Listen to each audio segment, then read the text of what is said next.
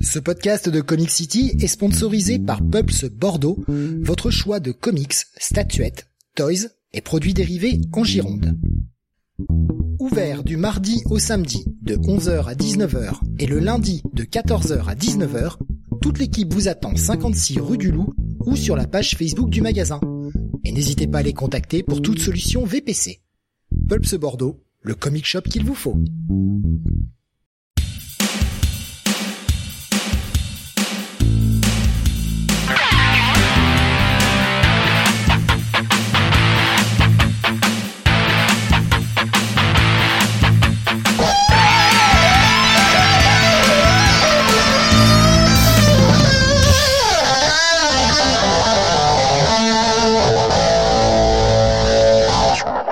Bonsoir à tous et bienvenue sur le 179e numéro de Comic City. Nous sommes je, euh, vendredi, pardon.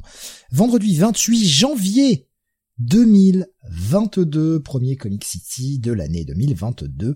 Et ce sera un Comic City un petit peu différent de d'habitude. Nous ne ferons pas de review à proprement parler ce soir, euh, puisque nous allons faire eh bien notre top 10 des sorties VF de l'année 2021.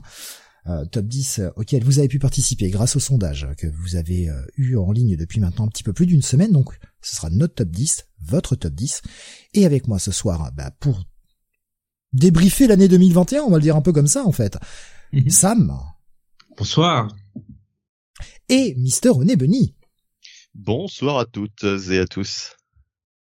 C'est un assez gros programme, hein, du coup, puisque bah, un top 10, on est trois, ça fait déjà 30 comics. Oui, on va peut-être pas euh, passer non plus autant de temps que euh, la dernière fois qu'on a parlé de ces de ces ouvrages. Non, si, si, si, on va les lire bulle par bulle, évidemment. Bah, si on pouvait éviter de faire aussi long que l'année dernière, parce que je rappelle que l'émission bilan de l'année dernière avait fait plus de 4 heures. Oh, bah écoute, on a fait 4 heures hier soir. Vous êtes des malades. Voilà, 4 heures et quart même, hein, pour être précis hier soir.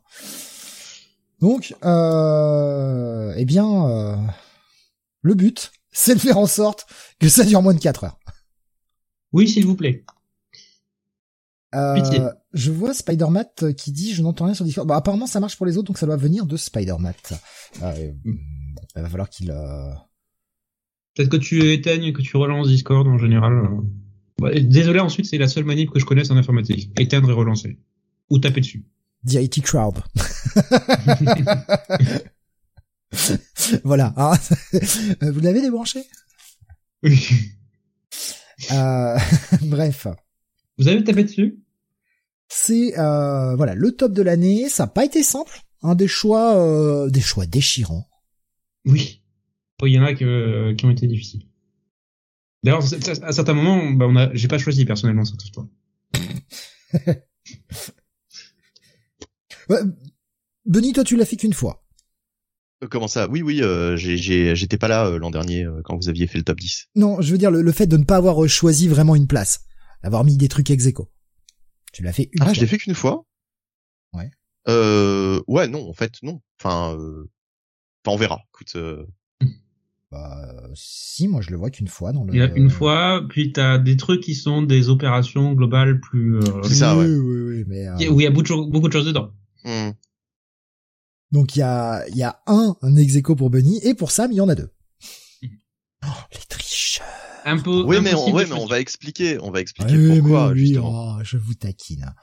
Et bien sûr, j'ai débriefé euh, tout votre top, euh, vos votes à vous. Euh, je vous donne le barème très vite, hein, grosso modo. J'ai attribué euh, des points à chaque place que vous avez donné. Le numéro 10 valait 1 point, le numéro 9 valait 2 points, etc., etc., jusqu'au numéro 1 qui valait 10 points. Et vos mentions honorables ont été notées 0,5 pour essayer de dégager une espèce de tendance. Voilà, hein, c'est ça vaut ce que ça vaut. Le même barème que l'année dernière. Ça a ses limites, j'en suis conscient, mais j'ai pas trouvé le meilleur système. Donc euh, on va faire comme ça et on va garder celui-ci. Donc euh, on va démarrer assez vite hein, sur euh, sur ce top parce que bah gros gros programme. Euh, faut juste que j'affiche mes scènes parce que c'est le bordel. Euh, et on va démarrer avec euh, eh bien peut-être allez pour commencer une de vos euh, mentions honorables. Pour Benny, je, je pense qu'on va commencer par ton petit coup de gueule. Voilà. On va commencer Ah, par ça. Voilà, ouais. Je D'accord, pense que ce sera, ce sera le mieux, ouais. Ah ouais, alors le, le gros fiasco de l'année pour moi, ça a été l'opération Urban Limited. Alors on rappelle Urban Limited ce que c'est, c'est euh, des ouvrages un petit peu hors normes, euh, grand format, euh, édition limitée, je crois, à 1500 exemplaires par euh, par volume, me semble-t-il, ou 1000, tout simplement d'ailleurs peut-être. 1500, ouais. 1500, d'accord. Oui. Bon, on va on va rester sur 1500. Ce qui est très Euh, respectable, hein, franchement. euh, voilà. En général, je crois que les, les éditions de la plupart de bouquins sont à euh, 3 4 000 exemplaires. quoi. Oui, enfin, ce qui est honorable dans le sens où euh, effectivement, c'est, c'est, ça va, ça va devenir très vite euh, rare euh, ce, ce, ce type d'exemplaire. Ils avaient, fait, ils avaient déjà fait ça, pardon, en 2020 avec euh, Doomsday Clock, par exemple. ouais. Mais en même temps, je dirais, ça, je me demande si ça devient si vite tellement rare parce que bah, c'est c'est quand même un prix hein, à sortir. C'est quand même 69 euros à sortir. Il n'y a pas tout le monde qui peut se payer ça. Euh, bah, ça dépend, ça dépend en fait, puisque justement, euh, ça dépend de, de ce qui est publié en Urban Limited. Donc, euh, par exemple, le Doomsday Clock, effectivement, il devait être à, à 69 euros au moins, puisqu'il faisait euh, 12 numéros, euh, en plus des numéros plus plus grands. Et euh, enfin, il y avait vraiment du contenu. Mais par exemple, le Sweet Jokers qui devait sortir cette année, enfin qui est sorti théoriquement en Urban Limited euh, cette année, enfin plutôt l'an dernier du coup, puisqu'on parle de 2021, euh, lui ne ne- n'était qu'à un prix de 49 euros par exemple. Mais ça reste euh, très important vu le nombre de pages. C'est vrai, c'est vrai. Mais grand format, euh, vraiment édition avec un dos toilé, enfin euh, une espèce de de petite euh, de petits euh, de petits comment dire euh, euh, en- en- enfin j'ai envie de dire un fourreau mais c'est pas vraiment un fourreau c'est une espèce de de enfin si je crois qu'il y a un fourreau non? Non. je dis, peut-être une bêtise Ah, je sais rien, j'en ai jamais acheté, mais il me semble pas. D'accord ok ok non mais c'est juste qu'il y y a une espèce de, de carton euh, euh, Qui l'enveloppe, d'accord. oui, voilà, qui, qui l'enveloppe quoi. Bon, euh, c'est pas, c'est pas, c'est pas forcément très esthétique, mais en tout cas, euh, euh, Oui, c'est euh, pour protéger quoi. le bouquin quoi. Euh, oui, oui, oui. euh, non, enfin, c'est, c'est moins, euh, moins design qu'un, qu'un absolute quoi. Mhm. C'est, euh, c'est, euh, c'est un peu, un peu plus, euh, un peu plus basique, mais en tout cas, euh, en tout cas, voilà, c'est, c'est, protégé dans, dans quelque chose, dans, dans un, une espèce de pochette cartonnée. Euh, mais en tout cas, en tout cas, euh, donc euh, l'an dernier, j'avais chopé le Doomsday Clock parce que j'avais beaucoup aimé Doomsday Clock et je voulais l'avoir dans une édition un petit peu particulière. hein, bon. J'avais pas eu, enfin si, j'avais déjà galéré puisque c'était Gigos d'ailleurs, on le salue, qui m'avait qui m'avait euh, déniché une euh, un exemplaire euh, chez son libraire et qui me l'avait envoyé, mais je m'y étais pris un petit peu sur le tard. Et surtout, je m'étais adressé à un vendeur qui comptait sur le fait de recevoir les trucs et qui les ont, qui, qui, qui, qui a pas reçu apparemment son, son exemplaire. Bref, mais en tout cas cette année, enfin l'année dernière du coup, je- à chaque fois je me trompe, mais euh, en 2021, euh, Urban Limited, euh, enfin Urban a recommencé donc cette opération Urban Limited avec euh, trois titres. Donc il y avait Sweet Jokers, il y avait Batman Year One et il y avait euh, White Knight. Alors je ne sais plus lequel. Euh, le premier, je crois en plus. Je crois que c'était le, le, le, le, premier, euh, la première mini White Knight, me semble-t-il. Euh, Corrigez-moi si je me trompe, mais euh, je crois que c'était ça. Donc il y avait trois, euh, trois ouvrages euh, à sortir en Urban Limited, et il se trouve que bien plein de libraires n'ont pas reçu leur quantité d'exemplaires, voire n'en ont reçu aucun. Euh, et euh, il semblerait qu'il y ait eu un, un, un problème avec le distributeur, mais alors c'est là où ça où ça devient euh, totalement euh, lunaire cette histoire, c'est-à-dire que euh, des mois après, on ne sait toujours pas exactement où sont les exemplaires, puisque même même là là ça fait au moins trois mois que c'est sorti, les libraires qui avaient commandé euh, n'ont toujours pas reçu les exemplaires. Donc, est-ce qu'ils sont toujours bloqués dans les entrepôts? Est-ce que c'est Urban qui a chié dans la colle et qui a pas envoyé les bonnes quantités? Euh, Bah, on sait pas en fait, de toute façon. Et, euh, et le, enfin, le, le, le fiasco et le coup de gueule, ça vient aussi de la, très mauvaise communi commu euh, communication de, je trouve plus le même mot, euh, la, la, très mauvaise communication d'Urban Comics qui n'a pas justement euh, donné des, des réponses euh, à temps. Euh, C'est-à-dire qu'ils ont fait vraiment les, la, la, la sourde oreille. Ils n'ont pas répondu aux questions des, des, des, des, des consommateurs hein, qui, qui demandaient où étaient leurs exemplaires qu'ils avaient euh, pour certains déjà payé d'avance ou euh, qu'ils avaient en tout cas commandé. Euh, et, euh, et voilà, c'était un, il y avait une espèce d'omerta euh, pendant plusieurs jours, euh, impossible d'avoir des réponses d'Urban et impossible d'avoir des réponses du, du, distributeur. Donc je crois que c'était MDS. Euh, c'est peut-être pas MDS en France. D'ailleurs, j'ai peut-être une bêtise. Euh, je sais plus comment ça s'appelle le distributeur en France. MDS. si c'est MDS, oui c'est ça, mm-hmm. c'est c'est bien MDS. D'accord. ok j'avais un doute. Mais euh, mais voilà, donc euh, impossible d'avoir des, des réponses. C'est-à-dire que les, les, deux se renvoyaient la balle et euh, et, euh, et c'est catastrophique quoi c'est catastrophique puisque euh, quand on a euh, quand on a une une, une société comme Urban et qu'on qu'on vend des qu'on vend des bouquins la moindre des choses quand il y a un couac pareil c'est de au moins de, de faire un communiqué officiel pour pour pour expliquer aux gens clairement ce qui s'est passé en fait, il y a rien de pire que, que rester dans le silence et, euh, et de ne pas donner de réponse aux, consommateurs. Donc pour moi, c'est vraiment le gros fiasco et le coup de gueule, c'est vraiment le l'absence de réponse et, euh, et le silence euh, en fait de l'éditeur quoi face à ce problème. Là, ils ont vraiment mal géré le mal géré le truc. Spider-Man nous disait hein, sur YouTube Original Comics, on avait reçu genre un de chaque au lieu de 100. Et euh, il y a Gigos qui nous dit sur Discord, les galères de distribution continuent d'ailleurs avec le pack Something is Killing the Children 1 et 2 mon libraire en a commandé 10 et on a reçu un seul. Mhm. J'ai réussi à choper le mien euh, d'extrême justesse. Euh, je crois qu'il en restait deux ou trois. C'est tout. Et on a euh, APC de la Vega qui nous dit euh, pareil à Mont Leclerc de Cherbourg. Ils ont commandé 10 et on a reçu un seul.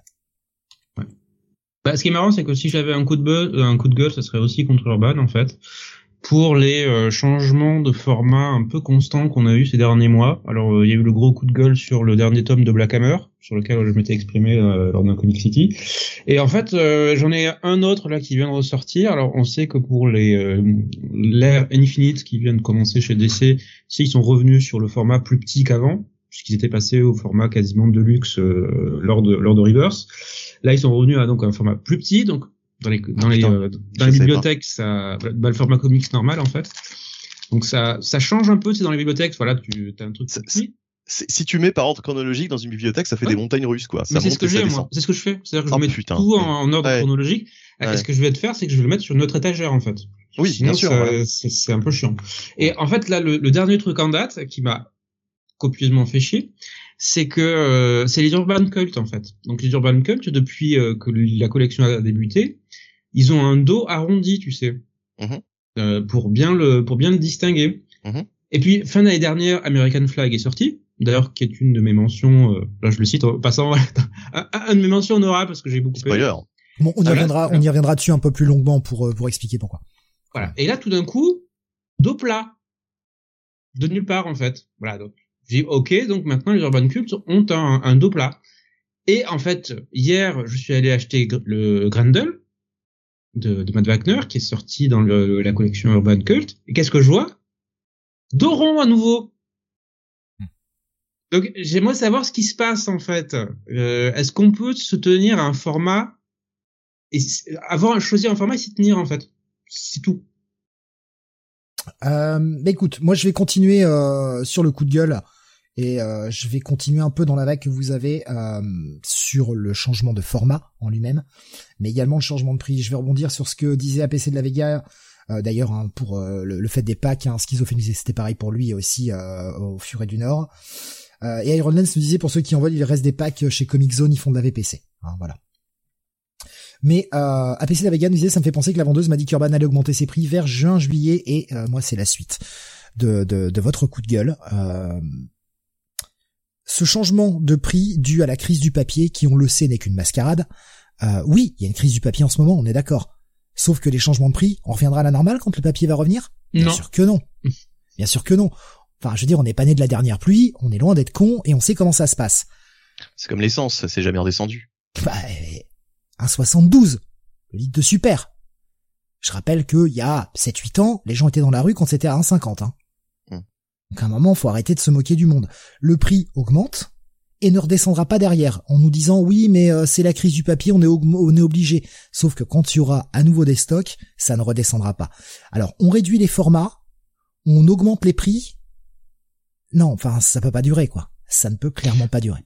Mais, mais, mais aussi euh, pour cacher un petit peu tout ça, on fait de plus en plus d'éditions euh, soi-disant plus prestigieuses qu'avant. C'est-à-dire que même sur les sur les pseudo soft covers, maintenant on va te sortir des trucs beaucoup plus épais en te disant regardez c'est c'est c'est c'est c'est mieux qu'avant, c'est plus prestigieux donc c'est plus cher. Mais en fait non. Concrètement, on se fait sacrément entuber quand même. Ils se font une marge considérable. Gigos qui, qui proposait un pour American Flag, euh, il était repoussé tellement de fois American Flag, euh, ça avait dû être prévu et imprimé depuis longtemps en ancien format d'Opla. Je vois que ça comme. Je sais pas parce que voilà, on, on en parlait avec euh, avec Old Geek. Euh, Urban Cult, ça a toujours été en Doro en fait. Depuis le début de la collection. Ils avaient peut-être pas prévu de le sortir dans cette collection-là, en fait. Bah, je sais pas, parce que ça a vraiment sa place dans cette collection-là. C'est vraiment un récit indépendant, euh, historique, important. Ça, ça a sa place là-dedans. Donc, euh... Alors, peut-être que, peut-être que parce que le, le bouquin est, est, très épais, j'imagine.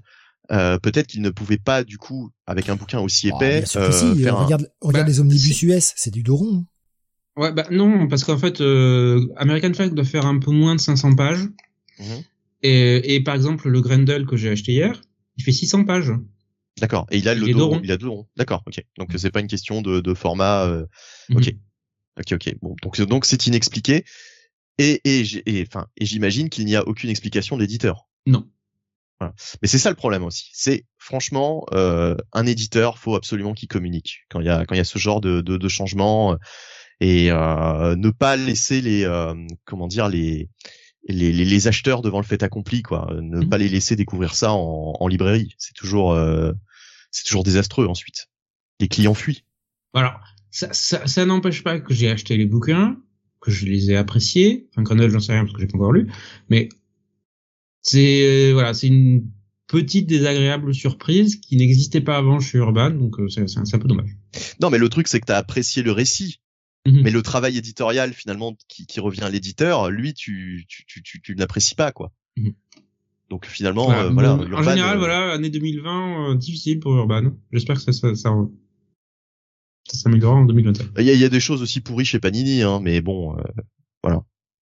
Mais mais il y a aussi des choses très bien chez Panini euh, cette année, étonnamment. Oui. Enfin, l'an dernier. Il y a eu, il y a eu de très bons efforts de la part de Panini cette année. Je... Enfin, cette année parce qu'on parle de 2021, donc on va souvent oui, dire oui, cette année. Oui, c'est l'année dernière. souvent le dire, mais, euh, oui, mais ouais, voilà. Voilà, on, comprend. Disons-le tout de suite, on va, souvent, on va souvent dire cette année en parlant de 2021 parce qu'on revient sur l'année 2021. Voilà. Hein, voilà. Ne mmh. nous envoyez pas. Euh, Olivier nous disait à mon avis sur le grammage du papier, il doit y avoir des douilles. Il y a de fortes chances. Et euh, Spider-Man nous disait, perso, j'ai revu mes priorités en termes de lecture. Et oui. Et je pense que cette augmentation du prix ne va qu'aller dans ce sens-là. Et on a eu ce problème, et on en a parlé, euh, Sam, déjà dans d'anciennes émissions, euh, eh bien du des tops annoncés, hein, des enfin des tops, des, des, des top ventes annoncés, et on a vu que le comics s'est pris une sacrée branlée cette année. Et c'est pas, ça va pas s'améliorer en 2022. Hein. Avec l'augmentation ça va, des ça va prix, être compliqué, changement hein, parce des, que changement des, des formats. euh, T'as un changement de format, t'as une augmentation de prix qui fait que ça s'adresse euh, et t'as la sortie en plus quasi euh, totale maintenant du, euh, du kiosque. Ce qui fait que si tu n'as pas en fait un un compte en banque bien rempli, deux une connaissance préalable parce que ça reste quand même un foutoir gigantesque euh, les comics quand tu y rentres, et trois de la place, bah tu te dis bah tu vas pas avoir le, je veux dire le réflexe ou l'action volontaire directement à aller acheter toi-même des comics. Ah, Alors apparemment sur Discord, on nous dit qu'il y a euh, eu quelques petites coupures de son, euh, Ah. mais c'est revenu. Euh, alors en tout cas sur YouTube, moi j'ai zéro drop, donc ça doit venir de Discord. Là, euh, ça vient pas de ma connexion, ça vient de Discord. Avant-hier, euh, avant-hier soir, je sais pas si vous avez remarqué, Discord était euh, totalement injoignable. Non, alors moi avant-hier soir, donc euh, mercredi Oui. soir, hein, Oui, tu veux dire. hein. Oui. Mercredi soir, je, je suis, euh, je me suis écroulé, mais comme la pire des merdes. Euh, je me suis endormi devant le PC à vers 21h30, je crois un truc comme ça. Je me suis réveillé à 1h du matin. J'ai, enfin, j'ai passé ma soirée de, mercredi soir à dormir, mais comme un caca tellement j'étais, mais au bout de la fatigue, quoi. Donc euh, je, je n'ai rien vu sur la panne Discord. Non, mais heureusement que ça n'arrive pas ce soir parce que Ah, Discord était injoignable pendant pendant au moins une bonne heure. euh. Il y a, il y a une panne mondiale, nous dit All Geek. À savoir ça, que ouais. si ça ne marche plus sur euh, Discord, n'oubliez pas que l'émission est conjointement diffusée sur YouTube. À la base, en fait, elle est conjointement diffusée sur Discord pour ceux qui ne veulent pas aller sur YouTube. Mais à la base, c'est une émission sur YouTube. Hein, donc faites péter les stats aussi, on en a besoin. Euh, ça nous aide un petit peu. Ouais, mettez des petits pouces. Bon voilà, on, a peut fait. Plus mettre de pouces, on peut plus mettre de pouces euh, négatifs. Si on peut, si on peut. Ah, c'est juste que ça ne se voit plus. Il y a que le créateur qui le voit. D'accord. Allez, on va démarrer avec le top. Euh, on a fait une première petite mention honorable et on, on reviendra sur d'autres mentions honorables. On va en caler un petit peu comme ça. Euh, L'ordre va être simple ce soir. Bunny va nous annoncer euh, son dixième, puis moi, puis Sam, puis le neuvième de Bunny, le mien, celui de Sam, etc., etc. Hein, le classique. Et on prendra en même temps vos euh, vos tops à vous, bien sûr. Euh, on fera le top 10 principal de ce qui est ressorti de vos votes.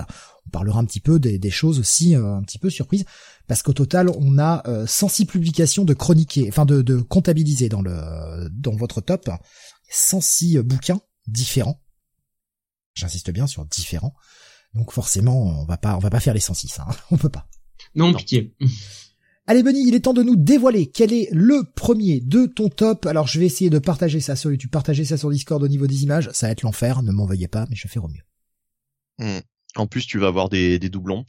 Euh... Oui, mais ça c'est ça c'est prévu, c'est prévu dans les Ouais, images. d'accord, ok, ok. Donc, eh bien, mon à ma dixième place, euh, c'est du Panini et c'est Beta Rebill. Euh, donc euh, cette euh, mini-série de Daniel Warren Johnson qui a été publiée chez Panini dans un format un peu plus grand que d'habitude. Alors je sais plus comment ils ont appelé ce format-là chez Panini. honnêtement, j'ai pas l'édition là sous la main. Euh, mais euh, mais voilà, du coup, ça ça sublime vraiment les planches euh, de l'auteur.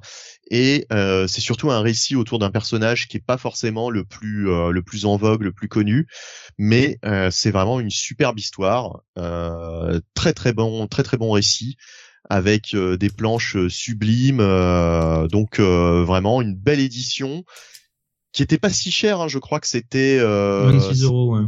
26 euros. Euh, alors après, faut voir le, faut voir le format parce que 26 euros, effectivement, pour je crois 5 épisodes, ça peut sembler Oui, pas mal. C'est vraiment très très grand, donc euh, Mais- voilà, franchement, ouais. ça, les vaut. c'est, c'est quasi, ça doit être quasiment la taille d'un absolute, quasiment. C'est ça, ouais. C'est c'est un format un peu hors norme euh, qu'on n'a pas souvent finalement Mhm. et euh, qu'ils ont choisi. Et c'est surtout ce choix en fait que je que je salue qu'ils ont choisi pour publier cette euh, cet arc qu'ils auraient pu publier euh, sous un autre format, hein, euh, comme ils l'ont déjà fait euh, auparavant. Mais là, Ah, vraiment, c'est- ça méritait. Si, par exemple, j'aurais aimé qu'ils publient ça pour le, le Silver Surfer de, de, Terry, de Tradmo, par exemple. Ça aurait été Ouais. génial. Effectivement. Effectivement, mais mais voilà. En tout cas, ils l'ont pas fait pour ça, mais on peut on peut saluer le fait que ils aient fait ce choix pour Beta Rebill parce que euh, franchement, c'est une c'est une bonne initiative. Et euh, dans mon top 10, je vais saluer surtout les, les initiatives au fait des éditeurs. euh, euh, parce que je voilà, je trouvais que c'était euh, ce qui avait de plus intéressant euh, pour ce top 10 2021. Euh, Il y a eu de bonnes idées, de bonnes initiatives, et donc euh, il faut les il faut les souligner pour qu'ils recommencent. Donc euh, voilà, là ça en faisait partie. Donc euh, Beta Rebill, top, euh, enfin numéro 10. Euh, alors, Beta Rebill, justement, on, on y reviendra, hein, clairement. Euh, moi aussi, je l'ai mis dans mon top. Toi, Sam, tu ne l'as mis qu'en mention honorable. Oui, oui, oui, bah, c'est bien. C'est très très bien. C'est juste que j'avais des choses qui allaient plus haut, en fait. À un Non, moment, mais, faut faire euh, des choix. C'est pour le- c'est pour le placer maintenant, voilà. C'est ça fait la mention Mhm. honorable et puis comme ça, nous on le marque et on saura qu'on l'a déjà traité. Voilà, euh, c'est pour Mais je pouvoir suivre conducteur. c'est très bien. Si les gens voyaient notre conducteur, ce bordel que c'est, pour arriver à se repérer là-dessus, il y en a partout. Oh quand même, moi je trouve que t'as fait euh, t'as fait vraiment du, du bon boulot. Hein, là, euh, franchement, Ouais, pour euh, je choses. ton je saluais ta ton professionnalisme sur ce conducteur là. Pour moi, je trouve ça très clair au contraire. Ah ouais, c'est qu'il faut, il faut euh, gérer. euh, En fait, il me faudrait un écran de 2 millions de pouces pour arriver à mettre toutes mes fenêtres et que je vois tout d'un seul coup d'œil. Ouais, ça c'est plus la logistique. non, mais de toute façon, clairement, cette année, il me faut, euh, je, je passe sur un troisième écran, c'est décidé. euh, Il me faudra un troisième écran parce que pour gérer les lives, sinon c'est- je m'en sors pas, quoi. Euh, Il y avait une question euh, de Tommy qui nous disait son Wonder Woman Deader, c'est 2021 ou c'est 2020 Non, c'était 2020. Ça avait 2020. été dans notre top euh, 2020. Euh, Et on l'avait tous placé, je pense, en 2020. euh, Ouais, d'ailleurs- C'était excellent. Moi je enfin je- là ça va être compliqué pour moi de le retrouver quoi que J'ai je toujours pas lu, aller chercher mais euh, si Sam tu as le top 2020 quelque part euh, euh, tu, tu les as quelque part euh, et que tu veux les ressortir éventuellement. Mais sinon Ouais, j'irai le chercher j'irai le chercher après euh, j'irai le chercher après. Ah, Séraphin qui nous disait, euh, je sais plus à quelle place, mais ce titre était dans mon top 10 et j'ai vérifié et non, malheureusement Séraphin, ce, ce, ce truc-là n'était pas dans ton top 10, ni même dans tes mentions honorables. Mais après, enfin, toujours pareil, hein, euh, moi j'ai fait mon top, Je suis sûr que si demain je le refais, j'ai pas les mêmes places. J'aurais à peu près sensiblement les mêmes titres, mais je n'aurais pas les mêmes places. À la base, moi, quand j'ai fait mon top, je me suis arrêté sur 20 titres. Donc déjà, il a fallu que je sois sélectif. Donc il y a des trucs que j'ai commencé à dégager. Euh, j'ai dégagé des tout ce qui était de la du reprint, j'ai dégagé et je me suis retrouvé avec, avec 15 et j'ai réduit à 12 pour avoir deux mentions honorables comme vous en fait sur le sondage, deux mentions honorables et 10 euh, 10 titres. Mais ouais, c'est c'est euh, c'est pas simple. Franchement, c'est pas simple. Parce qu'il y a des choses euh, y a des choses qui sont difficiles à, mettre de côté, t'as envie de t'as envie de le citer parce que tu sais que personne d'autre va le citer, t'as envie de le mettre pour euh, donner un peu de lumière au truc et, et en même temps, est-ce que ça vaut le coup de mettre un truc qui est peut-être un peu moins bien que d'autres juste pour le dire et pas mettre quelque chose qui mériterait? Je sais pas si ma phrase est claire. Si si. bah, mettre en lumière un bouquin qui est euh, pas mis en avant en général. Euh, APC la Vegancy, je l'ai commencé sur Marvel Limited, mais je préfère découvrir la fin avec Panini, compte tenu du grand format pour Beta et Bill. Euh, oui. Schizophile nous disait, je n'ai lu que son Deaders, mais j'ai beaucoup aimé. Euh, mais ouais, son, son bêta rebuild est très bien et on en reparlera évidemment. Alors que ma fenêtre YouTube est en train de se barrer en couille. Euh, euh, effectivement, hein, je pense qu'il y a des problèmes sur Discord parce que des fois quand j'ai des messages, euh, enfin des messages mettent beaucoup de temps à partir. Euh, et en tout cas, il y a toujours zéro drop sur YouTube, mais il se peut que sur Discord, si le son coupe, hein, n'hésitez pas à passer sur YouTube, évidemment. Allez, on va passer à mon dixième euh, non, Beta Rebuild, pardon, je voulais le, vous donner la place que vous lui avez donnée, vous, dans, vos dans votre top auditeur. fait. Ah, tu l'as dit Oh, excuse-moi, Sam. Je, sais, je me dis au Beta Rebuild que je l'avais en mention honorable. Oui, non, mais pour les auditeurs. Comment les auditeurs l'ont classé ah, ah, ça tu l'as fait. Oui, non, je l'ai pas dit. Oui, j'ai eu peur que tu l'avais dit, que tu l'aies dit et que j'ai pas entendu. Non, non, je l'ai j'ai rien dit, t'inquiète. Beta Rebuild a été classé euh, sixième par vous. Euh, alors encore une fois, hein, je, je, rappelle le barème, un point pour la dixième place, deux points pour la neuvième place, etc. Donc c'est le barème que j'ai choisi, c'est peut-être pas le meilleur, j'en suis désolé, hein, mais euh, voilà. Vous l'avez classé sixième, il a donc 33 points, il y a eu au total 18 votes sur le sondage. Pas beaucoup, hein, vous avez pas été beaucoup à participer. Mais merci à ceux qui ont participé. Merci à ceux qui ont participé. Je vous avoue que je suis un peu déçu. Euh, je vous le cache pas, j'aurais aimé un petit peu plus de participation, ou quoique bon, en même temps, ça m'a permis de dépouiller plus vite, mais j'aurais aimé un peu plus de participation de la part des gens. Bon bah tant pis, hein. Vous avez été 18, merci à vous en tout cas. Euh, et donc Surtout que j'ai remarqué un truc, euh, on va pas, on va pas évidemment nommer les gens, hein, ça se fait pas, mais euh, beaucoup de, beaucoup de finalement d'auditeurs de d'habitude plutôt de la de la VO qui ont voté mm. pour ce top VF, ce qui est assez étonnant. Mais Iron Lens qui donne une bonne explication, j'ai voulu participer, mais je n'avais pas à mettre 10 titres. Oh bah, euh, t'aurais pu mettre un tiré. Euh, sur le dixième et puis euh, rien en fait rien en 10 rien en 9 et puis mettre je sais pas ton top ton top 4 ton top 3 bon c'est pas très grave hein, mais c'est vrai que je me disais bon bah je pensais que ça attirerait un peu plus de gens, tant pis. C'est pas grave, hein, on fait avec. Donc Beta Rebuild se retrouve à 33 points avec le barème que je vous ai donné. Donc difficile, j'ai pas le nombre de votes là là tout de suite, je peux pas vous le donner, j'en sais rien. Euh, j'ai pas j'ai pas classé comme ça. Mais 33 points, sachant que le premier du top, ça vous ça vous donnera une idée, le premier du top de ce soir de votre top auditeur est à 37 points. Donc on est vraiment dans, le top 10, hein, ça va de 37 points à 26 points, donc euh, c'est quand même très serré. Hein. Voilà, 33 points pour ce bêta reveal, sixième pour vous. Allez, on continue sur euh, bah, ce qui va être mon dixième, et il s'agit du Batman 3 Jokers. Je vais partager la cover sur Discord. Putain, ça, ouf, ça va être dur. Euh, Batman 3 Jokers que, bah, qui m'a bien surpris. Alors, effectivement, je vais faire assez vite un dessus. C'est euh, du Jeff Jones, du Jason Fabok, mini-série en 3, sortie dans le Black Label. Hein, si je dis pas de conneries, c'est bien, c'est bien sorti en Black Label. Hein, aux États-Unis. Ouais. C'était de Black Label. Euh, donc bah tu en as parlé un petit peu tout à l'heure Bunny avec cette édition spéciale machin. Bon honnêtement peu importe l'édition. Moi je trouve que effectivement le récit a des défauts et mhm. le fait que est-ce vraiment continuité? Est-ce que ça ne l'est pas? C'est teasé pour être en continuité. Quand tu l'as fini tu te dis ah c'est peut-être pas vraiment en continuité mais j'ai vraiment aimé l'histoire j'ai aimé le récit j'ai été pris dedans. Alors je l'ai lu tout ce que j'ai lu là de toute façon je l'ai lu en VO au rythme VO ça a forcément un peu joué aussi euh, sur euh, mon avis, euh, parce que quand tu lis un bouquin d'un bloc et quand tu le lis mois au mois, ça peut changer la façon dont tu envisages le récit et comment tu l'apprécies. Moi j'ai aimé euh, 3 Joker, et je, reconnais les défauts, c'est pour ça qu'il est qu'à la dixième place, d'ailleurs qu'il est pas plus haut dans le top, mais j'ai passé un vrai bon moment, c'est beau, c'est plutôt bien raconté. Les personnages parlent pas comme des débiles. Tu reconnais bien les caractérisations des personnages. Il y a peut-être le petit moment Redwood qui me dérange. Hein, on voit tous de quoi on parle. Je vais pas le spoiler pour ceux qui l'auraient pas encore lu, mais petit moment Redwood sur la fin là qui m'a un peu gêné. Oui, on va passer à autre chose. Ça a été fait, c'est l'espace à l'instant. Ça j'aime pas. Mais bon, allez. Mais je pense que Jones non plus n'aime pas. C'est pour ça qu'il l'a qu'il l'a mis là en fait. Ah non, mais tu sais, Alors le... pour dire ça mène à rien en fait. Je, je, ouais, voilà, c'est, c'est, bon, je, voilà, pour schématiser, je parle du bisou. Je dis pas avec qui, mais je parle du bisou. Ça, j'aime pas. Tu vois, je, je trouve ça con. Mais bon. Alors que moi, ça, ça fera partie de mes, de mes grosses déceptions, euh, vraiment. Euh, en tout cas, euh, quand je l'ai lu en, en VO, euh, voilà, euh, sur le travail de Jeff Jones, sur la carrière de Jeff Jones, ça fera, c'est, c'est vraiment le, le, seul truc de lui, je peux, peut-être que je, que j'ai vraiment pas du tout aimé. Enfin bon, bref, qu'importe, on va pas refaire l'histoire. Mais euh, mais par contre pour l'édition française, ce qui est intéressant, c'est que Urban avait sorti euh, une cover euh, normale, on va dire, à 18 euros, et il y avait trois covers, trois variantes de covers pour 20 euros, une Batgirl, une Batman, une Redwood, qui était vraiment vraiment superbe. Et, et, voilà, donc euh, signalons quand même ce, cette, cette, volonté éditoriale quand même de, de, de, faire quelque chose autour de Street Jokers en dehors de l'édition Urban Limited, euh, il y a eu quand même euh, tout, euh, tout un procédé éditorial autour de, de Street Jokers. Euh, Sam, tu l'as pas placé dans ton top, je crois, ni même dans tes mentions. Non, si, si.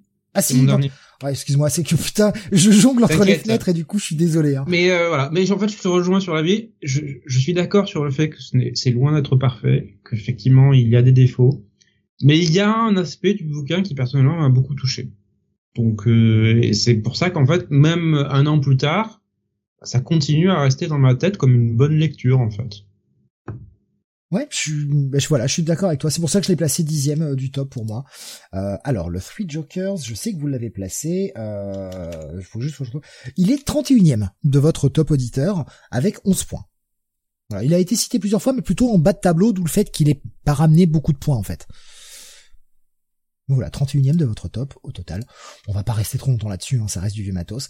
Je prends juste quelques réactions que j'ai vu passer. Kizophine dit je l'ai même pas mis, je crois, tellement il y avait de meilleures choses. Sympa à lire, mais oubliable. Gigos me disait il y avait une carte à l'intérieur. Ah bon? Ouais, j'ai pas fait attention. Euh, et Spider-Man me disait rajouter quelques euros pour une cover sur un hardcover VF, psychologiquement j'y arrive pas. Ouais, ouais, je comprends. Allez, Sam, ton dixième de ton top bah de l'année 2021. Oui, bah ça va être les Eternals de Karen Gillan et Seth Rebick dans l'édition grand format publiée par Panini. Alors les Eternals, j'en avais parlé pendant euh, quand je participais au Comics Weekly l'année dernière. Ça avait été l'une de mes très très bonnes surprises en VO et en fait qui a été encore magnifié par euh, par l'édition de Panini parce que ça permettait de profiter à plein des euh, des dessins de Sadribic euh, et euh, bah, la grande surprise été véritablement encore une fois le scénario de Sadribic de Karen Gillan qui a réussi à m'intéresser à des personnages dont je n'avais strictement rien à foutre jusque là donc chapeau à lui il m'a plongé dans cette mythologie dans ces personnages dans une histoire qui est bien menée. Et du coup ben ouais ça a été ça, ça continue d'être une, une, bonne lecture même si je suis tellement en retard sur la VO que je pense que je reprendrai uniquement en VF. Bon, euh, sans vous révéler les places, euh, les Eternals, vous les retrouverez euh, dans un de nos tops. Et dans pas longtemps. Voilà. Dans le deux tops. Vous l'avez classé 26e de votre top à vous, avec 16 points. Ce qui est quand même une bonne place. Hein. C'est c'est un titre qui est globalement vraiment bien accueilli. Mmh. Et d'ailleurs, si je dis pas de bêtises, non, je dis pas de bêtises. C'est le seul titre que nous avons classé tous les trois dans notre top 10. Ouais, c'est ouais, c'est vrai en plus. C'est le seul qui a cette, euh, on va dire, qui, qui, qui a cet honneur. Oui, carrément un honneur. Parce que moi, je m'en fous. Moi, je la grosse cheville. Euh, avant de passer au neuvième, je vais cacher le, le truc sur euh, YouTube. On va faire une autre de tes mentions honorables, Benny. On va les faire comme ça. On va, on va mélanger un peu, mais euh, au moins, on les fera tous. Je suis sûr qu'on les fera tous comme ça et qu'on les oubliera pas et que ce sera pas à la dernière minute genre ah merde, on a tous oublié de les faire. Ouais. Vas-y, Bonnie, celle que tu veux. Euh, bah alors euh, bon, je, je, vais commencer par la première que j'avais euh, que j'avais mis euh, en mention honorable, le Teenage Mutant le Teenage Mutant Ninja Turtles Classics volume 3 chez iComics. Alors pourquoi mention honorable? Bah parce que c'est un volume 3, donc j'ai essayé en fait de mettre surtout des trucs qui étaient des, des, initiatives ou des ou des premiers des premiers volumes pour ce top 2021. Donc là, euh, c'est un volume 3, donc c'est pas une initiative qui a démarré en 2021, d'autant que iComics ne peut sortir qu'un classique par an, grosso modo. Euh, ah. Mais par contre... Alors, je suis désolé euh, pour tous les gens qui sont... Excuse-moi, Benny, je te coupe. Hmm. Discord vient de lâcher. Discord vient de lâcher, euh, j'ai reçu les notifs sur mon téléphone, ce qui veut dire que ma, connexion a été coupée, et c'est clairement la connexion euh, Discord qui a sauté, le serveur a sauté, mais c'est pour tout le monde. Hein. Je, suis désolé, euh, c'est vraiment hors de mon contrôle. Sur YouTube, il y a zéro drop, encore une fois. Hein. C'est du 60 fps constant, du 1080p. Bon, ça bouge pas des masses, mais voilà. Hein, vraiment toutes nos excuses ah, par rapport à Discord. Dit que c'est revenu. Ouais, ça vient de revenir là à l'instant, mais voilà, je, suis vraiment désolé encore une fois pour un, son euh, sans, sans coupure pour le moment. Bah, essayez plutôt euh, plutôt YouTube. Excuse-moi Benny d'avoir coupé, je voulais juste réagir à ça, que les gens ne s'inquiètent pas. Ouais, ou laissez ouvert euh, les deux fenêtres et puis vous switchez si jamais il y a un problème. Voilà. C'est ça. Petite astuce. Vous, mettez vous mettez votre votre YouTube en mute et puis vous. En, en mute, exactement. Exactement, exactement. Vous pouvez même le mettre en pause hein, et repasser euh, sur le direct euh, si jamais euh, Discord lâche. Donc, est-ce que je dois reprendre ce que je, enfin, est-ce que je dois refaire ce que je disais Non, non, non, non. Les, les, gens ont entendu. Les, les gens ont entendu. C'est juste que je voilà pour pour pas que les gens s'inquiètent. C'était juste pour préciser. Donc voilà pourquoi ce volume 3 des Tortues Ninja classiques, je le mets, je le mets en mention honorable. et il y a un vrai travail de d'édition. c'est très bien qu'Urban, euh, qu'Urban, que iComics justement, là c'est iComics qui propose ça. C'est très bien qu'ils qu se soit euh, qu'il ait imposé en fait euh, en VF.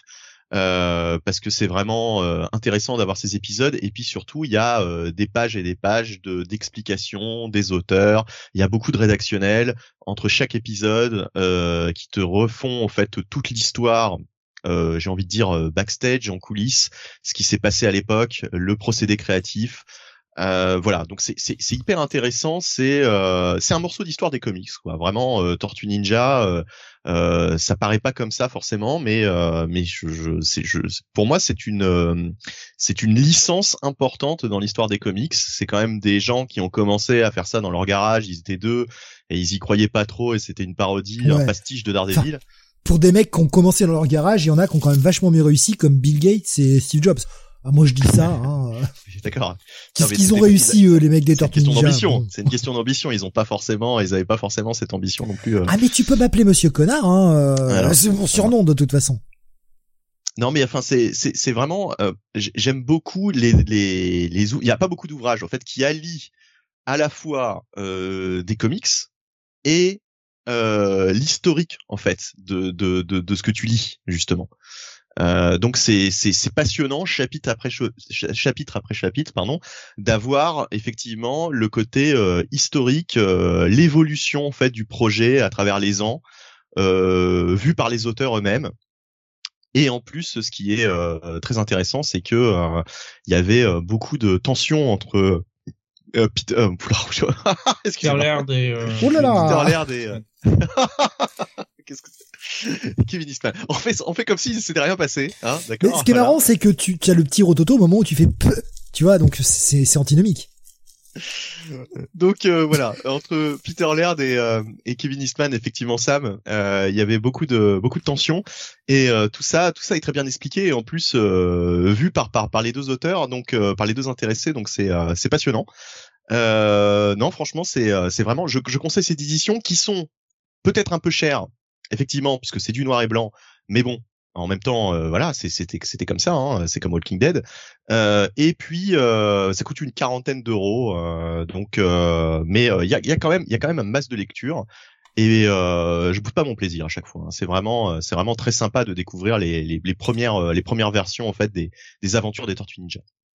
Sam, est-ce que c'est une série ou une collection, c'est classique, ce que tu suis toi? Euh, Non, pas pour l'instant. Et je dois dire, en grande partie, parce que j'ai beaucoup de mal avec le style de Kevin Eastman. D'accord. D'accord. bah moi j'aime beaucoup justement. C'est c'est euh, c'est j'aime bien moi. J'aime bien ce style ah, ah, euh, ah. brut de décoffrage. Euh. Pardon, je me marre parce que je vois grave qui dit c'est du noir et blanc donc ça coûte plus cher évidemment. ce qui me fait beaucoup rire. Bah en fait, je pense je pense pas que ce soit euh, ce soit vraiment ça le le, le, truc en fait. C'est pas la, la question de la couleur ou du noir et blanc. Je pense qu'ils savent qu'ils l'impriment moins parce que ça va tirer moins de monde donc ils le vendent plus cher pour rentrer dans leurs frais. Bah le problème c'est qu'en fait C'est la licence ils, aussi. ils ont donné ils ont bah en fait ils ont donné les les chiffres et ça se vend mieux que la série régulière en fait. Et d'ailleurs, d'ailleurs, Je merci pense que c'est plutôt les cette, prix le coût de la restauration des fichiers en fait. merci Ouais, Sam ouais, pour ouais. cette transition incroyable, puisque en fait, eh bien, dans votre top 2021, ça se ressent, euh, puisque les Tortues Ninja classiques vont être 23e de votre top avec 17 points, tandis que la série régulière Tortues Ninja va n'être que 33e avec 10 points et demi. Alors pourquoi et demi hein? Parce qu'il y a quelqu'un qui l'a classé en mention honorable, tout simplement. Mais la, la série classique est mieux classée, pour vous en tout cas, que la série régulière. Donc tu vois Ouais, ce que tu disais pas. sur le fait que, la ça m'étonne pas, que, que ça se vend plus, pardon, euh, ça, ça m'étonne pas trop quand je vois le reflet de nos auditeurs. Hmm. Tu- tu- tu Après, après, après, faut quand même le préciser, la série euh, actuelle, au moins jusqu'au numéro 100. Après, bon, il y a un changement d'auteur, mais au moins jusqu'au numéro 100 est vraiment excellente. Oui. Oui. Euh, All Geek nous disait, hein, édition de bonne qualité pour ces tortues. Oui, oui, non, mais faut, faut, faut le dire, euh, faut le dire. euh, il- vraiment, iComics là-dessus, on fait, on fait un bon boulot, quoi.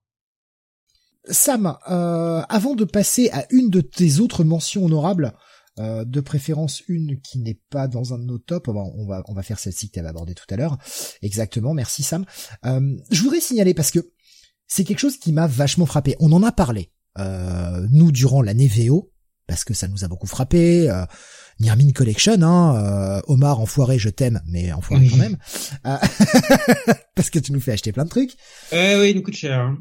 Ouais, ouais, ouais, mais euh, voilà, mon, mon frère d'une autre mère, évidemment. Euh, c'est aussi un symptôme que l'on a vu énormément cette année en VF. Et pourquoi je, je le place maintenant? Parce que bah, les Tortues Ninja, en tout cas volume 3, certes, ça n'avait, enfin, ce Classics volume 3, ça n'avait pas été, c'était pas disponible chez nous. On est d'accord, c'est pas du reprint à proprement parler, mais ça reste du vieux matos. On a eu énormément de reprint cette année. Oui. Énormément de Bah, vieux trucs qui sont sortis. Et chez plusieurs éditeurs, que ce soit euh, bah, Panini parce qu'ils avaient leur ligne euh, intégrale qui s'est beaucoup développée avec un, gros programme de réimpression sur les, anciennes euh, les anciennes intégrales. Même Urban qui s'y est euh, alors très timidement pour l'instant et qui va y venir. Et effectivement, pas mal d'anciens trucs qui commencent un peu à revenir et à nous arriver. Donc euh, c'est c'est une bonne période. Voilà, on découvre des choses. Alors oui, je suis d'accord, c'est une bonne période parce que ça permet de soit pouvoir découvrir des choses qui n'étaient jamais sorties ou qui sont extrêmement difficiles à trouver. On en veut euh, pour preuve. Hein. Vous avez classé également des omnibus hein, dans, dans cette euh, dans ce top, hein, donc c'est- pas rien quand même. Mais il y a aussi euh, le fait que y a, ça répond forcément à une demande. Quand on ressort du matos, alors avec une meilleure édition ou parce que c'était plus disponible et qu'on le ressort et qu'on fait tout un foin sur cette nouvelle sortie et que ça se vende, il y a peut-être un léger constat à faire sur la qualité des sorties actuelles. Oui, qui sont. J'ai j'ai pas envie en fait. Alors, je, je partage le constat. je Non, je, je- ça veut pas dire que tout ce qui sort actuellement est mauvais. Voilà. Ça, ça veut pas dire que l'ensemble de la production Bah, actuelle est mauvais. mais- J'ai pas envie de sombrer en fait dans le ce qui sort maintenant c'est de la merde et tout, est, tout ce qui sortait avant c'était mieux. Non, mais et puis surtout, surtout, il y a une question de logique aussi. Euh, pour savoir que c'est de la merde ou que c'est bon, il faudrait déjà le lire. Mhm. Là, on parle de gens qui n'ont pas lu les, les, les, les- les nouvelles sorties, en fait, qui, qui, qui ne connaissent pas les nouvelles sorties.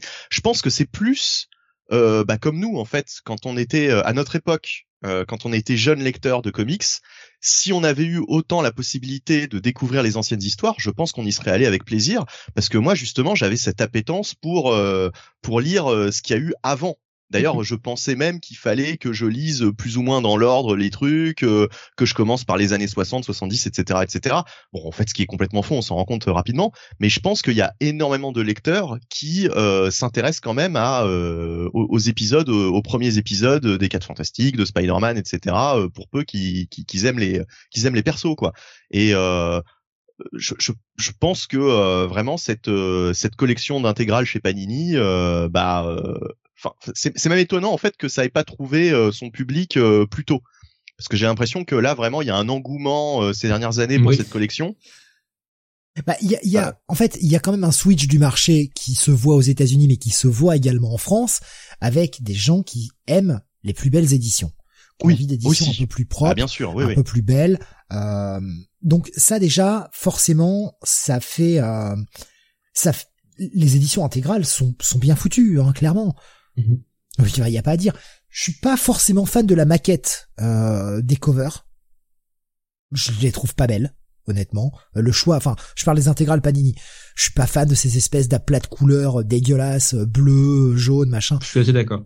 Ça, moi, ça. Bah alors moi, je, je, préfère, je préfère quand même depuis qu'ils ont changé, puisqu'avant il y avait les bordures là qui étaient, qui étaient, qui étaient pires encore euh, sur les intégrales. Tu vois, il y avait des espèces de de bordures euh, en haut, en bas, euh, qui, qui étaient euh, jaunes ou je ne sais quoi là.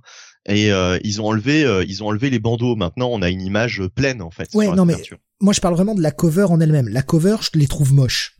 Honnêtement, je je je, pas d'autres mots, je les trouve laides.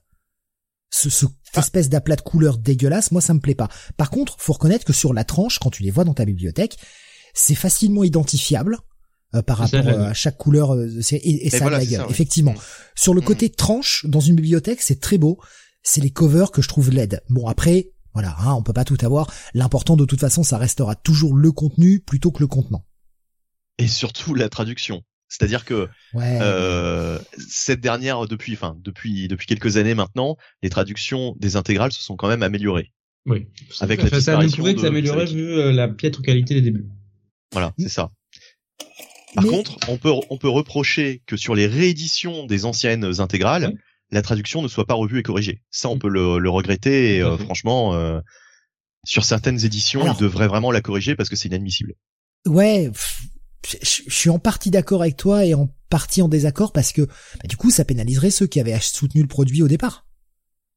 Ah oui, Donc ça veut dire ceux, hein. ceux, ceux, qui ont soutenu le produit au départ, qui les ont achetés, ben, en gros, ils ont plus qu'à jeter leur tome pour acheter le nouveau avec une meilleure traduction. Bah oui. Ouais, mais si tu veux, pour Panini, c'est c'est ouais, gagnant. Hein. Ils, vendent deux fois le même produit. Ouais, mais on gueule déjà quand c'est quand ils font ça sur des romans.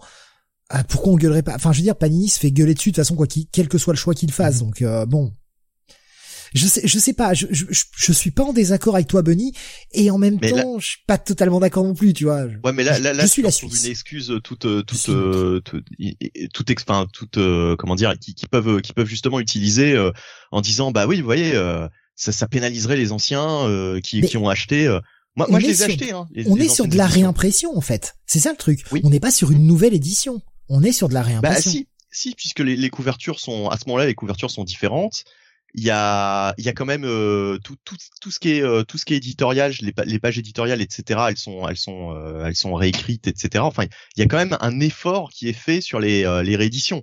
Donc quelque part de toute façon les les anciennes éditions sont moins belles que que, que les nouvelles. Déjà. Ouais, ouais je bah sais pas c'est c'est disons que les deux points les deux points se défendent non mais le, truc c'est qu'elles sont elles sont plus chères. T'auras pas dépensé autant parce que moi mes anciennes éditions je les ai payées 25 euh, euros et maintenant elles sont à 35. Donc faut justifier aussi cette augmentation de 10 euros. Rends-toi compte, c'est 10 euros de plus pour une nouvelle édition. Donc autant que la traduction soit nouvelle. Ouais, mais est-ce que ce serait pas encore plus cher s'ils refaisaient la traduction? Du coup, ils te feraient ah payer la bah, nouvelle euh, traduction euh, Ben non. Enfin, je veux dire, euh, euh enfin, effectivement, eux, ça leur, ça leur, ça, ça, ça leur coûterait évidemment. Mais normalement, ça ne devrait pas, euh, on peut pas, on peut pas augmenter ad vitam aeternam euh, les, les, les prix, quoi. Ouais, bon, c'est c'est un sujet où je pas les, moi comme je dis les deux les deux positions se défendent et euh, je, je c'est pas que je refuse de prendre parti, c'est que je ne je n'y arrive pas à prendre parti. Je vois sur les, les réactions hein, des, des gens euh, euh, Iron Man disait en même temps les ressorties des intégrales à partir des Masterworks s'amènent à racheter. Euh, le remaster est très bon, plus net, meilleure couleur. Tandis que, euh, eh bien, Baboussa nous disait Dieu que je déteste la nouvelle colo sur les oldies. Là aussi, tu vois, il y a les deux, il y a les deux côtés, quoi. Oui, ouais, ouais, non, ça, ça, ça j'aime pas tellement, euh, mais ça dépend. C'est plus chez DC que je trouve la couleur euh, criarde. Euh, que sur les, les, les, Masterworks de Marvel en général, je suis, je suis assez client, quoi. Je, je les trouve, je les trouve pas mal ça dépend. Il y a quand même des changements de colorisation ou des fois, mm. je, ouais. Euh, Spider-Man disait, il y a aussi un gros marché de quarantenaires, cinquantenaires, biberonnés aux stranges qui sont prêts à les acheter, ces intégrales. Euh, c'est d'ailleurs ce que je voyais euh, un peu plus tôt, un graphe qui nous disait des gens plus âgés qui ont plus de fric aussi peut-être, et je nous inclus là-dedans. exactement, exactement. Et d'ailleurs, c'est pour ça que le marché a, a changé euh, ces dernières années. C'est-à-dire que finalement, le marché n'a pas su se renouveler et à récupérer simplement les, les, les anciens quoi, les dinosaures comme nous qui continuons à acheter.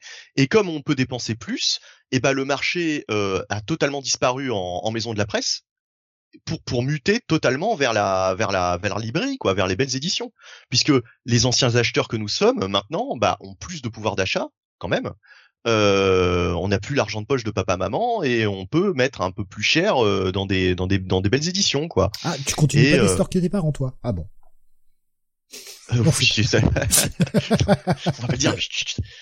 non mais euh, voilà. Non, moi, mais... je, je le fais, hein, je leur mets le flingue sur la tempe. Hein, je, je... Oui, non, mais... Je vais acheter mon frange. J'ai un Epic Collection à acheter, allez hop.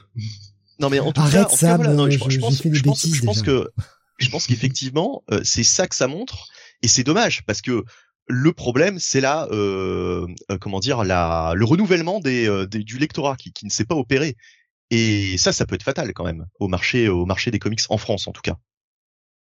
Bon, enfin voilà, moi, moi c'est surtout le constat sur le fait que on a beaucoup de oldies, soit des ressorties, soit des choses qui n'étaient jamais sorties, mais on a beaucoup de oldies qui marchent en fait.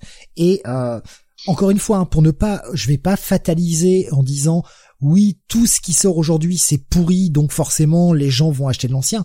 Non, ça reste un constat que la production actuelle séduit forcément un peu moins si la production ancienne a un tel succès. Parce que les bourses des gens ne sont pas extensibles. Donc à un moment, l'argent il va quelque part. C'est pas de l'argent magique, c'est pas de l'argent qui se crée. Mhm.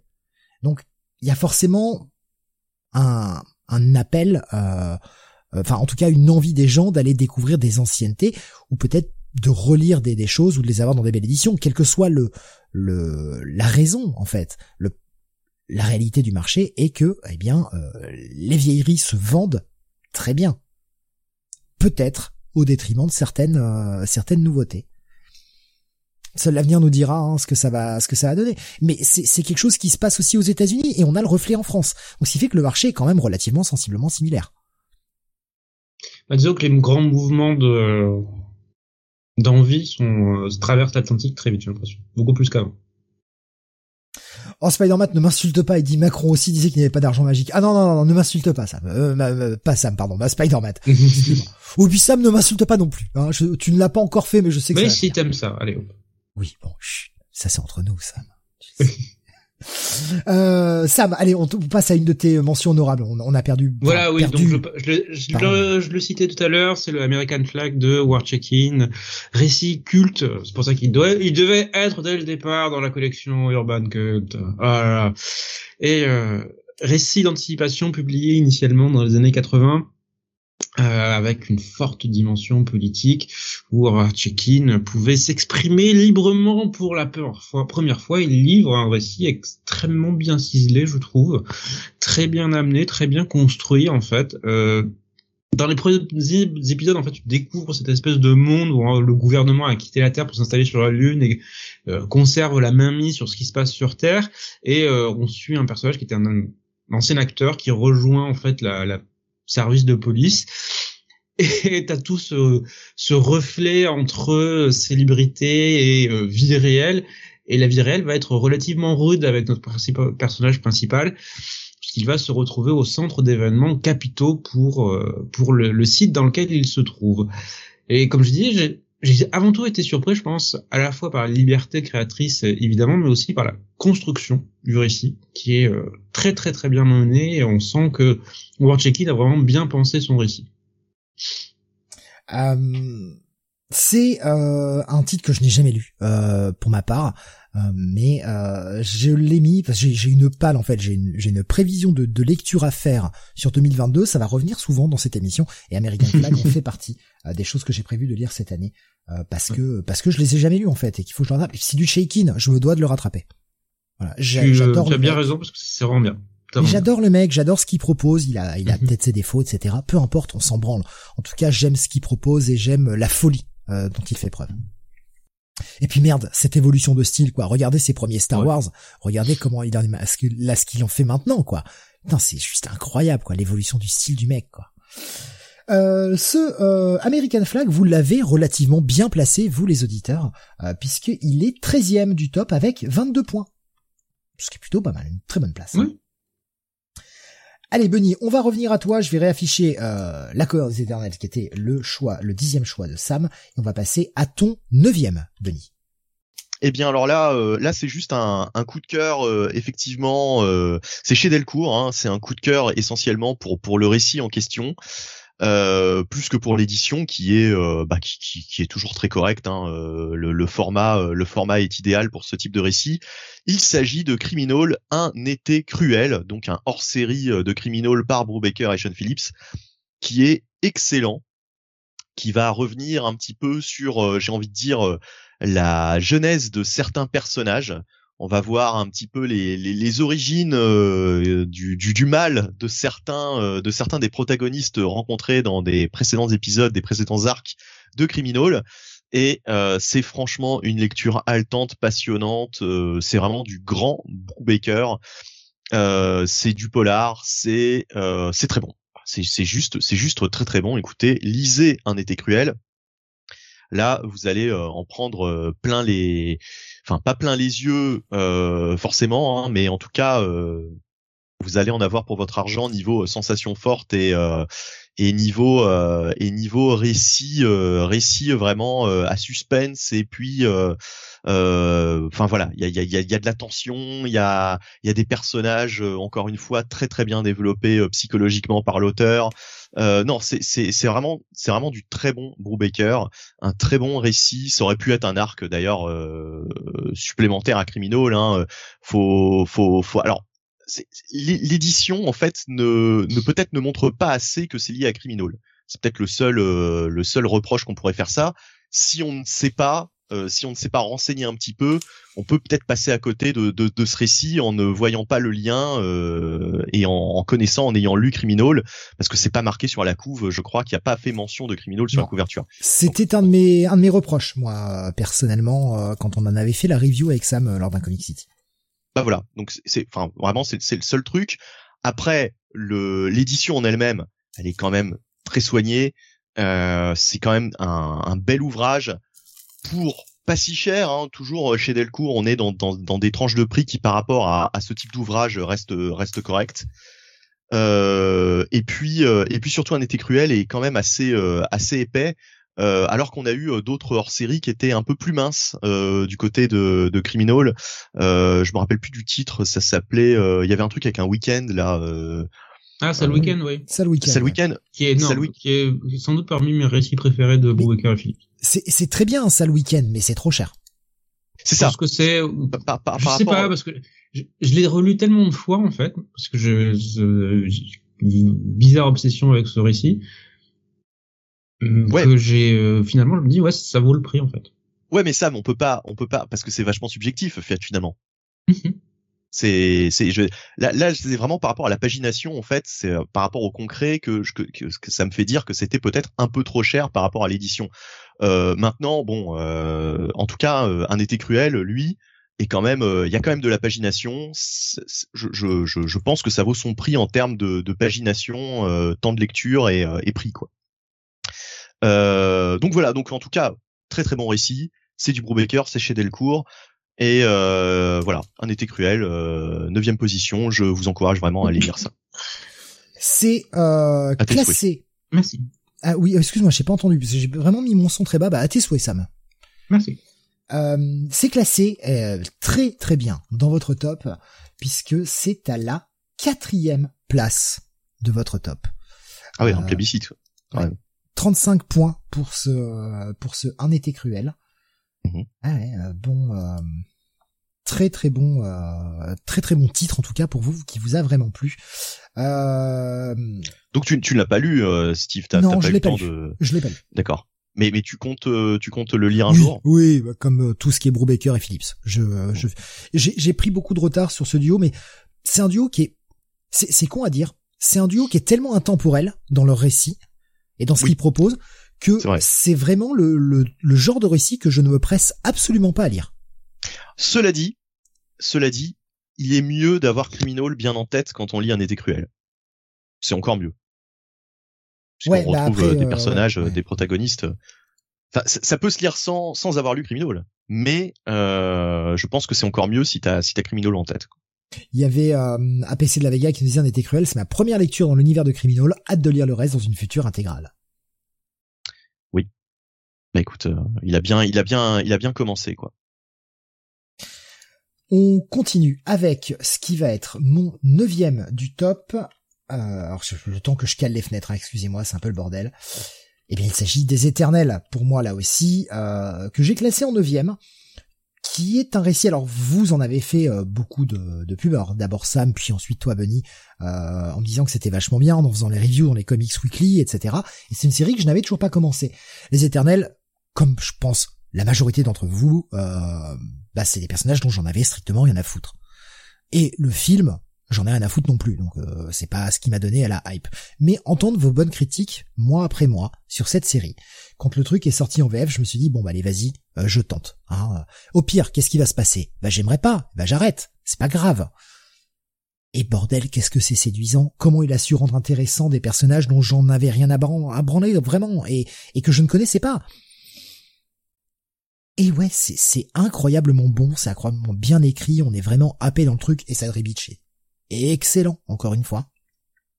Voilà. Bon, je vais pas euh, épiloguer là-dessus puisque euh, ah, tu en as déjà parlé, Benny. Je sais que euh, Sam en a déjà parlé aussi. Non, c'est attends, c'est Sam qu'on a déjà parlé. oh, je sais plus, j'ai plus le top sous les yeux là. Ça y est, je suis perdu. Non, c'est Sam qu'on a parlé. Et t'en reparleras tout à l'heure, Benny. Donc voilà. donc j'épilogue pas là-dessus. Et je rappelle que les Éternels étaient classés 26e du top pour vous avec 16 points. On continue avec toi, Sam. Oui, euh, mon neuvième, ça va être un rendez-vous régulier maintenant, récurrent depuis quelques années, à savoir le Giant Days de, John Ellison qui parut chez euh, Aquileos. On a eu deux tomes qui sont parus grâce à une campagne de participation au financement. Et c'est toujours un plaisir absolu de continuer cette série. D'autant que, bah, normalement, si tout va bien, on aura en 2022 les deux derniers tomes de la série, toujours dans le format euh, d'eau dure qui est euh, que euh, Aquilos a adopté pour cette seconde édition. Et bah, très sincèrement, c'est la série, encore une fois, dont vous avez besoin pour vous sentir mieux. C'est votre antidépresseur en format bouquin. C'est le, le contraire de, de euh, euh, comment s'appelle Belette, euh, euh, Ouais, en, un sens, oui. Disons qu'on a des euh, des ah, en termes de oh là là, c'est et c'est euh, le récit lumineux absolu dont on a besoin quand on euh, quand, quand on est en plein hiver, qui fait un temps dégueulasse et qu'on a des journées de merde. Voilà. Donc euh, récit comme pour ceux qui ne connaissent pas, récit de trois jeunes étudiantes qui commencent leurs années universitaires et on va suivre leur vie rocambolesque. Voilà. Donc c'est bourré d'humour, c'est bourré d'inventivité, c'est bourré de, de fraîcheur. Ça se, ça avance bien, ça se renouvelle euh, de manière régulière et ça ne laisse jamais de côté le développement de ces personnages. Donc, euh, je, je, allez-y, les Andes, euh, on est à 5 tomes, il en reste 2. c'est vraiment, vraiment une série à, à aller découvrir. Donc, euh, je suis content que tu, tu le conseilles euh, maintenant, puisque euh, va falloir que je m'y penche. Je connaissais même pas le pitch en fait. J'en entendais en parler. Euh, je, je, à chaque fois, j'entendais Giant Days, Giant Days, Giant Days. Je savais même pas de quoi ça parlait en fait. euh, bah, J'espère que le pitch continue. Sorti donc chez euh, Aquileos en français, chez Boom en VO. Mhm. Euh, voilà. Bon. Et étonnamment, c'est un des, des titres, pardon, excusez-moi, que je n'ai pas retrouvé dans votre top. C'est un titre ah. pas classé. Et ouais. Dommage. Ah bah il y a encore trop peu de gens qui qui, qui comme moi ne ne ne enfin ne, ne connaissent pas encore quoi en fait. Ils connaissent juste de noms certainement. Puisque Sam t'en parle souvent hein, dans tes tops euh, dans tes dans tes guides de lecture etc je le vois tout le temps passer ce titre. Et je me disais à chaque fois qu'est-ce que c'est exactement? Il y avait euh... Graf qui m'a fait beaucoup rire qui a dit Giant Days je vais pas essayer donc j'ai pas d'avis mais je veux pas une tranche de vide ce qui me fait énormément mais non, c'est la tranche de vie, la tranche de vide. Ah. Voilà, c'est ça. Et moi, c'est APC la vegan me dit, moi ça me branche pas non plus. Et moi, c'est pareil, ça me branche pas. Quand tu parlais de temps d'hiver où il pleut, etc., qui fait gris, mais c'est un temps de black metal, ça. Moi, ça me donne la patate, ça. Je suis content. Mais Giant Death, de toute façon, c'est à lire toute la nuit. Euh, J'ai oublié de le mettre. Beau, quand tu entends dégueulasse, euh, voilà. À lire toute l'année, tout le temps. Encore une fois, c'est pas parce qu'un titre n'est pas forcément représenté même dans le top auditeur que c'est pas forcément un titre qui a de la valeur. C'est toujours difficile de, de, s'exercer à devoir choisir 10 publications. On a eu une année extrêmement riche, encore une fois, sans déconner. Ah, vous avez cité 106 trucs différents. Et j'ai regroupé, hein, pour certains. Hein. Euh, pour arriver à, je veux dire, euh, quand j'ai vu du Conan, il y a des moments, euh, j'ai fait allez hop Conan, je fous la série Conan, la série Omnibus, j'ai tout foutu dans un seul truc qui s'appelait Conan, comme ça c'est réglé. Et voilà, il y a, y a, y a des, y a énormément de choses qui sont sorties cette année. On l'a, on l'a pas arrêté de le dire, c'était une année incroyable en termes de sorties, qu'on allait tous mourir tout le temps du portefeuille. Ça se, ça se voit là. Et forcément, bah, quand on vous demande d'en choisir que 10, et 12, en fait, avec les mentions honorables, on peut pas tout mettre. Voilà. Et oui. Et oui. Euh, bah, Schizophile nous dit par exemple, je n'ai lu que le premier. Euh, Gigo nous dit, j'ai lu plus de 200 tomes cette année. Bah oui, c'est ça, c'est difficile de faire des choix. Allez, on continue. Euh, sur le huitième, on avance un peu. Euh, Bunny, ton huitième. Je suis désolé, j'ai affiché la, cover un peu tôt sur YouTube. C'est parti trop tôt. Euh, putain. C'est, c'est, ça t'arrive, c'est le drame de ta vie. Prématuré, quoi. Euh, peu prématuré, euh, précoce. Excusez-moi. oh, putain la vache les deux. Euh, donc oui, euh, Absolute Carnage, mais en édition absolute justement. Et euh, c'est là tout, le truc. Pourquoi, pourquoi huitième place? Eh bien parce que c'est un event que ça fait partie des, rares events récents Marvel que j'avais vraiment beaucoup aimé. Je trouvais qu'il était euh, très intéressant cet event. Alors que sur le papier, pourtant, Absolute Carnage, ça me vendait pas du tout du rêve très bon event et surtout une édition absolute colossale. C'est, je crois, euh, le plus gros absolute qu'on ait jamais eu en VF, euh, puisqu'il est vraiment énorme. Alors il y avait même quelques petits soucis, j'ai entendu dire qu'il y avait des absolutes qui étaient euh, un peu, un peu, un peu, un peu pétés. tellement le livre à l'intérieur du fourreau était lourd du coup et le, le fourreau le fourreau ne tenait pas euh, bon, enfin moi sur mon absolute, en tout cas, ça, ça a tenu. Il hein. a pas de, j'ai pas eu de problème avec cette édition. Mais euh, donc voilà, donc une édition colossale euh, pour un absolute, sachant que tous les absolutes en fait sont au même prix. Je me suis dit, cet absolute là, franchement, vaut carrément son prix. Alors c'est toujours assez cher, hein, les absolutes, c'est 70 euros. Mais c'est vraiment des, des objets, hein, quasiment. C'est, c'est, c'est vraiment un format hors norme, un petit peu comme Urban Limited. Euh, mais là, en plus, je veux dire, vu le nombre de pages que vous avez euh, pour le même prix que l'absolute, par exemple, Oxepox, qui reste très bien hein, euh, en termes d'absolute, mais qui est juste enfin, tellement plus réduit finalement pour le même prix que là, euh, franchement, vous avez une bonne histoire et vous avez surtout des, des heures de lecture, puisque c'est vraiment une pagination gigantesque. Je sais plus combien il y a de pages, mais euh, c'est pratiquement un omnibus en absolute. Donc voilà, donc euh, huitième place parce que euh, c'est vraiment euh, c'est vraiment intéressant que Panini nous ait sorti un absolute aussi conséquent, qu'ils aient osé en fait sortir cette bête en, en VF. C'est un titre que je ne retrouve pas classé. Alors je sais que tout à l'heure j'ai fait une fausse manip, j'ai effacé une ligne. Donc je crois que c'est cette ligne-là que j'ai effacée malheureusement, qui avait seulement remporté deux points, ce, ce Absolute Carnage. Bah, euh, c'est, voilà, il a été, euh, il a été classé, euh, voilà, juste par une personne. Mais après peut-être que le, le prix aussi. Et puis parce que c'est pas forcément de la nouveauté, on a eu tellement de nouveautés, ça a déjà été. Bien sûr, bien sûr, ouais. mais moi c'est pour pour l'édition en fait. Là c'est encore une fois c'est plus plus le côté édition que j'ai jugé. Euh, voilà, c'est c'est vraiment le le plus gros absolute ever en VF. Euh, pour moi, c'était pas cette année, nous disait Graf. Je crois que je l'avais mis l'année dernière. Effectivement, on l'avait mis hein, dans nos tops euh, Sam l'année dernière. Putain, faut vraiment mhm. que j'aille chercher le top de l'année dernière pour revérifier. Euh, Spider-Man j'ai du mal avec ces absolutes qui ont un event qui fait partie intégrante d'un run comme War of the Realms, qui est euh, juste la fin du run de Aaron sur Thor. Euh, bah voilà, hein, donc on va passer à mon huitième, qui est The Batman's Grave que j'ai placé en huitième parce que euh, bah déjà j'ai aimé ce récit. Je sais que ça n'a pas séduit tout le monde. Euh, moi je l'ai lu en VO, donc au rythme VO. Il y avait effectivement parfois de la décompression. Euh, parfois. Hmm. Une Warren Ellis donc et, euh, et Brian Hitch. Je vais déjà placer les auteurs. Warren Ellis au scénar et Brian Hitch au dessin. Et surtout à la mise en scène, et Warren Ellis a laissé une énorme place à Brian Hitch pour s'éclater dans tout ce qui est scène d'action. Un Brian Hitch bien plus inspiré que sur Venom. Euh, voilà, ça s'est fait, c'est au passage, hein, vous l'aurez bientôt en VF, euh, mais vous verrez que les pages de Brian Hitch euh, sur Venom, c'est quand même pas incroyable. C'est pas ce qui est le plus séduisant dans Venom. Euh, j'ai ouais, j'ai vraiment aimé ce, ce Batman's Grave. C'était au moment où je ne lisais plus euh, Batman puisque c'était la, encore la série écrite par, écrite pardon par Tom King. Euh, ça m'a donné ma dose de Batman dont j'avais envie, un Batman qui était plus humain, un Batman qui était détective, un Batman qui parlait à la population, qui était mené dans une grande enquête. On avait du Alfred, intéressant en plus, euh, qui n'était pas mort, que déjà c'était cool. Euh, j'ai aimé le rythme du récit, même en le lisant en VO, c'est-à-dire mois après mois. Et l'édition d'Urban en un tome, eh ben c'est cool. Voilà, c'est très cool.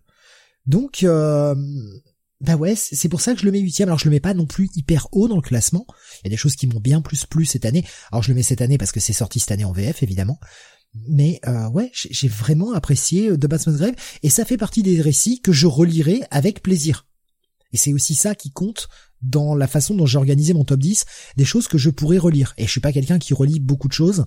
Euh, J'aime bien découvrir des nouvelles choses plutôt que relire des choses que j'ai déjà lues. Et Batman's Grave fait partie des, des, des, des titres que j'aurais envie de relire d'une traite, en fait. Après l'avoir suivi mois après mois, j'ai envie de le lire d'une traite. Euh, très bon Batman's Grave malgré une fin un peu abrupte, nous disait euh, Spider-Mat. Euh, Schizophrénie le seul Batman à peu près potable sorti cette année, euh, c'est dire le vide profond des sorties. C'était pas déjà Tanyan Fort quand même à l'époque où ça sortait? Au scénario de. Bah, c'est pour ça que j'avais arrêté de, de lire Batman. D'accord, non, parce que tu avais dit Tom King tout à l'heure en fait. Ah non, non, non, c'est au départ c'était Tom King. Ça a peut-être fini sur la fin du, sur le début du run de Tanyan Fort, hmm. mais euh, c'était Tom King au départ. Euh, et Batman's Grave, bah, vous l'avez plutôt pas mal classé, euh, les auditeurs, puisqu'il est 27ème euh, du top avec 15 points et demi. Voilà. Euh, Est-ce que vous voulez dire un petit mot vite fait l'un de vous deux sur Batman's Grave? Sam, t'as dit bon lent, voilà, bien compressé. Pas pas un grand souvenir, franchement. Moi, je un récit assez moyen en ce qui me concerne. Donc je ne pourrais pas m'exprimer dessus. Allez, on passe à ton numéro 8, Sam. Oui, mon numéro 8 qui va être l'une de mes bonnes surprises de fin d'année, à savoir l'omnibus Conan le barbare par Kurt euh, Busiek et Gary Nord. Euh, je commence à avoir un petit, une petite expérience maintenant avec Conan, puisque j'avais commencé il y a quelques années avec le run de Jason Aaron, que j'ai continué avec Jim Zub, que j'ai euh, entamé maintenant, bien entamé d'ailleurs, les intégrales Conan, le run original de Roy Thomas. Donc, je commence à avoir pas mal d'épisodes sous le, sous le coude et euh, j'étais allé, je vais pas dire en reculant sur ce run parce que Kurt Busiek, j'ai toujours un avis relativement partagé sur ses euh, prestations. Il y a des récits, euh, voilà, que j'aime beaucoup. Euh, d'autres sont comme son run sur Avengers qui m'a laissé complètement indifférent, voire que je n'ai pas aimé sur certaines parties. Donc, je sais jamais en fait sur quel pied danser et comment la, comment, comment je vais apprécier son travail en général.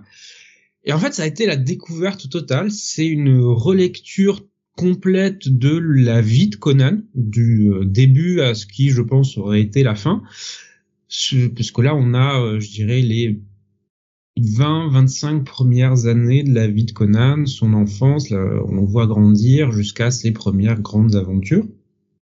Et c'est euh, bah, c'est foutrement bien fait. Enfin, le scénario est ultra prenant. C'est ça rebondit tout le temps, on est vraiment pris dans la vie de ce personnage, on a une vraie exploration de sa psychologie et pas seulement euh, dépeint comme une grosse brute.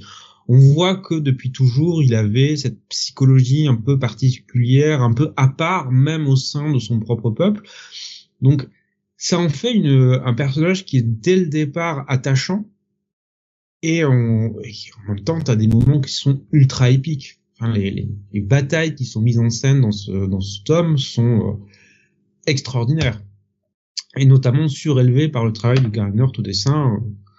C'est euh, voilà, ça, a été ça a été une de mes grosses claques de fin d'année, euh, un gros gros plaisir à lire. En plus, ça se, ça se lit bien, c'est vraiment très très fluide dans la lecture. Donc, si vous avez des doutes, alors je sais que je sais même plus s'il est encore disponible parce que les omnibus ont tendance à partir très vite. Mais si vous arrivez à le trouver, allez-y. Hein cet omnibus Conan a été sacrément bien classé par vous parce que c'est pareil, encore une fois, c'est pas un produit d'appel facile, hein, vu le prix. Euh, cet omnibus Conan est 15e de votre top avec 22 points. Hmm. À égalité bah, avec le, 14e et le, le 13e qui était euh, American Flag et le 14, je le garde pour tout à l'heure parce qu'on en parlera aussi. Mais euh, c'est, soyons clairs, moi de tout ce que j'ai lu sur Conan, et j'en ai, j'ai lu pas mal de bons trucs, je pense que c'est le meilleur run que j'ai lu. Je, je, pense que c'est au-dessus de Roy Thomas. Le, le seul défaut de cet omnibus, c'est que ben c'est un peu, c'est non conclusif en fait. Ça, ça demande une suite. Moi, j'ai essayé le début, honnêtement, de, la série et j'ai un peu de mal à rentrer dedans. Faut que je me mette au rythme, mais j'ai un peu de mal à rentrer dedans.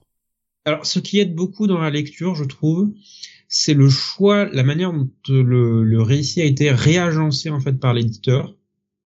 Je pense que c'était un choix qu'ils avaient fait en VO, puisque euh, dans l'édition en fait single, euh, les, euh, les, épisodes qui se passaient dans le passé de Conan, tu sais, c'était, euh, on avait un, récit dans le présent, puis un épisode qui était dans le passé, puis on revenait dans le présent.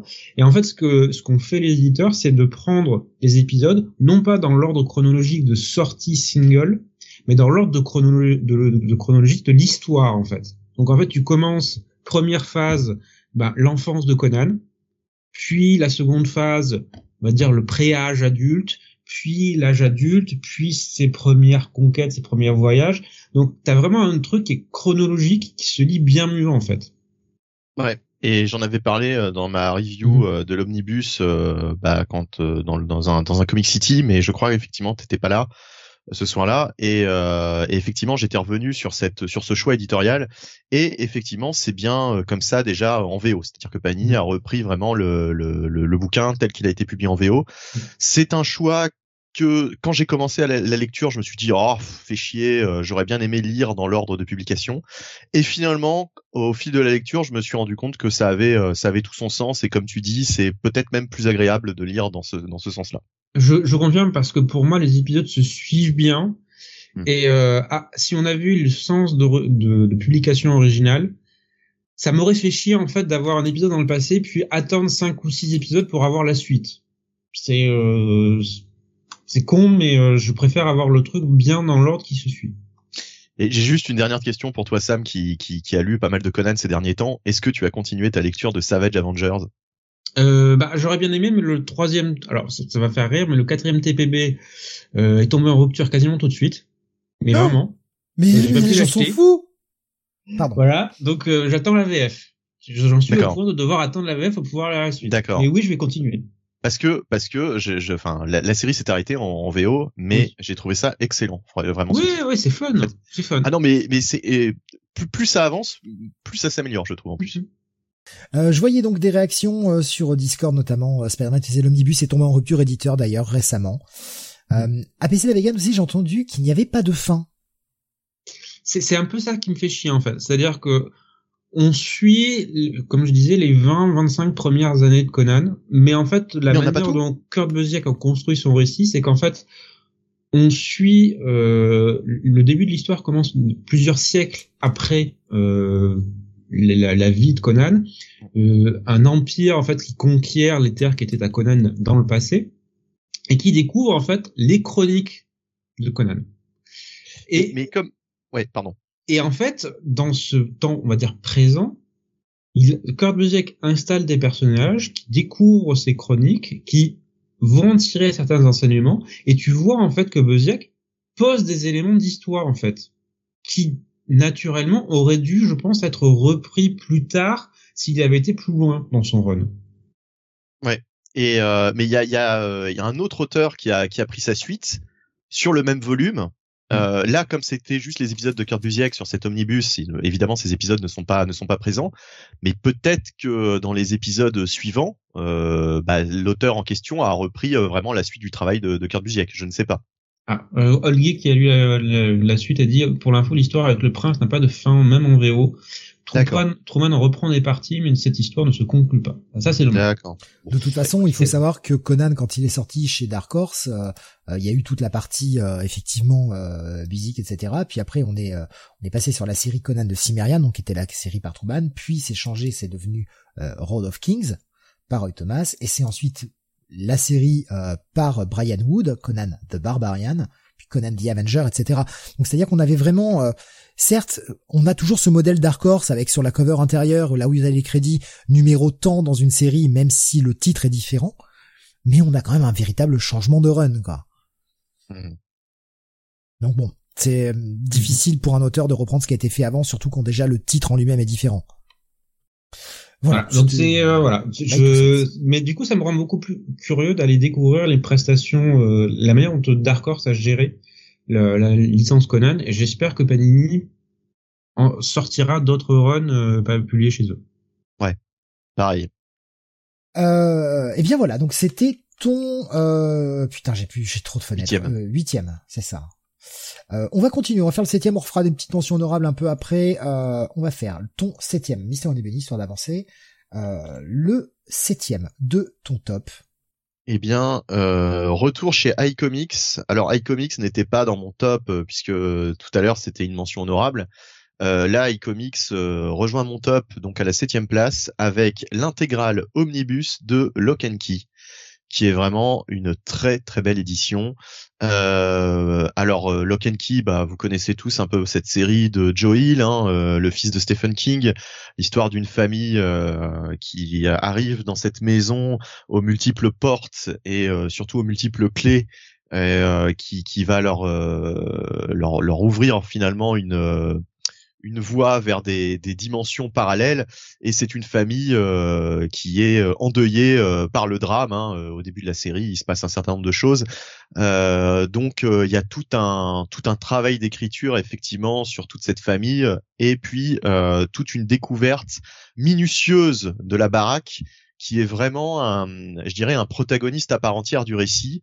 Euh, et là, dans cet omnibus, en plus, on a des pages vraiment euh, superbes de euh, tous les, toutes les créatures. Par exemple, il y a une espèce de glossaire des créatures qu'ils vont rencontrer euh, derrière chaque porte.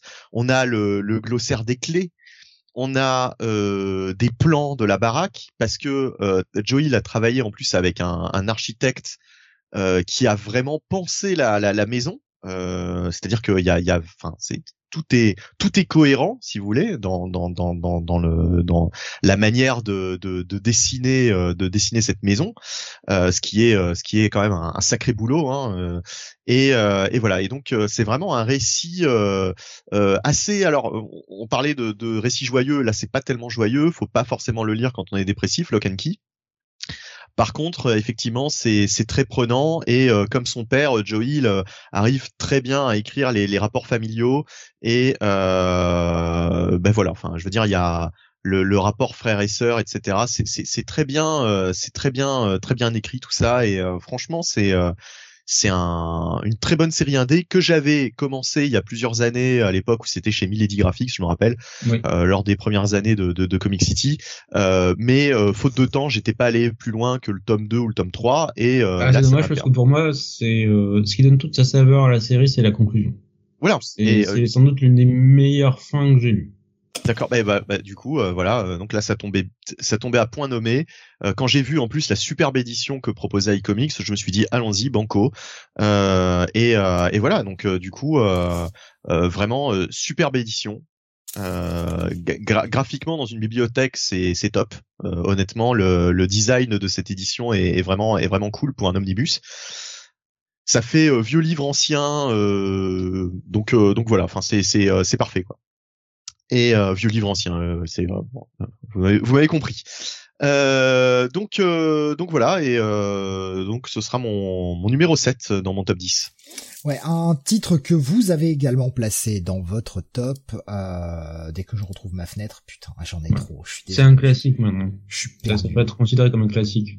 Euh, Lock and Key, vous l'avez mis combien? Eh bien, il est 24e de votre top avec 17 points tout pas mal hein, pour une grosse édition. Euh, est-ce que l'un de vous a le prix en tête? Je l'ai plus en tête moi. C'est pas 75 bah. euros, 70 euh, alors je, je l'ai pas, je l'ai pas ici euh, l'édition, donc euh, je peux pas, je peux pas vérifier, mais ouais, il me semble que c'est, euh, c'est, c'est, alors je, je, suis pas sûr. Moi j'aurais, dit moins. 79 de mémoire, voilà, nous disait ah Guillaume. 79, nous dit APC de la Vega. Bah voilà, hein, les gens... Mais honnêtement, c'est, enfin voilà, c'est, c'est vraiment un pavé et puis de la lecture, vous allez en avoir quoi. Euh, Il y avait euh, justement Gigos qui disait on me l'a offert à Noël, c'est intégral, ça va être enfin l'occasion de découvrir la série. J'avais jamais craqué parce que pas fan du dessin de Rodriguez. C'est vrai que bon, le dessin peut. Euh, peut... Faut s'y faire. Mais moi, ça, je, je pense que dès la moitié du premier tome, on s'y est complètement fait et on Oui, est complètement dans le récit. Schizophile nous disait c'est allez, cette édition est moins belle que celle en trois tomes. Et euh, Ah. il y avait Grave qui disait combien de rééditions pour Lock and Key? C'est vrai. Chaque année, mais c'est pas grave, ça continue de se Série, enfin suite de mini-séries, hein, on va dire comme ça, que perso je n'ai jamais terminé. J'ai euh, j'ai fini par décrocher en fait. Il va falloir que je m'y remette. Ah, il faut vraiment que tu, comme je, comme je disais à Benny tout à l'heure, c'est Oui, j'ai des meilleures fins de série que j'ai lues. C'est euh, pas parce que j'étais parti faire pipi, Sam, que je n'ai plus le casque sur les oreilles, j'entends tout. Mais euh, ouais. fin, fin vraiment douce amère et, et marquante et euh, très. Ça donne une saveur particulière de savoir que le récit en lui-même est très bon et que la conclusion ne fait que le relever. Ouais, mais il faudra, il faudra que je termine un jour. Faudra, en fait, il faudra surtout que je reprenne la lecture euh, complète hein, depuis le départ. Oui, oui. Euh, parce que j'avais dû lire, je crois, en tête. deux ou trois premières mini-séries, j'ai pas, j'ai pas continué.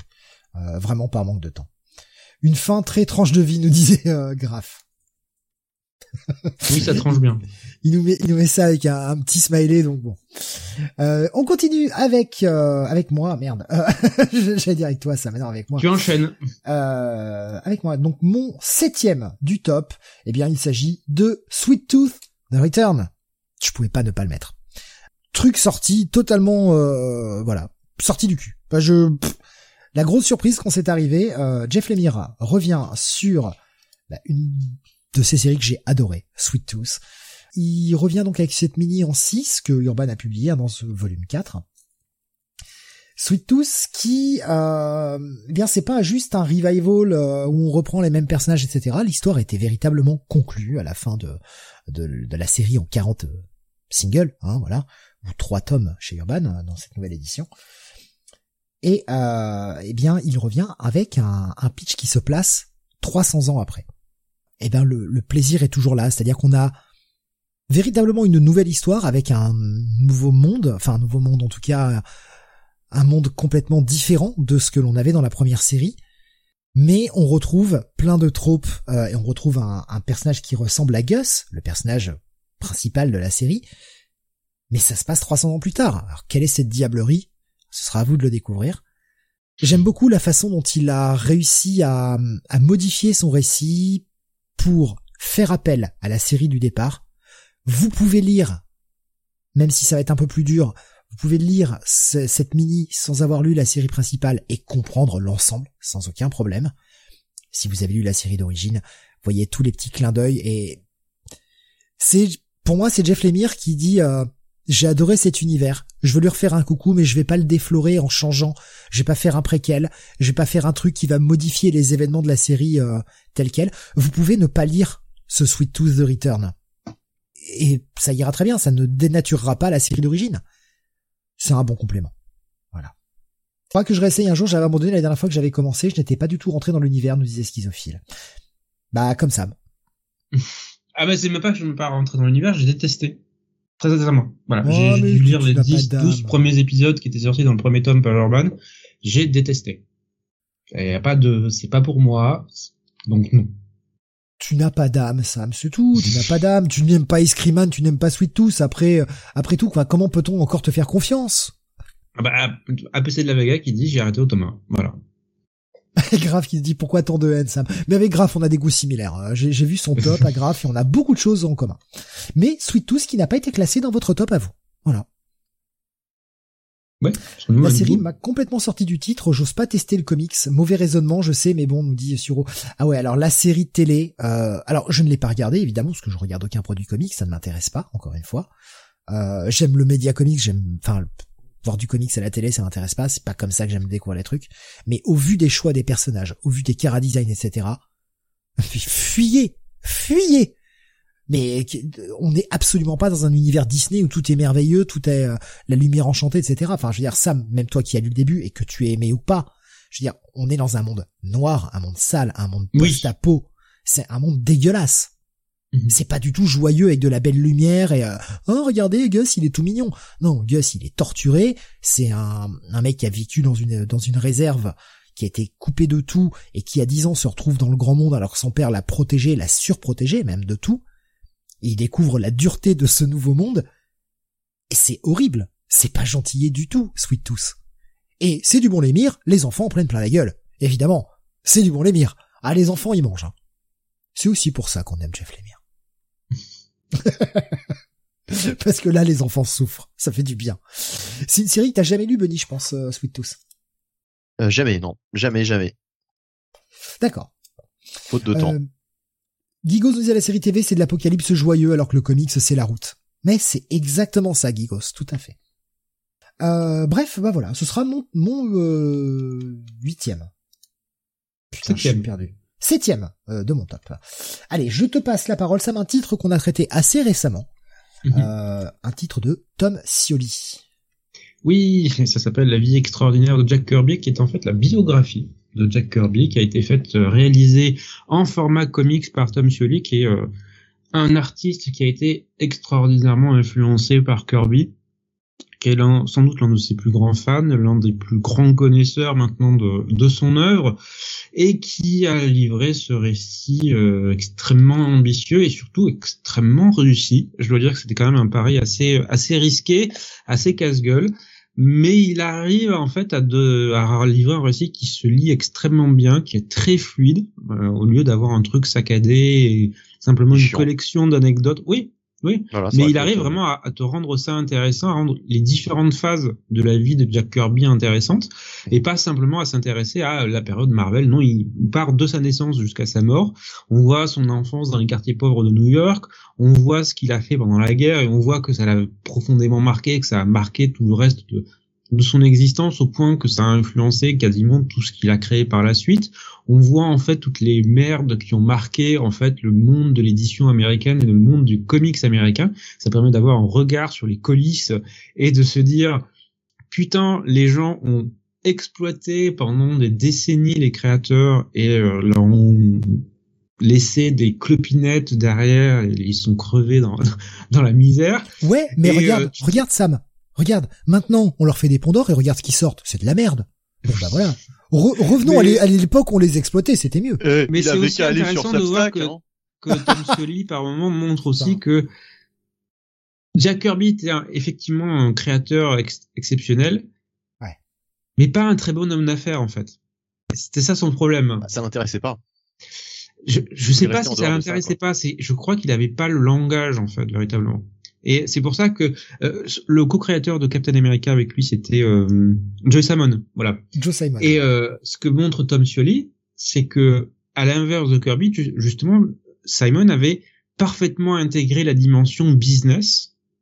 Et c'est pour ça qu'il avait réussi à défendre ses droits sur plusieurs de, ses créations au fil de sa vie. Ce que nous dit Spider-Man, hein, comme Steve Jobs avec Steve Wozniak. C'est ça. Donc il y a, y a, un créatif et il y, a un, y avait un businessman.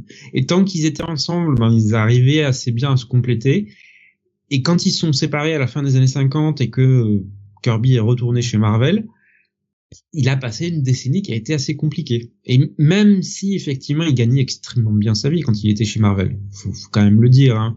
Effectivement, il ne touchait pas de royalties, il ne touchait pas ça, mais il avait un, ratio de qui en faisait l'un des, des, artistes les mieux payés de l'industrie. Mais il n'y avait pas le respect derrière. Et quand je dis il n'y avait pas le respect, c'est ses propres créations ne lui étaient pas attribuées. Tout était attribué à Stanley. Et tu, effectivement, quand tu bosses euh, un nombre d'heures absolument incalculable, que tu te donnes à 110% sur tout, et qu'à la fin on te dit ah mais c'est pas vous qui avez créé ça, c'est machin. Au bout d'un moment, tu comprends que ça, ça passe plus, quoi. Voilà. Mais ça va jusqu'au bout, ça, ça montre aussi son expérience chez DC, les ambitions qu'il en avait, comment il est revenu chez Marvel par la suite, comment et il s'attarde pas trop sur la dernière période de sa vie euh, quand il est quand il est parti dans le monde de l'animation, mais il y a aussi les petits euh, les petites mentions qu'il fait à la création d'Image quand euh, il voit effectivement ce, un nouveau modèle émerger qu'il aurait qui, qui aurait été euh, merveilleux des années plus tôt, mais euh, dont il a très peu profité au final. Donc c'est euh, c'est un récit qui est vraiment vraiment bien mené, parfaitement réussi par par Tom Scioli. Donc si la vie de Jack Kirby vous intéresse, si le monde de l'édition aussi au-delà vous intéresse, franchement, allez-y. C'est euh, c'est parfaitement maîtrisé. Sam, petite question, tu vois, parce que je, je l'ai toujours pas lu. Euh, ça, ça m'intéresse, mais j'ai toujours pas lu. C'est pareil, ça fait partie des trucs que j'ai. Je sais pas si j'aurai le temps de lire cette année, mais je, je vais essayer en tout cas. Euh, j'ai d'autres priorités en tout cas sur les euh, mhm. sur les, les, projets parce que je sais que mon temps est limité, donc je suis là, je, je m'engage pas à le lire en 2022. Je sais pas si j'aurai le temps.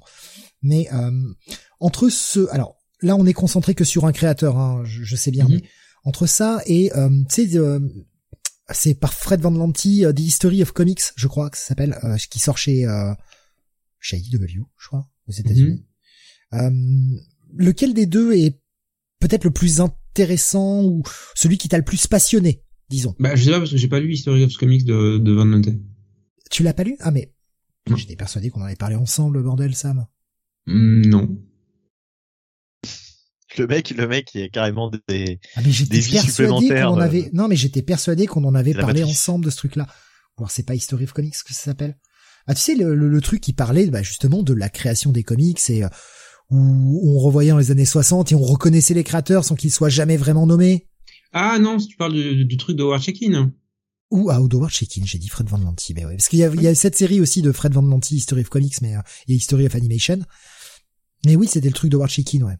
Pardon. Oui, de Hortikin. Euh, attends, je retrouve le titre parce que ah, j'ai vu d'acheter le deuxième top qui dans pas longtemps. Et Kid Comics, voilà. Oui, c'est ça, merci. Merci. Euh, je conseillerais plutôt le truc de Tom Scioli. Très sincèrement. D'accord. Alors, celui de, de Warchikin est bien. Peut-être un peu plus désabusé, non? Il y a ça aussi, et c'est beaucoup plus disjoint, en fait, en termes de narration.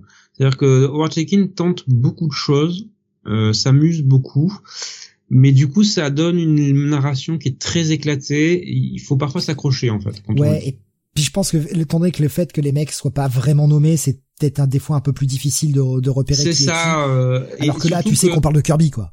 c'est ça. Euh, on comprend quand on le voit, et surtout on comprend que les trois protagonistes que utilise euh, War Chicken sont en fait des fusions de plusieurs personnages historiques. Hmm dont il attribue euh, telle ou telle caractéristique, tel ou tel défaut, mais tu vois que c'est plusieurs personnes mélangées ensemble. Alors certaines sont très reconnaissables, comme tu le dis, d'autres demandent une connaissance beaucoup plus pointue. Donc je, ça, ça, sera moins abordable. D'accord. Euh, et désolé pour la confusion euh, entre la, la, série de Fred Van Nanti et, mhm. et celle de Watchekin. Avant de passer au top 6... Oui, 6 6. On va faire un tout petit point mention honorable. Alors, pas toi, Benny, pour le moment. Celui-ci, on va le, prochain de ta liste, on va le garder pour plus tard. Et le suivant, je le garde pour après. Ne t'inquiète pas. Je vais faire vite fait euh, mon douzième. Euh, du coup, ce que j'ai mis en 12 dans mes mentions honorables. Euh, alors, ce, ce, Kirby euh, de Tom Scioli, hein, je l'ai pas vu mentionner. Euh, attendez, je revérifie quand même que je dise pas de bêtises. Non, non, personne, euh, personne ne l'a euh, mis dans ces, dans ce top de l'année. mon douzième du top, enfin du coup ma deuxième mention honorable, ce sera le Al Jordan Green Lantern, donc de Grant Morrison et euh, Liam Sharp. Liam Sharp, putain, je suis désolé. La, la, fatigue commence à frapper fort là. Hein, vous savez ce qu'était là hier soir. On a fini très tard, du coup peu dormi, beaucoup de boulot. Bref, la, journée était longue. Euh, donc Liam Sharp, le tome 3 est sorti le 20 janvier 2001. 2021, 2000, putain, j'ai mis 2001, mais quel connard. 2021. Euh, et le tome 4, qui signera la fin de la série, n'est annoncé que pour le 22 mars de cette année. Putain, sans déconner, quoi. Il reste un tome à sortir. Euh, ça devait sortir il y a pas longtemps et ça a été repoussé. Il reste qu'un seul tome à sortir, ça fait chier, quoi. Ça fait chier que ce soit repoussé. Surtout dans ce tome 3, vous avez la mini-série euh, Black Stars qui fait le lien entre la saison 1 et la saison 2 puisque c'était sorti euh, sous ce format-là. Ça, merci à Urban de l'avoir inclus. Parce que c'était ah pas bah. dans le tome 3 VO. Ouais, et puis c'est surtout que c'est, je veux dire, tu peux pas le, tu peux pas ah ne pas lire. Important. Hein. Tu peux pas ne pas le lire. Si tu le lis pas, t'as pas la fin de la saison 1, quoi. Enfin, mhm. t'as pas l'enchaînement entre la saison 1 et la saison 2, en fait. Et on a euh, bah, le début de cette saison 2, donc la, la première moitié, hein, le, le 1 à 6, qui part sur une autre aventure. On va avoir un Al Jordan qui va se retrouver un petit peu exilé sur Terre suite à une mission des nouveaux gardiens, les jeunes gardiens, vous comprendrez en le lisant. Et on a surtout un Liam Sharp qui, certes, nous avait montré de très belles choses sur la saison 1, mais qui sur la saison 2 n'a plus rien à voir avec lui-même. Le mec est mais incroyable. Transfiguré. Incroyable. Il essaye des choses, il tente des styles, il y a des pages. Vous regardez deux pages, enfin vous, vous prenez la première page, vous tournez la deuxième page, vous avez l'impression que c'est pas le même dessinateur et pourtant c'est lui quoi. La versatilité du mec est juste folle. Alors pourquoi je l'ai mis qu'en 12 Bah parce que c'est pas non plus un titre euh, incroyable. C'est pas super simple d'approche. Il y a ah bah aussi le fait... Morrison. Et moi je sais que j'avais beaucoup plus apprécié cette, ce début de seconde saison à la première. Et il y a, y a, aussi le fait que je sanctionne, qui est peut-être pas le meilleur des arguments, hein, mais c'est le mien. Donc euh, bah, voilà. Le fait qu'on n'ait pas la fin. Je suis désolé, attendre plus d'un an pour avoir la fin, ça fait chier. Et c'est pour ça que je l'ai pas mis dans mon top 10. Mais je voulais le mentionner quand même parce que euh, bah parce que merde, ça reste vachement bien quoi. Oh oui. Euh, il nous dit c'est sorti euh, cette année le Hal Jordan bah ouais c'est sorti en janvier j'aurais pu mettre aussi mais c'est bien le tome avec Affida Turner alors ne l'ayant pas lu en VF euh, je ne sais oui, pas oui il me semble oui mais euh, bon voilà. Et ça a été euh, classé dans votre top. Alors c'est pas c'est pas une grande grande place. Il y a pas des masses de gens qui l'ont classé. Il est 71e avec 3 points euh, Sam, autre euh, titre pour toi, euh, j'aurais voulu que tu parles eh bien de celui-ci. Oui, Next Men, on a eu les deux et deuxième et troisième volumes de la série de John Byrne cette année, qui reste de très très très bonne qualité.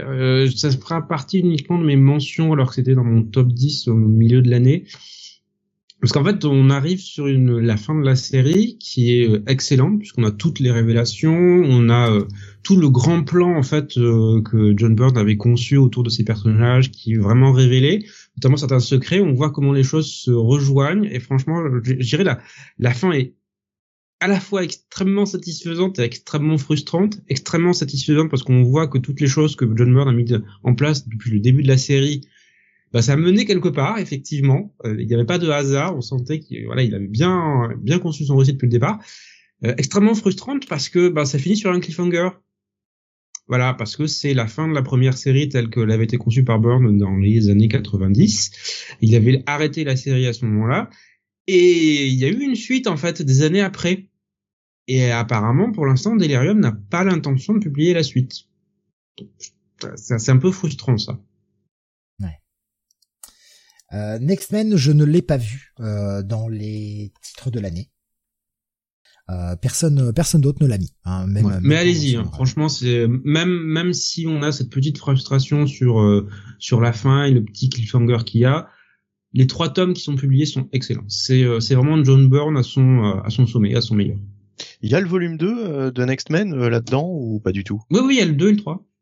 D'accord, ok. Euh, mais Burn a le droit de publier euh, la fin de ses runs en France, nous demande Graf. mais euh, voilà, est-ce que le problème c'est que alors Burn très bon, voilà, très bon scénariste, très bon, un très bon dessinateur. Le problème c'est qu'il a eu la tendance au cours de sa très très longue carrière à laisser tomber un peu tout en fait. C'est-à-dire que tous ses grands runs, il est jamais allé au bout. À part, je sais pas pourquoi, Spider-Man. Là, on aurait préféré qu'il arrête avant. Mais non, Chapter One, un jour en rétro review. Hein, cette année, je m'y engage en rétro review. Non. Ça me fait penser à un certain JMS quand même. Hein. Le côté, euh, je commence des trucs et je termine jamais. Bah, je sais pas parce qu'il a certaines séries qu'il a quand même fini. Rising Stars, il a fini. Midnight Nation, il a fini. T'es sûr? Bah, Spider-Man, on peut dire c'est une fin. C'est pas une bonne fin, mais c'est une fin. Ouais, ouais. ouais voilà, les séries qu'il a laissé tomber, effectivement, il a laissé tomber Thor parce que euh, Marvel s'est engagé à ne pas lui Attends, Midnight Nation, Midnight Nation, il y avait une fin à Midnight Nation Ouais, il y a 12 épisodes. D'accord, ok. 12 épisodes, c'est un récit complet. D'accord, ok. Voilà. Donc effectivement, il y a Thor. Qui est, euh... mais comme je dis, euh, il était allé avec une promesse de Marvel. Oui, on vous fera pas chier avec des events et des crossovers, et euh, ça, ça a même pas tenu un an. All Geek nous disait hein, par rapport à ses fins de run, etc., le fait qu'il abandonne, comme Kirby à son retour chez Marvel en fait. Euh, ben voilà, c'était euh, une autre de tes mentions honorables. Il t'en restera une, Sam. Euh, il en reste Bunny, mais euh, vous allez comprendre pourquoi je les garde. C'est pour les lier, euh, pour que ce soit plus fluide. Allez, on va continuer avec toi, Bunny. tu vas passer à ton sixième, si j'ai bien compté et que je me suis pas paumé. Oui, c'est toujours le sixième. C'est celui, voilà, le fameux qui est dans notre top à tous. Oui, bah alors euh, les éternels. Hein, euh, alors euh, j'ai mis les éternels aussi pour sa version deluxe Euh, Panini nous a sorti un, un, plus grand format avec un dos toilé. Euh, donc très belle édition pour mmh. le premier arc des Éternels de Kieron Gillen. Euh, très belle édition qui sublime les dessins d'Essadri Beach. Alors encore une fois, euh, le choix éditorial euh, très très bien là-dessus puisque franchement graphiquement on en prend plein les yeux. Du point de vue du scénario, euh, Kieron Gillen est quand même très inspiré puisque, comme disait Sam tout à l'heure, il arrive à nous faire intéresser à des personnages euh, autour desquels, bah, on avait, enfin, envers lesquels on n'avait aucun intérêt. Hein, jusque là, franchement, les Éternels, c'était pas, ça vendait pas forcément du rêve. Là, il nous en fait euh, en, quelques épisodes, il replace toute la mythologie, tout, le tout ce qui fait le sel des Éternels, euh, tout leur leur mode de société, leur mode de vie. Il te il te il te il te replace tout ça en quelques pages. Et il y a pas mal de pages aussi de textes euh, qui entrecoupent la, bande dessinée, un petit peu comme euh, ce qui se passe chez les X-Men en ce moment depuis deux ans. Sauf que là, eh bien toutes les pages euh, de éditoriales, toutes les pages de texte sont importantes. Vraiment, j'ai envie de dire que c'est Kieron Gillen fait ce qu'aurait dû faire euh, bah, tous les tous les auteurs sur X-Men, c'est-à-dire vraiment s'en tenir à l'essentiel et puis à ne, ne, pas faire des pages comme celle-là juste pour faire du remplissage et, et, et comment dire gratter quelques pages supplémentaires.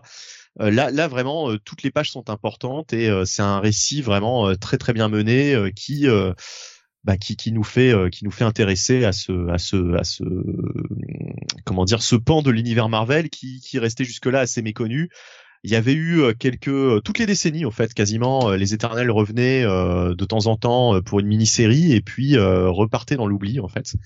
donc là peut-être qu'ils sont ils sont revenus pour pour durer. Euh, et puis, euh, bah, euh, Gillan a aussi l'intelligence d'utiliser euh, le personnage de Thanos. Hein, donc, c'est, c'est, il, il, le fait bien aussi. Donc voilà. Mention spéciale à la double page des noms. Si vous avez lu, vous savez de quoi je parle. Mhm. et le cauchemar que ça a dû être s'ils ont dû déposer tous ces noms-là. le mec qui a fait tous les trademarks, il a dû en chier sa race. Ouais, ouais, ouais. Euh, alors c'est justement, tu, je parlais des pages qui sont toutes utiles. C'est peut-être, on va dire, en termes de pages, euh, euh, comment dire, euh, de schémas, de textes ajoutés en plus de, des, des, des, pages de bande dessinée, c'est peut-être la moins utile de toutes, même si c'est quand même très fun de voir effectivement tous ces noms par famille en fait d'éternels. Elle, te permet de te rendre compte de la quantité d'éternels ce que tu n'as pas forcément conscience.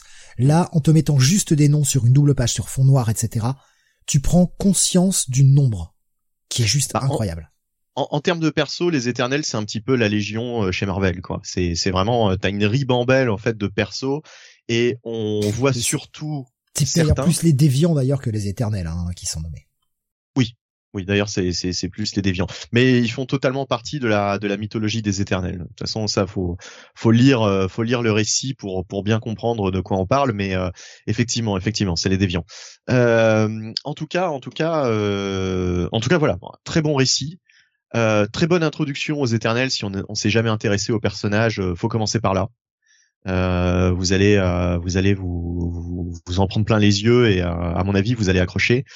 Euh, et puis en plus, voilà, euh, très bon, très belle édition, bon, bon choix éditorial de Panini euh, de nous le proposer sous ce format. Il y a juste le, le, petit reproche que je, que je ferai à cette édition, c'est effectivement euh, la, le, le, le, choix de la couleur des, des textes euh, par rapport à, au, au, choix de la couleur des, des, des, des, comment dire des, des bulles dans lesquelles ils sont ils sont écrits euh, qui sont quasiment du, du, gris sur du noir euh, je sais plus hein, qu'est-ce que c'est exactement comme couleur, mais c'est très sombre et j'avais vraiment du mal à, à, lire euh, à lire certains textes euh, sans mettre vraiment la lampe sous le sous le bouquin quoi. Donc c'est un petit peu un petit peu désagréable ça. C'est c'est juste le seul reproche que j'ai à faire à cette édition. Ouais, je rappelle que vous l'aviez classé 26e du top avec 16 points. Donc le seul titre que nous avons tous les trois dans notre top 10. Quand même voilà. relativement bien plébiscité pour nous. Je continue avec mon numéro 6. Il s'agit, alors, je vous ai choisi la cover de King in Black, mais il s'agit de, en fait, la doublette Venom King in Black. Pour moi, ils sont indissociables. Euh, je l'ai mis pourquoi? Parce que oui, on a une petite baisse sur euh, Venom, et c'est d'ailleurs pour ça qu'il est classé que sixième. Mais euh, et King Black est moins bon qu'Absolute Carnage, clairement. On l'a dit, on l'a répété, on en a fait la review dans les Comics Weekly. Je vais pas trop m'apesantir là-dessus, et on en a parlé également dans les Comic City. Mais ça reste un run qui est quand même vraiment bon sur un personnage qu'on n'attendait pas on n'attendait pas une si bonne reprise de Venom. Je veux dire, si on nous avait dit que Venom cartonnerait et serait une de nos séries favorites euh, en 2020-2021, on n'y aurait jamais cru. On aurait dit tu te fous de notre gueule, c'est pas possible. Et euh, bah, Donny Cates a vraiment, vraiment fait le job sur cette série. On finit avec King in Black, qui est peut-être un poil décevant comparé à Absolute Carnage, mais qui permet de clôturer son chapitre, d'envoyer sur quelque chose d'autre. Vous n'avez pas encore lu le 200 en VF, hein, donc je vais bien me garder de, vous révéler les, tenants, les aboutissants, mais il y a du changement à venir. Il y a une nouvelle série qui a démarré aux États-Unis. C'est autre chose. Voilà, c'est autre chose. Euh, mais j'ai vraiment aimé ce, ce Venom et ce King in Black, avec là aussi les quelques défauts que ça a. C'était c'était prenant, c'était euh, intrigant. Bon, on pourra pas faire la petite mention spéciale à Panini hein, pour son choix de publication de King in Black, fait de ne pas vouloir nous publier Venom dans King in Black, alors que c'est essentiel à la lecture. Parce voilà. qu'on va te faire mettre. T'achèteras Absolute, et puis voilà. C'est... Euh... Je, si vous voulez en dire un petit mot, parce que vous ne l'avez pas classé, hein, vous, euh, ni l'un ni l'autre. Non, oui, c'est un event sympathique, pour moi. Voilà. Bah, King in Black et Venom, en fait. Hein, moi, c'est la doublette. Hein, pour moi, c'est indissociable. Oui, mais... Euh, le, problème, c'est que pour moi, je dirais les 18 premiers numéros de Venom et euh, Absolute Carnage sont très bons. Je je le classerai pas dans mon top 10 quelle que soit l'année, mais c'était effectivement très bon. il y a une baisse ensuite qui se confirme avec King Black. Euh, et moi, je l'aurais classé dans un peut-être dans un top VO mais pour ce qui est justement de l'édition VF, euh, pour moi, ça rentre pas dans le top 10 parce que là, le, choix de publication, ah de nous sortir en fait King in Black séparément de, de, Venom, je peux pas, euh, je peux pas en partant de là le mettre dans, dans mon top 10. C'est pas je possible. Comprends. Je comprends. Après, c'est le, le, le comment tu choisis. Est-ce que c'est pour l'histoire Est-ce que c'est pour l'édition C'est toujours pareil. Hein. C'est pour ça qu'on prend le temps de les détailler pour qu'on les met là. Euh, Spider-Man, je me suis refait tout run de Kate cette année, franchement, ça passe hyper bien et visuellement quelle claque. Mm Grave Music, King Black, c'est pas dans mon top et c'est intentionnel, une fin très décevante. C'est pas nul, mais c'est oubliable, je trouve. Par contre, le Venom 200 était bien. Oui, la fin à Dragon Ball, euh... Olgi qui nous dit Beyond, cet arc, je me demande encore à quoi il sert. je suis assez d'accord. Bah, on peut y aller hein, maintenant et je, suis désolé, hein, vous l'avez pas lu, c'est sorti en 2021, euh, merde, tant pis. Hein. Ce qui sert, c'est il sert à défaire ce qui avait été mis en place euh, par euh, Donny Cates, hein, c'est-à-dire le fait qu'il se fasse couper la main. Euh, grâce à Beyond, hop, la main est de retour. Et comme ça, on a un, personnage entier. Il nous permet de nous replacer le maker, de, de, lancer sur d'autres trucs, peut-être cette espèce d'univers 2099. Et finalement, on n'a pas eu vraiment de réponse avec le maker. Il a vraiment posé des trucs qui va répondre ailleurs. C'est vrai que je suis d'accord que Beyond, c'est pas le meilleur arc. L'arc est fun. Il y a euh, le fait aussi que on a un, un Venom qui va, enfin en tout cas un Eddie Brock qui va retrouver sa sœur. Donc ça c'est pour le personnage, mais oui, ça sert pas à grand chose. On est d'accord. Un, arc un, poil raté. Et euh, bah Venom et King Black, hein, pareil, euh, il n'a pas été très très haut chez vous, euh, les auditeurs, puisque il se retrouve 93e avec seulement un point, ce qui veut dire qu'il n'y a qu'une seule personne qui l'a mis, et en dixième place. Ça va être un gros plébiscite. Sam, ton sixième de ce top. Oui, bah ça va être la fin du run de John Strander et Kim Yell sur Suicide Squad, plutôt les archives de la Suicide Squad. Euh, c'était un tome, euh, deux tomes qu'on attendait depuis un certain temps, puisque Urban avait commencé l'édition de cette série il y a plusieurs années, l'avait interrompu après deux tomes, et ils ont pu reprendre cette année avec euh, grâce grâce à la sortie du film. Et mon dieu quel run. J'avais bien aimé les deux premiers tomes mais alors là avec tome 3 et 4 ça monte. Ça monte tellement haut en qualité, l'histoire est tellement prenante. Et pour moi c'est vraiment avec cet homme-là qu'on voit la qualité de certains des personnages euh, notamment Amanda Waller qui est euh, bah, qui est royal en fait dans ce dans dans, dans cet homme qui est utilisé de manière extrêmement surprenante. Les scénaristes vraiment arrivent à montrer les différentes facettes de, leur personnage, les failles de, de, ce personnage, la profondeur de ce personnage qui euh, n'a jamais été aussi bien utilisé. Et en fait, euh, mon avis n'a été rendu qu'encore plus positif récemment puisque j'ai lu la mini-série Deadshot que, que John Strander et Kim Yell avaient réalisé en parallèle de la série régulière qu'Urban a publié il y a plusieurs années, sur la côté de laquelle j'étais complètement passé à côté.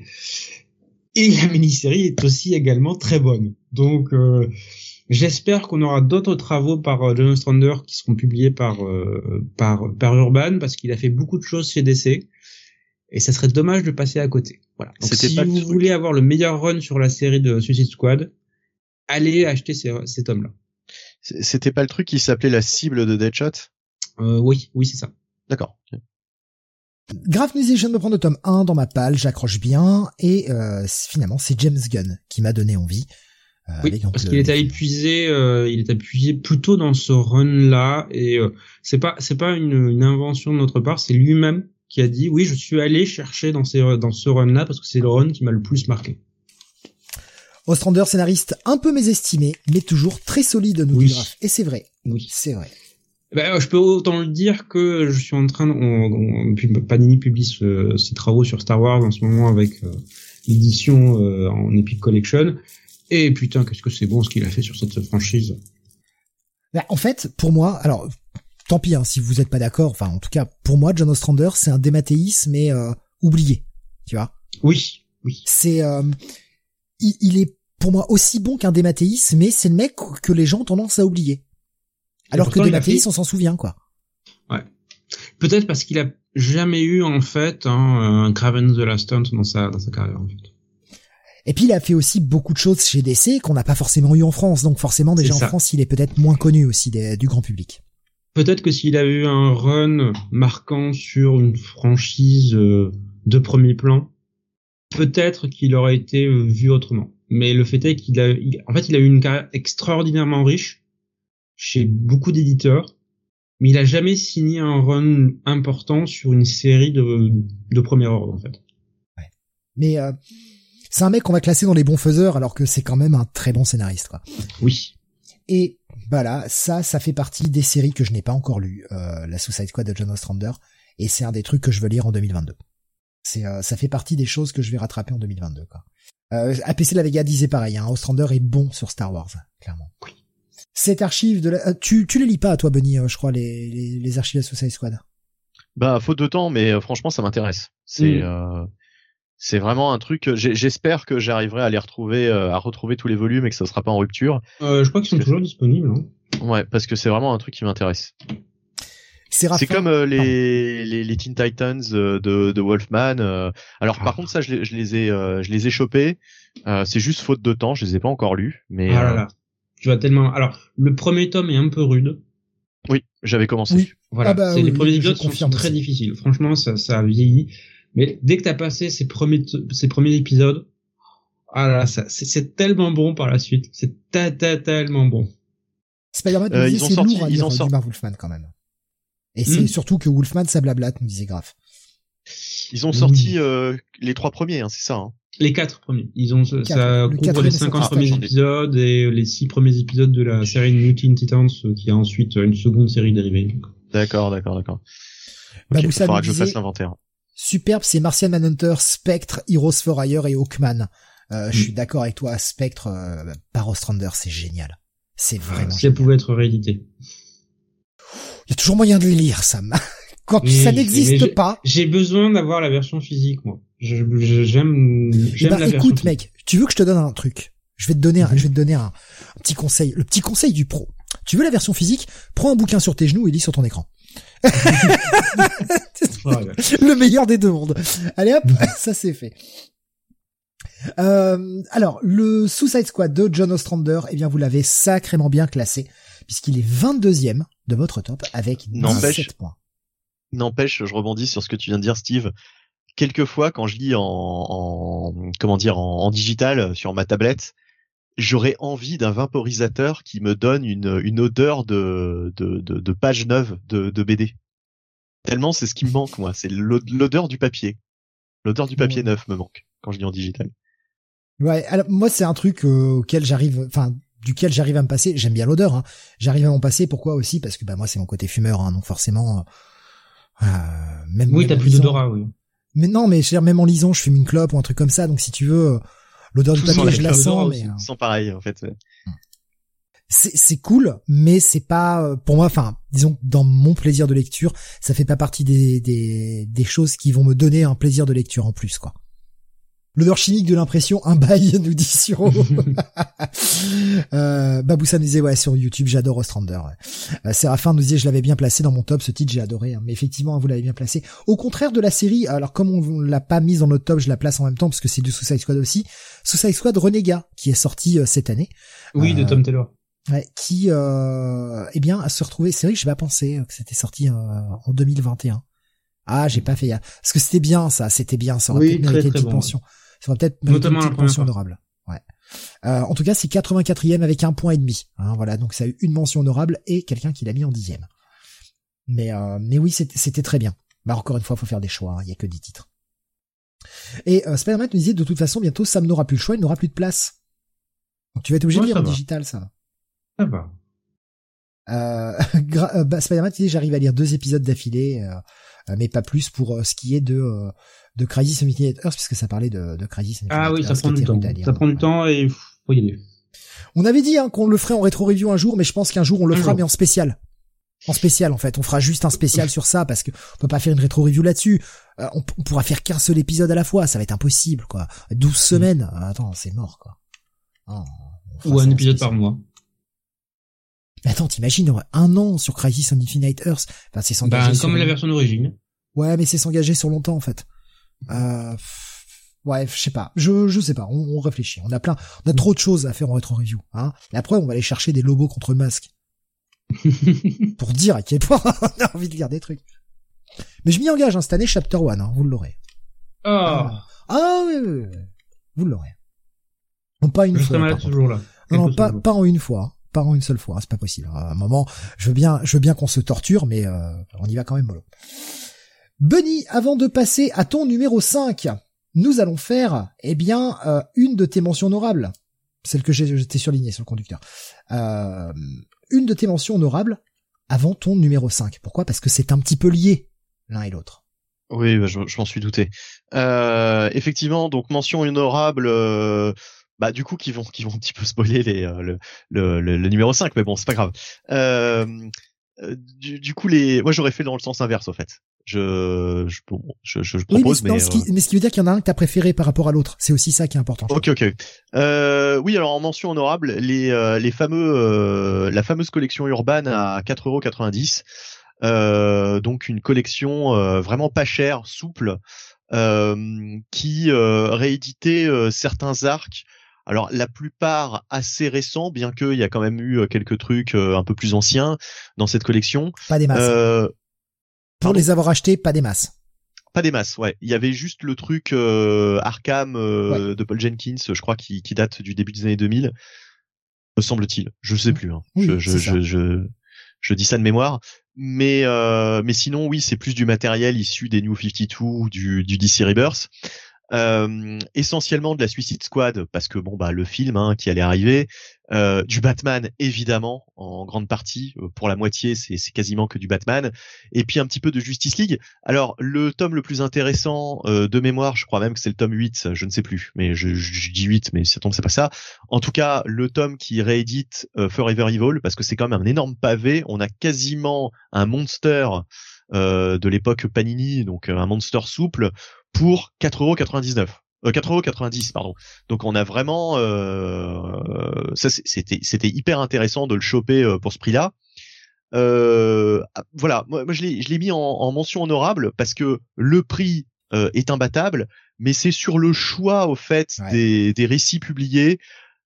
Il y a des trucs qui sont sympas, mais qui sont pas forcément hyper transcendants. C'est c'est pas des lectures indispensables en fait. Mais Voilà, je- je vais c'est être pas des lectures hein. indispensables. Celle de l'année 2020, euh, la, la première série en fait de l'année 2020 était beaucoup plus diverse et variée que cette seconde. Moi, le, le, le choix des titres, alors après on va pas trop faire la fine bouche, c'est à 4,90€, mais le choix de des titres pour cette seconde édition des, des, des titres urbains comme ça était un peu moins bandant quand même. Ouais. Euh, je l'ai acheté ce Forever Evil, nous disait Graf, euh, j'ai pas de regret, j'ai trouvé ça pas mal, un bon blockbuster. Ah oui, non mais en plus, surtout pour ce Mhm. prix-là, enfin je Mais veux oui, dire, Et puis, c'est pour ça, c'est pour vous ça. avez les euh, 10. pour 50 balles, enfin 49. Hein, ouais, moi j'ai pris, j'ai pris les 10. Euh, pareil, j'ai pris les 10 parce que en plus il y a la petite frise, donc forcément, hein, il nous, eh il nous baise avec cette frise, il nous baise. voilà, voilà. Et, ça. et honnêtement, je, pour ma part, je les ai pris au Leclerc culturel et je les ai même payés moins cher que ça, avec les 5% bah en moins. Donc je les ai payés 44,99 pour 10 bouquins. Franchement, vu la masse de lecture, quand tu te dis que tu vas lire toute la frise, euh, c'est un énorme, c'est un énorme bavé. Enfin, c'est c'est vraiment, euh, c'est vraiment, euh, c'est comme si t'avais deux trois omnibus à te lire, quoi. Tu les as pas pris, toi, Sam hein? Euh, Non, j'avais déjà quasiment tout. D'accord. J'ai pas pris les 10 quand même, pas fou de mon côté, nous disait Graf. Et vous en avez lu combien au final? Zéro. Ni de l'année dernière, ni de cette année. Zéro. voilà. Ils sont bien, ah, ils sont sur ma bah, bibliothèque, je les vois là. Je les vois, ils sont, ils sont là, ils sont beaux.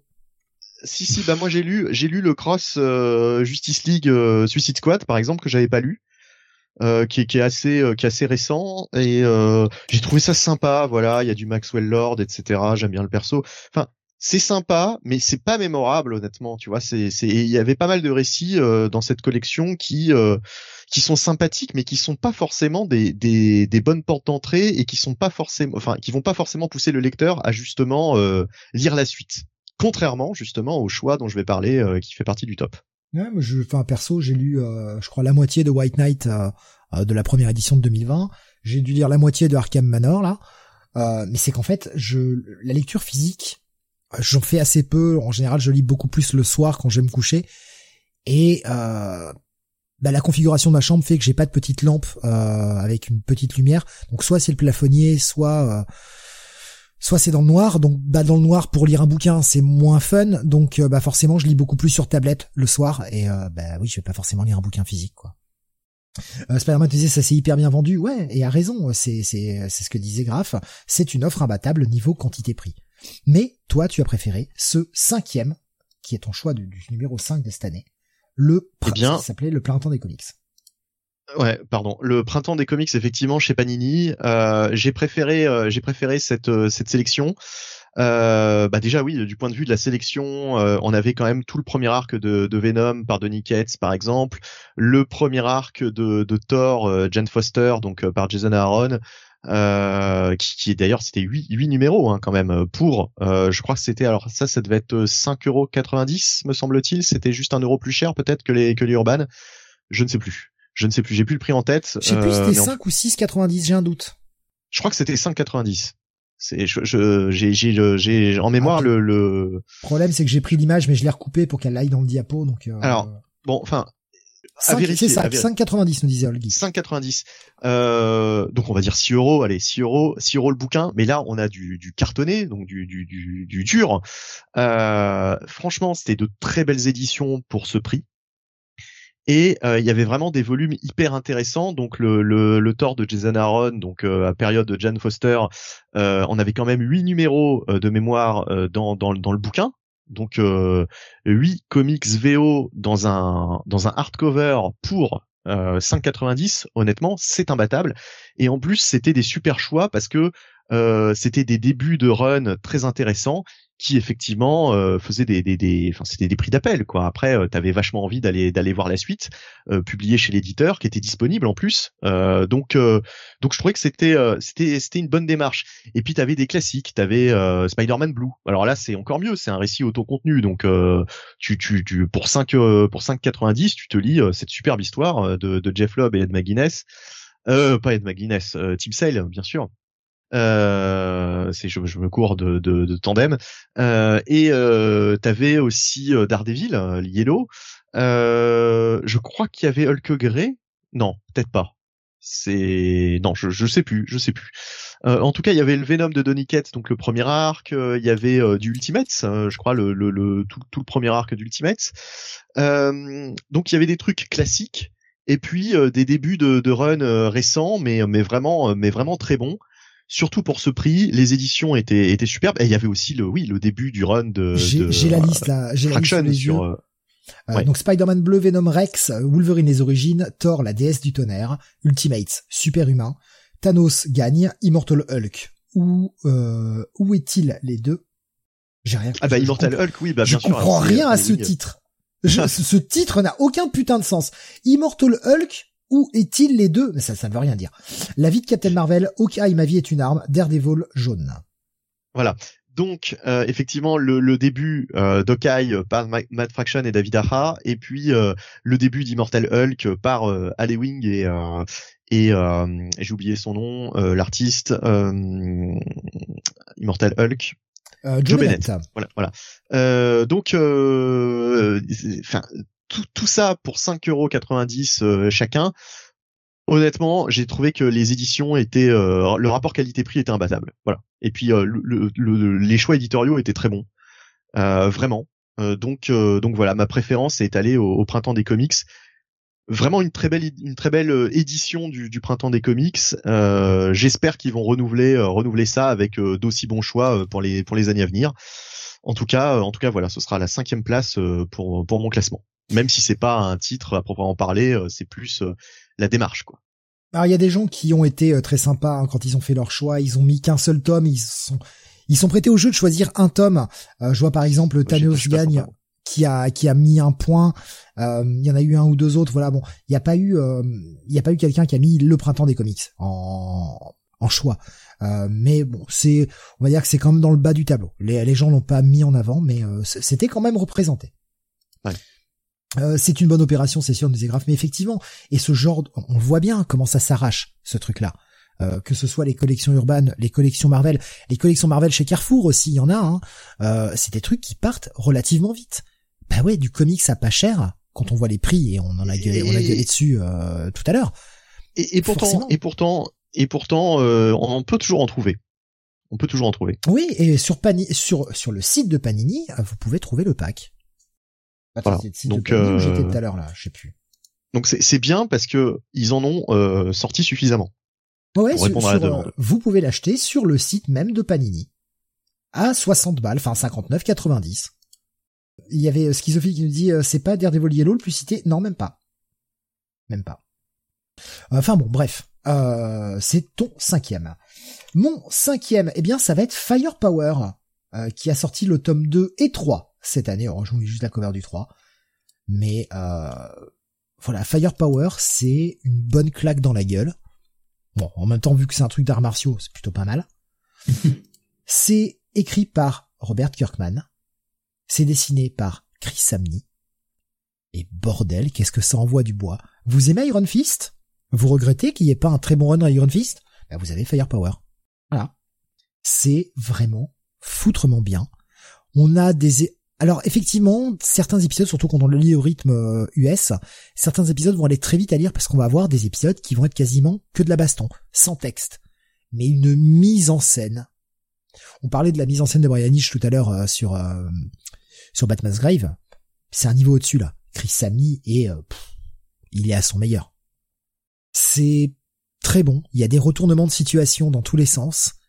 Le récit va quand même relativement vite Malgré tout, on avance, on ne reste pas sur la même situation pendant 50 ans.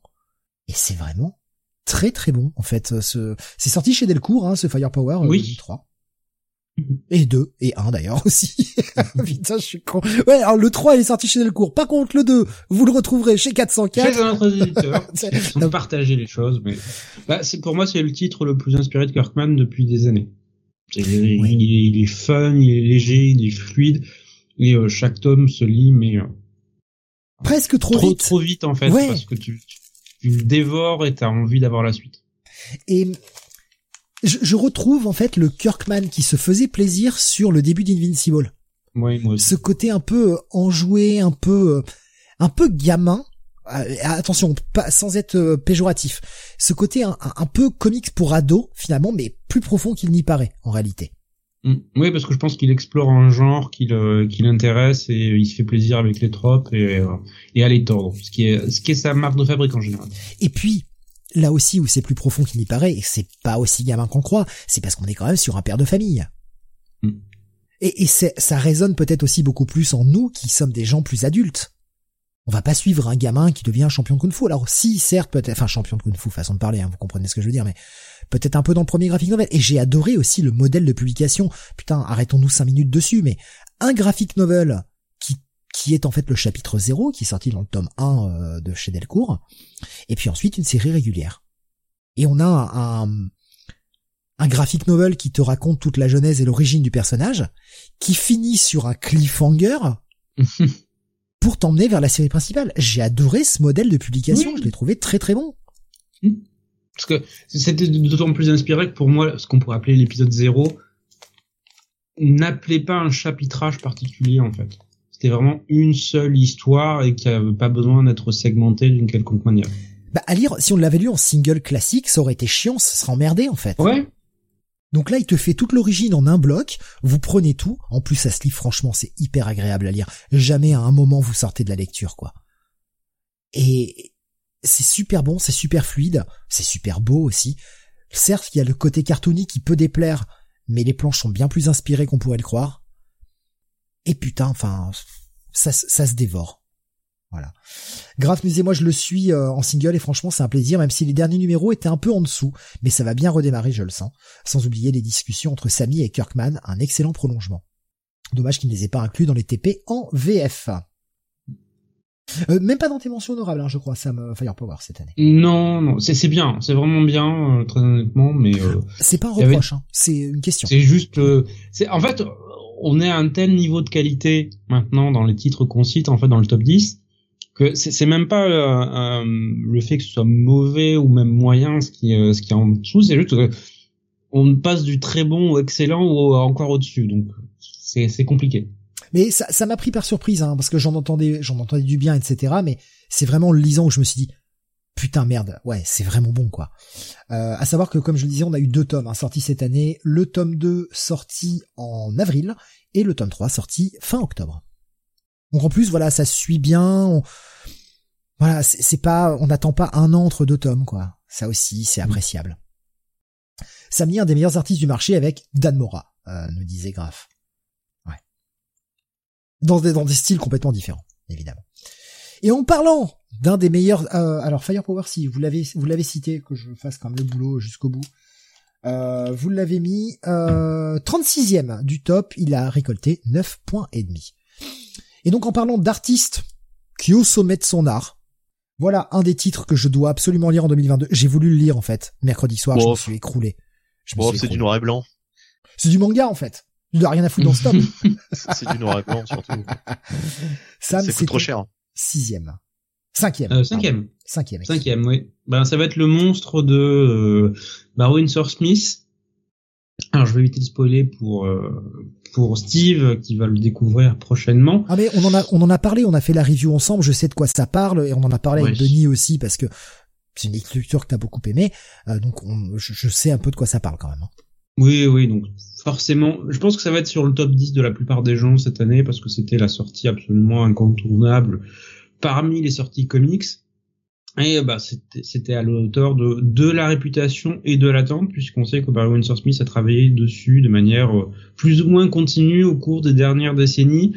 Récit qui aurait dû être une histoire de Hulk au départ. Et euh, quand on voit le résultat final, tu dis oui, vaut mieux que ça n'ait pas été publié en fait chez Marvel parce que le, le caractère, on va dire, en fait, on se rend compte que le, le personnage qui est le pseudo Hulk et plus un personnage secondaire dans, le cadre du récit. Euh, l'ambition de Barry Windsor Smith est beaucoup plus grande et pour moi le cœur du récit est plus ce qui se passe avant d'en arriver à la création de ce personnage. Il y a euh, il y a toute une série de drames qui créent une, un engrenage fatal continu avec euh, toute une série de tragédies qui vont amener à ce résultat.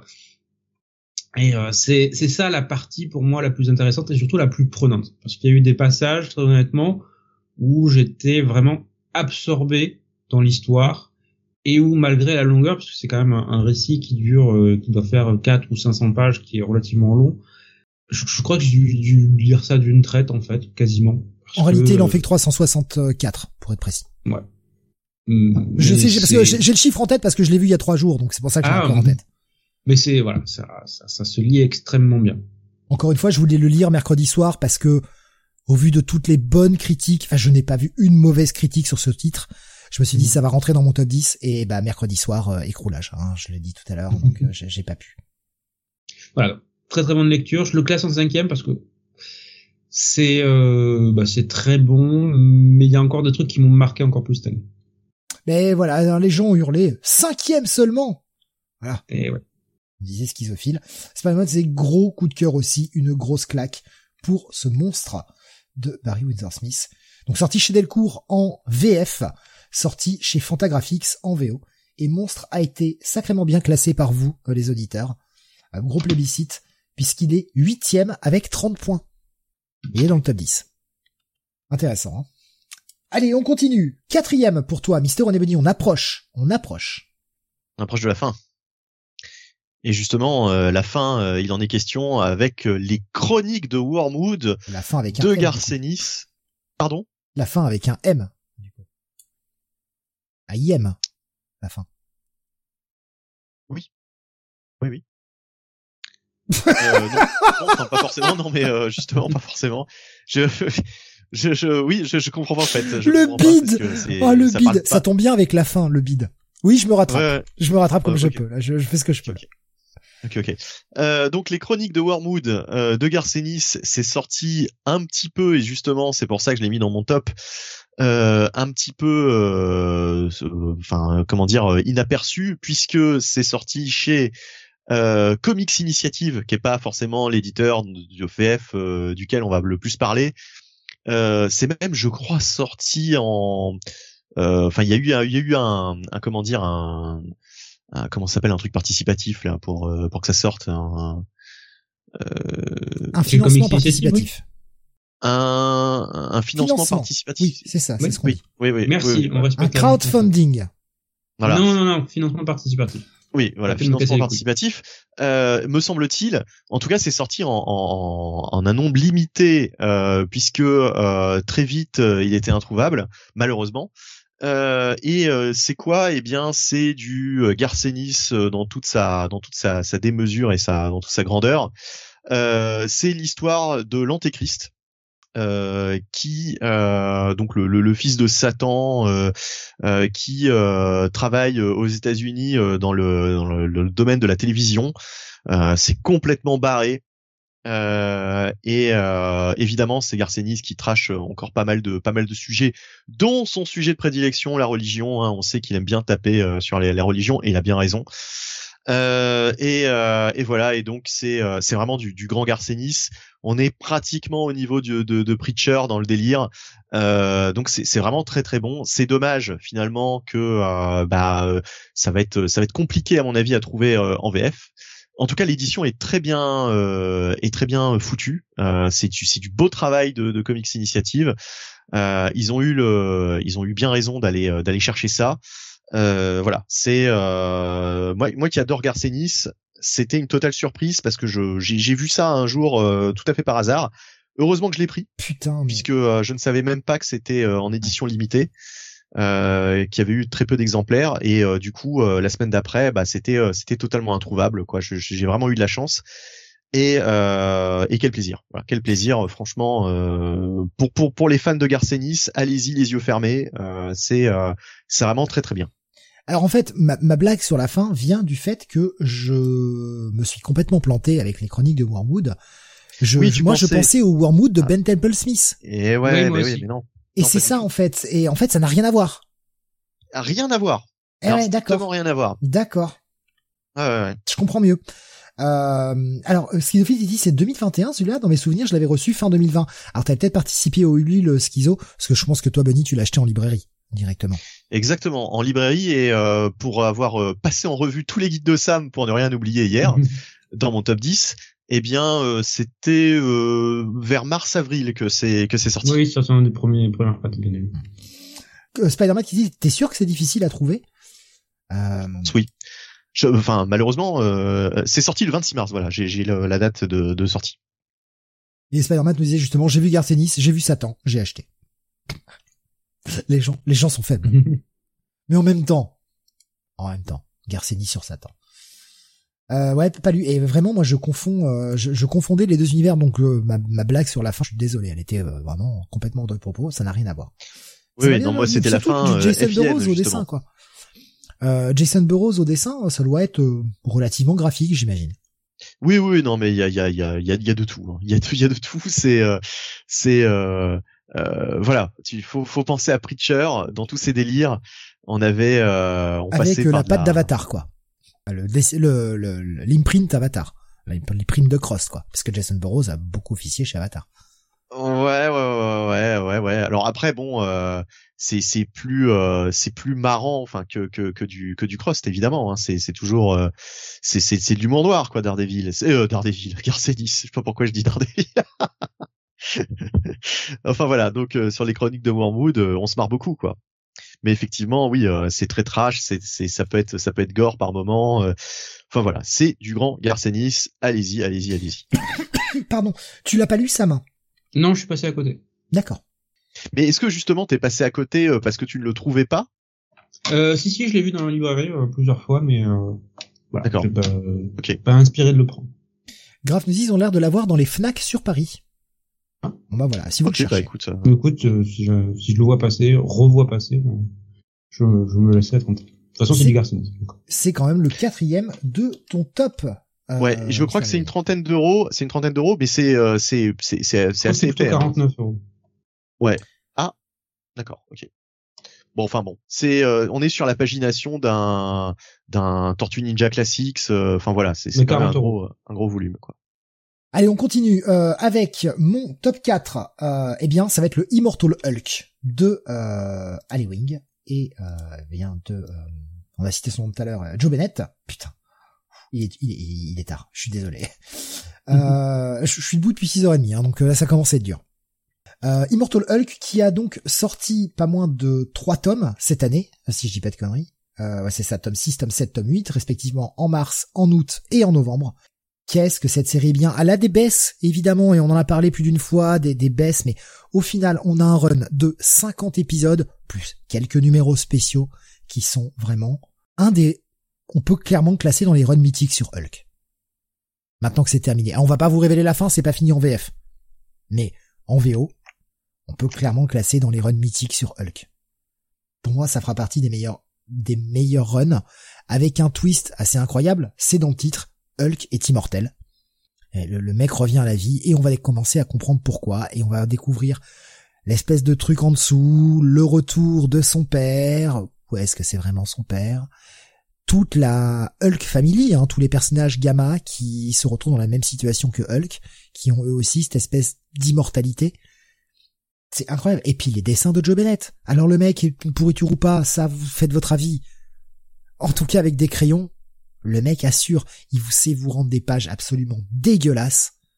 Mais dans le bon sens du terme, c'est de l'horreur crade, de la déformation de chair. C'est un, n'aurait, enfin, Cronenberg n'aurait pas renié les pages, quoi. Qu'est-ce que c'est, euh, qu'est-ce que c'est bien. Alors vous ne l'avez pas classé, vous dans vos, dans vos tops de cette année? Non, je trouve la dernière année relativement faible. Et, Même la euh, fin.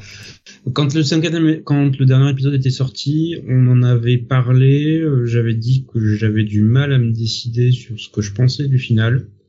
Je penche plutôt dans le négatif maintenant. Plus le temps passe, plus euh, moins j'accroche à cette fin. Moi, j'ai vraiment aimé euh, l'ensemble du, du run, mais euh, j'ai vraiment essayé dans ce top 10 euh, cette année de, de m'atteler aussi à l'aspect euh, à l'aspect éditorial. Or là, bon bah voilà, ça a été publié par Panini euh, dans une édition classique en 100%. Enfin, je veux dire, il n'y a pas eu un travail particulier, et- particulier pardon, éditorial sur euh, autour de d'Immortal Hulk. Euh, ce Hulk a été euh, classé par les auditeurs, euh, hop, 70e du top avec seulement 3 points. Ah, ça pas, on sent que la baisse, hein, de toute façon, effectivement, sur Oui. le, sur le, le titre cette année, c'est un peu plus délayé. Il a forcé pour arriver aux 50, il a tiré un peu en longueur. Et oui, il y a des, il y a des longueurs. Je, je vais absolument pas les renier. C'est peut-être plus une place pour l'ensemble du run. Je pense pas qu'en 2022, même si on aura la fin en 2022 en VF, je pense pas qu'à quand on fera notre top sur 2022, je classerai Immortal Hulk. Je le classe en gros pour la dernière fois, c'est un peu la, la place d'honneur parce que ce run m'a fait voyager quoi. Voilà, bon je vais pas rester plus longtemps là-dessus, euh, ça ne mérite pas. Et puis euh, il est tard, il faut qu'on avance. Ah, c'est surtout euh, Spider-Man parce que il y avait c'est grave qui me disait euh, bonne série Immortal Hulk dans ma palle en VO. Oui, je sais, je sais, je suis un acheteur compulsif. Et euh, Schizophrénie disait ta palle te sert de mur de soutènement. Méfie-toi, tu vas finir comme Sam. Et Bah Spider-Man non, moi je les range maintenant, ce, ce qui est dans ma palle en fait. J'ai une bibliothèque derrière, donc je les range en attendant et je les prends au fur et à mesure. Exactement ce que disait Spider-Man. J'ai même plus de pales, je les range direct.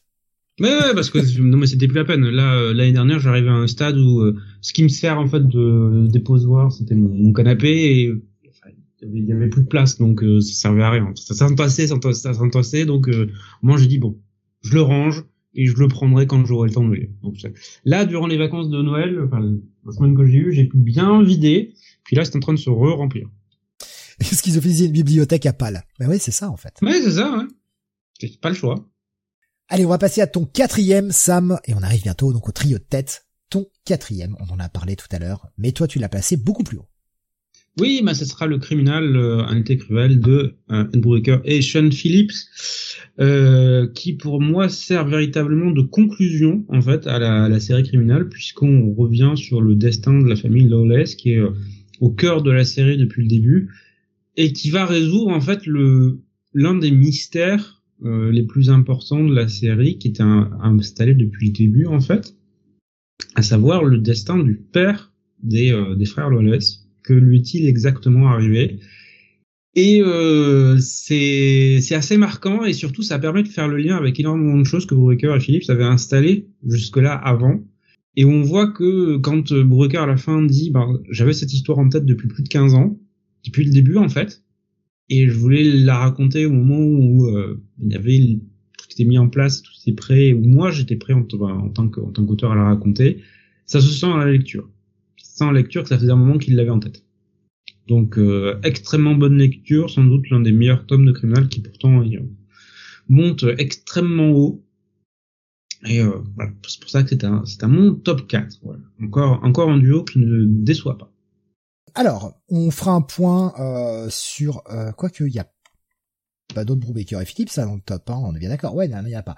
Allez, euh, je vais faire le point euh, très rapidement, puisque je rappelle, hein, un été cruel a été extrêmement bien classé, les quatrièmes de votre top, mais c'était pas le seul titre de ce duo. On a eu du Pulp, Pulp qui a été bien classé avec 32e place, 10 points et demi. Il y avait également Reckless qui est 38e du top avec 9 points. Et, euh, et puis l'intégrale fatale. L'intégrale fatale qui est 18e du top mhm. avec 18 points. Et j'ai même vu passer l'intégrale Velvet qui est 41e du top avec 9 points. Les mecs sont surreprésentés dans euh, dans le top auditeur. Bah un code du bon taf. Hein. C'est ça, hein. ça fait ça fait partie des euh, bah, des grands en fait, des, du grand, des grands mhm. duos et euh... autant on avait un duo comme ça, fut un temps. Je, suis désolé, hein, ça va faire un peu bâtard ce que je vais dire, mais euh, on avait euh, Eduardo Risso et euh, Brian Azzarello qui se sont séparés, qui, qui travaillent moins ensemble maintenant, je trouve. Mhm. Et ils ont pas le même succès, clairement.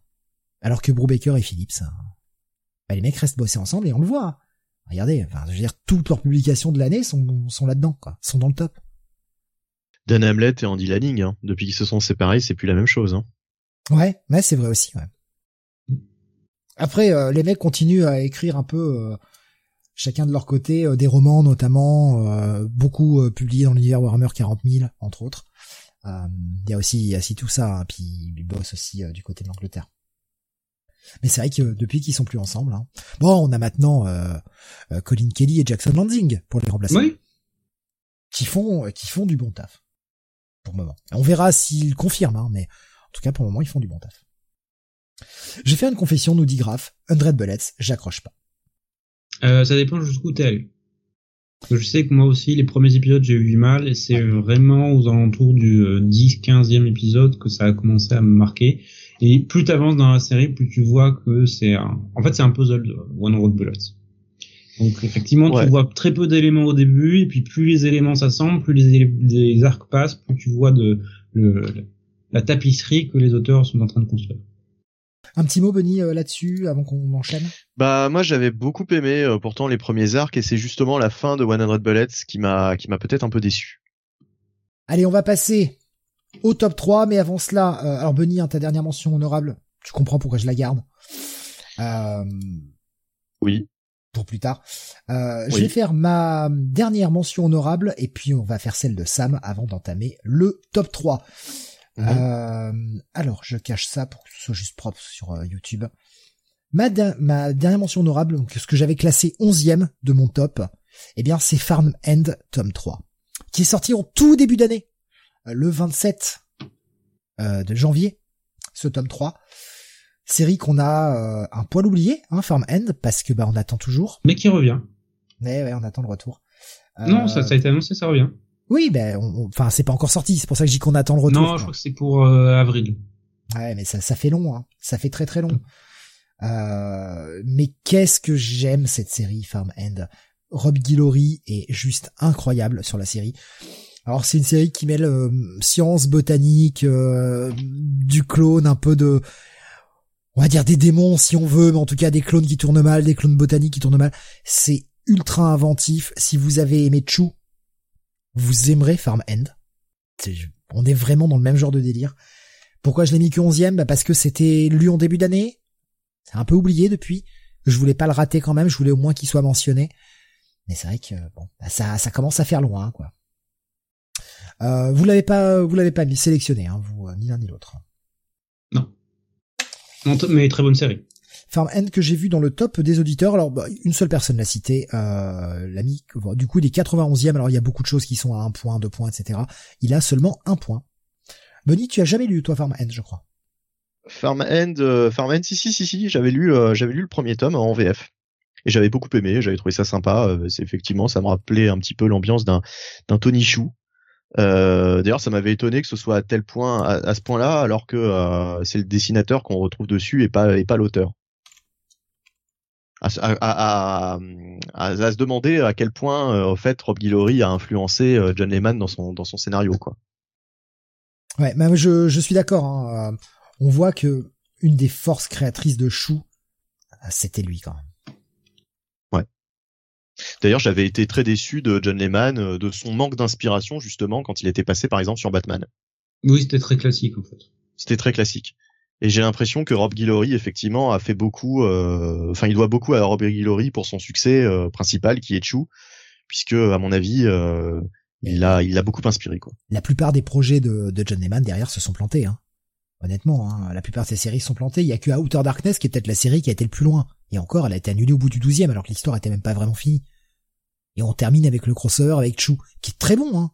Mais putain, cette série n'a pas de fin. Outer Darkness, c'était excellent super concept et je retrouvais la vraie patte euh, de, folie qu'il y avait dans le chou. Mais la série n'a pas pris. Bon, bah, c'est triste. Allez, ton dernier, euh, ta dernière mention honorable, pardon, Sam, pour ce soir. Oui, bah ça va être la conclusion du run de Grant Morrison sur Doom Patrol avec le tome 3. Euh, comme je l'avais dit, le tome 1 était un coup de cœur, le tome 2 un peu moins, parce que les personnages de Doom Patrol étaient moins mis en avant. En fait, c'était autre chose que quand Morrison développait. Et là, dans le tome 3, on revient sur les personnages de Doom Patrol et on retrouve en fait la folie qu'on avait dans le tome 1 et la créativité, le délire complet en fait, parce que Morrison va très très loin dans les idées qu'il développe et dans les histoires qu'il développe. Et ça a été un vrai plaisir total retrouvé, voilà, le genre de lecture que tu, tu prends ton pied en fait.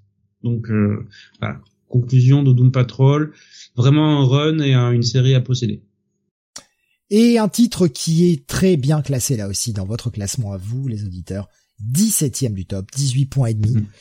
Ça fait partie de ces séries que je lirai en 2022. j'attaquerai euh, Doom Patrol une fois que j'aurai terminé Animal Man. Euh, moi, il faut que j'attaque aussi Animal Man, mais ah, j'attends que Urban veuille bien le sortir en fait. C'est excellent, Sam. Vraiment, c'est juste incroyable. C'est d'une inventivité folle, c'est complètement dingue. Voilà. Mention honorable Doom Patrol, c'est un scandale numéro uno, nous dit Graf. Euh, ce tome 3 est fabuleux, nous dit également Schizophile. Bunny, nous allons passer à ton troisième, le début de ton trio de tête. Troisième, mhm. pour toi, de ce top 10 de l'année 2021. Ouais, alors troisième avec deux choses, en fait, ah, sur ce ex El Trichor. Voilà. Euh, deux omnibus mais pas n'importe lesquels justement. C'est là où c'est où je vais expliquer mon choix. Euh, deux omnibus chez Panini, bien sûr. Euh, donc euh, l'omnibus Fantastic Four par John Byrne, volume 1, et puis l'omnibus dont a parlé Sam tout à l'heure, l'omnibus Conan par Kurt Busiek. Alors l'omnibus Conan, bah, je vais pas revenir dessus, hein, c'est pour toutes les mêmes raisons que Sam a exposé tout à l'heure. Et puis l'omnibus FF parce que justement ça fait partie de ces runs classiques qu'on n'avait jamais eu en français à part dans des vieux Nova, euh, dans des éditions tronquées, un petit peu censurées, dans un petit format, euh, enfin vraiment dans une dans une édition euh, qui, qui qui est pas forcément super facile à relire. donc il était temps qu'on ait ces épisodes qui restent quand même. Enfin, je, je, pense que l'un des meilleurs runs de toute façon des Fantastic Four, c'est ce run de John Byrne c'est l'un des meilleurs de, depuis le début. Euh, alors il y en a eu d'autres, hein, de très bons runs. Euh, on se souvient de, du run de Mark Wade et Veringo, effectivement, et, et d'autres. Hein, on va pas tous les donner. Hickman, Hickman. Hickman, oui, oui, Hickman était très bien sur euh, sur sur FF. Euh, mais du coup, euh, pourquoi ces deux omnibus? Eh ben parce que justement, je trouve que c'est d'un point de vue choix éditorial. Euh, sortir ces, ces, ces, ces, ces runs en omnibus, ça tombe sous le sens c'est un peu plus original que de sortir un, un énième événement euh, en omnibus. On a eu euh, l'ère d'Apocalypse qui est ressorti, on a eu Onslaught, euh, on va avoir Heroes Reborn, etc. C'est très bien, hein, c'est normal d'avoir ça en omnibus. Mais je veux dire, c'est beaucoup plus classique comme comme choix éditorial.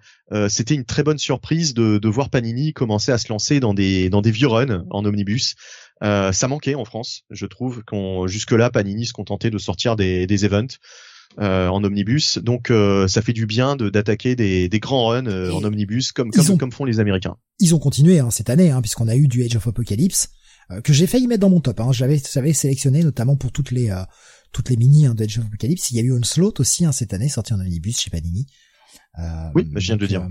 oui, voilà, mais c'est c'est ça. Hein, c'est oui, oui, non, mais justement, je, je faisais le distinguo entre le sortir des, des, événements et puis sortir vraiment des runs. Euh, comme tu disais que ce qui, ce faisait ces derniers temps, et pour ça que je, je continuais en disant que oui, t'as raison, mais il continue encore de le faire. Hein. Bien sûr. D'ailleurs, tant qu'on en est à parler d'omnibus, puisque bon, il y a, y a, Conan, hein, j'ai affiché vite fait la cover parce que je l'avais préparé, mais on en a parlé tout à l'heure. Mais euh, cette année, Sam n'a pas mis euh, Tomb Dracula de tome 2 dans son. Et je l'ai pas encore lu le tome 2. Il est dans, il est dans ma page. T'as réussi à l'avoir quand même? dernier truc que j'ai lu. T'as réussi à l'acheter? Oui, oui. D'accord. J'allais dire parce que mauvaise langue que je suis parce que j'aime bien. Euh, je me suis dit peut-être que Sam l'a pas mis parce qu'en fait il a pas réussi à l'avoir et qu'il est euh, il est euh, pas content. non non c'est bon j'ai réussi à l'avoir. Ce euh, Burn, enfin ce FF pardon de Burn, eh bien a été sacrément bien classé là aussi par vous hein, les auditeurs puisqu'il est neuvième de votre top avec 26 points. Et ça se comprend, ça se comprend, c'est vraiment quelque chose qui était attendu, quoi.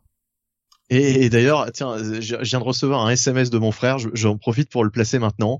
Mon frère qui, euh, bonne nouvelle, euh, alors ça c'est une coïncidence, vient de me trouver un exemplaire de Street Jokers en Urban Limited. Décidément. Voilà, voilà. C'est en fait c'est ça aussi. C'est pour ça il était pas dans ton top 10 parce que tu l'as appelé en édition limitée. exactement. Donc maintenant je, je, change mon top 10. Ce sera mon numéro 1. Hein, euh, finalement je change d'avis, c'est très bien, c'est Joker.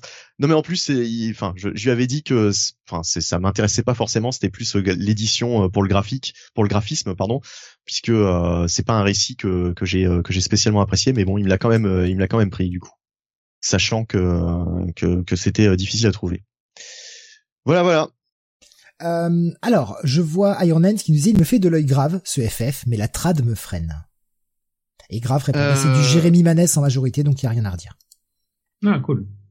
Non, franchement, la, la, la, trad, la trad, la trad est très correcte. C'est juste qu'il y avait euh, deux, deux vieux épisodes euh, qui étaient qui étaient sortis, je sais plus, je sais plus où, qui étaient traduits par notre Geneviève internationale mais mais c'est juste c'est juste deux gardons trucs. national, hein, ça suffit. Hein. Pas trop de dégâts dans le monde. Hein. Donc voilà, non mais c'est tout. Euh, du coup, euh, du coup, euh, du coup voilà. Euh, troisième position, c'est deux omnibus en particulier. Spider-Man The Edge of Apocalypse, j'ai revendu mes versions souples et j'ai racheté l'omnibus. Oui, je suis un sale pigeon de merde. non, mais t'as raison. Enfin, je veux dire, l'avoir dans une belle édition, ça fait partie du charme aussi. Ça fait partie du charme. Personnellement, j'attends les intégrales. Moi, le problème, c'est comment vont-ils publier ça, quoi?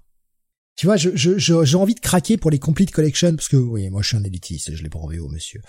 J'ai envie de craquer pour les, les complete collection, mais je me demande si ça va pas être contenu dans les épiques. Donc en fait, ça me fait chier de les avoir en double, quoi. Euh, moi, le, le double dipping, j'aime pas ça. Ça me fait chier. Je préfère acheter. Mais des trucs que j'ai si. pas. Non, Attends, je, je- attends, attends d'atteindre le triple ou le quadruple avant de te plaindre. Ben, mais justement, déjà, j'en veux pas en double. Alors, t'imagines qu'en triple, j'en veux vraiment pas, quoi. Allez, mon top, mon troisième du top, euh, eh bien, il s'agit de Gideon Falls, série qui s'est terminée en VF cette année, sortie euh, le 25 juin. Quelle série incroyable, du Jeff Lemire, du Andrea Sorrentino. Pff, Comment, comment, comment résumer ça? Ah, euh, c'est l'histoire d'un mec. ça se commence comme une mauvaise blague. À qui il arrive des trucs? c'est l'histoire d'un mec qui a des problèmes. C'est un amasseur compulsif, mais un amasseur qui a des voix dans sa tête. Hein, et il amasse des choses euh, pour construire une espèce de grange. Et en même temps, on va découvrir un nouveau prêtre qui arrive dans cette petite ville de Gideon Falls. Et il va prendre la congrégation puisque l'ancien prêtre est mort. Sauf qu'on va s'apercevoir que le premier, l'amasseur, il habite aussi Gideon Falls. Et en fait, toutes ces versions de Gideon Falls coexistent à travers une dimension des réalités. Ça va très très loin dans les concepts. Quelle série de folie. Peut-être une fin un petit peu décevante. Qui se termine un- pas dans mon top ni dans mes mentions. Ça se termine peut-être un peu euh, de façon un petit peu abrupte, même si le putain de dernier épisode, quoi, le 27, bordel, c'est un épisode triple. Les pages de Sorrentino sont incroyables, le mec en a foutu partout. Mais cette série est vraiment, vraiment, vraiment bonne. J'ai j'ai adoré cette série dans l'ensemble. Ça prend des chemins, ça prend des détours. J'aurais aimé qu'on en découvre peut-être un peu plus. On aurait pu, euh, il aurait pu tirer en fait. C'est ça aussi qui, qui fait que cette série, euh, je la classe aussi haut, c'est que le mec, il avait des concepts pour aller super loin. Il aurait pu tirer vachement en longueur pour aller nous explorer des dimensions, etc. Il avait commencé peut-être un peu avec euh, euh, notamment euh, tout le toute la partie où on voit la prostituée dans cette espèce d'univers un peu futuriste et très totalitaire. Il aurait pu étirer les concepts et tout, et il l'a pas fait. Et la série s'arrête sans être trop. Elle est pas devenue trop chiante en fait. Elle est pas devenue euh, trop euh, trop rébarbative. Donc ouais, une série que j'adore quoi. Euh, Gideon Falls, bon, je vous dis où c'est chez moi, vous pouvez le deviner, nous dit Graf. Euh, excellent comics, fin un peu rushé quand même, nous disait Spider-Man. Sorrentino a fait tout ce qui était physiquement possible de faire avec un crayon et du papier pour des comics. Euh, donc pas dans ton top, Sam, à cause de la fin, notamment. Oui. Très euh, relativement décevante. Et euh, toi, Benny, jamais lu peut-être euh, Gideon Falls? Pas tenté l'aventure? Euh, alors c'est pareil, j'ai commencé euh, simplement le, le premier volume et je t'avoue que j'ai pas euh, j'ai pas spécialement accroché pour euh, pour li- pour me presser de lire la suite. En fait, Mm. Va voir le tome 2 parce que c'est bien meilleur. Le, le tome 1, c'est vraiment que de la mise en place. c'est c'est bien l'espèce de truc avec la grange là. Oui. Oui, oui, c'est d'accord. c'est ça. Ok. Bah tu vois, je j'ai j'ai lu le tome 1, je me suis dit ouais, bon, ok. Bah, le tome 1, t'as, une, t'as, t'as la révélation du tome 1. Je suis désolé hein, pour ceux qui auraient pas lu la, la Mhm. série, je vais vous le spoiler un peu, mais en fait, le tome 1, la révélation de la fin du premier arc, c'est que bien les, les deux personnages échangent de réalité et on se rend compte qu'en fait, ils sont dans la même ville, mais à des temps différents. Hmm. Et c'est là qu'on commence à comprendre que c'est une histoire de dimension. Mais ça va bien Ouais. plus loin que ça. Mais enfin, tu vois, j'ai je trouvais ça sympathique, mais pas au point de d'être spécialement pressé de lire la suite par, par rapport au nombre astronomique de lectures que j'ai en attente et que voilà, tu vois. je- Même s'il y a un engouement euh, important, hein, parce que j'en entends souvent parler. Là aussi, bien placé hein, dans votre top. Il est 26, 25e du top. Alors bon, 25e parce que il y a des, il y a des chiffres hein, qui sont ex aequo. Euh, il est 25e, pourquoi? Parce que bah, l'ordre alphabétique. Mais euh, 16 points, donc à égalité avec les éternels. Voilà. Sans doute une des meilleures séries indé de ces dernières années, euh, disait Schizophile. Euh, ah bah non, parce que je pense qu'il répondait à Graf en disant il y a les trois premiers tomes de Black Hammer dans ma palle, trouvés aussi chez Gibert. Ouais, Black Hammer, c'est très très bon. Oui, très très bon. Ah bah Boussa qui nous dit mon, mon week-end est sauvé, test PC reçu à l'instant négatif. Eh bah félicitations Baboussa. Ah, cool. Félicitations. Sam, ton troisième de ce top. Ça va être Judge Dredd Affaire classée, le tome 6, euh, la grosse claque de cette année en ce qui me concerne parmi d'autres, mais alors là, ça a été euh, un coup de cœur total et absolu. Je veux dire, ça, va- je dirais même que ça va être à partir de ce tome-là. Le tome 5, j'ai- j'avais vraiment déjà adoré la, série, je, commençais vraiment à accrocher. Mais alors le tome 6, puisque c'est euh, la guerre, à, la fois la guerre des blocs et la guerre de l'apocalypse, qui euh, qui est mise en scène, ça va tellement loin. ça va, ça ne cesse de monter en puissance, tu sais, de, de se dire c'est pas possible en fait de monter plus haut, de, de, de, faire monter le, les enjeux encore plus haut et les auteurs se disent si si si si on peut on peut. Voilà on a encore on a encore sur le coude. Allez hop ça monte ça monte ça monte. Et euh, c'est tellement prenant que c'est c'est juste euh, voilà juste coup de cœur total et euh, voilà c'est pour ça que j'ai dit Delirium ce serait bien que vous rééditiez le premier tome des affaires classées parce qu'il est, il est en rupture et c'est le seul tome qui me manque maintenant. Il y a quoi comme arc marquant du coup dans le volume 6 hein? Parce que je les ai lus il y a très longtemps en VO. Euh... Euh, la guerre des blocs et euh, la guerre de l'apocalypse. Ah oui d'accord, oui, ouais. rien que ça. euh, okay, hasard, okay. hasard total, mais j'ai lu un peu de Judge Dredd euh, ces dernières semaines. Ah cool. Voilà, hasard total. Non mais enfin, c'est marrant hein, qu'il y ait des choses comme ça en ce moment où on en lit tous un peu. euh, Enfin, je, Mhm. je sais pas. Je, des espèces Ouais, de, de de grands Marv. plans cosmiques, euh, j'en sais rien. J'ai recommencé Judge Dredd du début cette année, nous dit Spider-Man. J'ai lu jusqu'au tome 3 pour le moment. Qu'est-ce que c'est bon comme série? Oui. Le début est un peu rude. Oui. C'est pour ça que je peux, en fait je peux pas le dire pour l'instant. Je toujours euh, toujours. Alors après, je sais pas si Delirium a peut-être zappé euh, les premiers, hein, mais euh, en tout non cas, non c'est euh, juste que le, premier tome est en rupture. Non, mais enfin, je veux dire, dans leur choix éditorial, est-ce qu'ils publient Non, je vraiment tout ce qu'il y a dans les complete case files? Oui c'est vraiment ça. C'est ça, ouais, c'est les Complete Case Files que euh, d'ailleurs, euh, pour la petite histoire, j'avais pris les euh, les dix premiers, je crois environ. euh, à l'époque, c'était chez Arkham, une boutique qui n'existe plus chez euh, à, à Paris, tu vois. Euh, en 2010. Donc, euh, en fait, au, au tout début de, de nos euh, de nos podcasts, hein, c'est à l'époque où personne personne ne lisait Judge Dredd, j'étais le seul à à commencer ce truc-là. Donc, je suis content de voir qu'il y a de plus en plus de lecteurs de de ce titre. Donc oui c'est très très bien. Mais extrêmement bien placé dans votre top, hein, ce top 6 hein, de Judge Dredd. Il est septième avec 31 points. Ah oui, Ah, oui, cool. c'est carrément dans Eh le ouais, top ouais, 10 ouais. Judge Dredd. Ah ouais, ouais, non, mais il y a un beaucoup de gens qui- qui l'ont placé très haut hein, dans leur top. C'est pas du comics, c'est c'est ça vient d'Angleterre. Mais c'est non noir et blanc, bordel de merde C'est du Oui, manga c'est anglais dans la langue originale donc ça va ça passe. Alors du coup, si je lis des mangas en anglais, qu'est-ce que c'est? C'est du comics ou pas? Bah non parce que c'est pas la langue originale. Ouais, enfin l'anglais, est-ce que c'est la même langue que l'américain, Sam? Hein, franchement. C'est c'est c'est un gros bordel. C'est pas la peine de. J'aime bien quand... Hop, je botte en touche. non je vote pas en touche. Allez, on va je ne passer... permets pas monsieur. Je ne vous permets pas. euh, aux- des gens de bon goût qui suivent Comic City, sauf un, nous dit Spider-Man. Hein et qui est-ce? Grave, tu disais, j'ai, demandé un mois de congé pour m'enfermer et lire tout ça, mais c'est pas passé. tu m'étonnes. Allez, ton deuxième de ton top, on approche de la fin. Putain, nous sommes euh, déjà très très avancés dans cette émission. Oh, nous sommes à 2h55, ça va. Bunny, une des très bonnes initiatives. Alors, je l'ai pas mis moi parce que je l'ai pas lu, mais Hmm. ne serait-ce que pour l'édition, ça aurait mérité la première place dans le- de- du top 10 pour moi. Bah, euh, en fait, euh, j'ai hésité hein, longuement entre ma première et ma deuxième place. Et effectivement, là, c'est la deuxième place pour le côté euh, choix éditorial. Encore une fois, c'est vraiment le, le, le- ce qui compte pour moi ce soir. Et Panini, donc, qui a sorti la fameuse Star Wars Epic Collection, qui est sortie en VF sous le nom de euh, Star Wars Legend. Donc, c'est au fait euh, toutes les tous tous les épiques euh, qui sont sortis en, en, en VO, hein, les épiques Star Wars, il y en a il y en a une bonne centaine, je crois, c'est c'est énorme comme collection. Euh, va sortir, euh, enfin vont sortir non, en non, VF. Il y en a pas encore 100, hein, Bunny, hein, quand même. Euh, je, je crois que j'ai vu la liste sur Wikipédia. euh, il y en a pas encore 100, mais euh, ils sont prévus. En fait, il y a, il y a toute la liste Ah oui. euh, d'avance. Ouais, vois non, mais là, là, il Et- y en a, en ce moment, il y en a au moins, euh, euh, 40 de sorties, mais, euh, ils, ils sont pas encore au 100. hein. D'accord, ok, ok. Euh, bah, j'espère que je me gourre en même temps, hein, parce que c'est vrai que 100, ça, ça passe, ça, Oh, ça fera une mal jolie au, collection. ça fera mal au porte-monnaie surtout. Oui. Euh, en tout cas, voilà, pour 25 euros, et c'est surtout 26 ça qui maintenant. est, qui, 26 euros. Ah, ils ont, je crois qu'ils touchaient pas au prix de cette si, ça a collection? augmenté. Ah, bah, ils avaient dit le contraire. Ah, bah, voilà, bah, alors, en plus, ils ne, ils ne, ils ne tiennent pas leurs engagements, alors.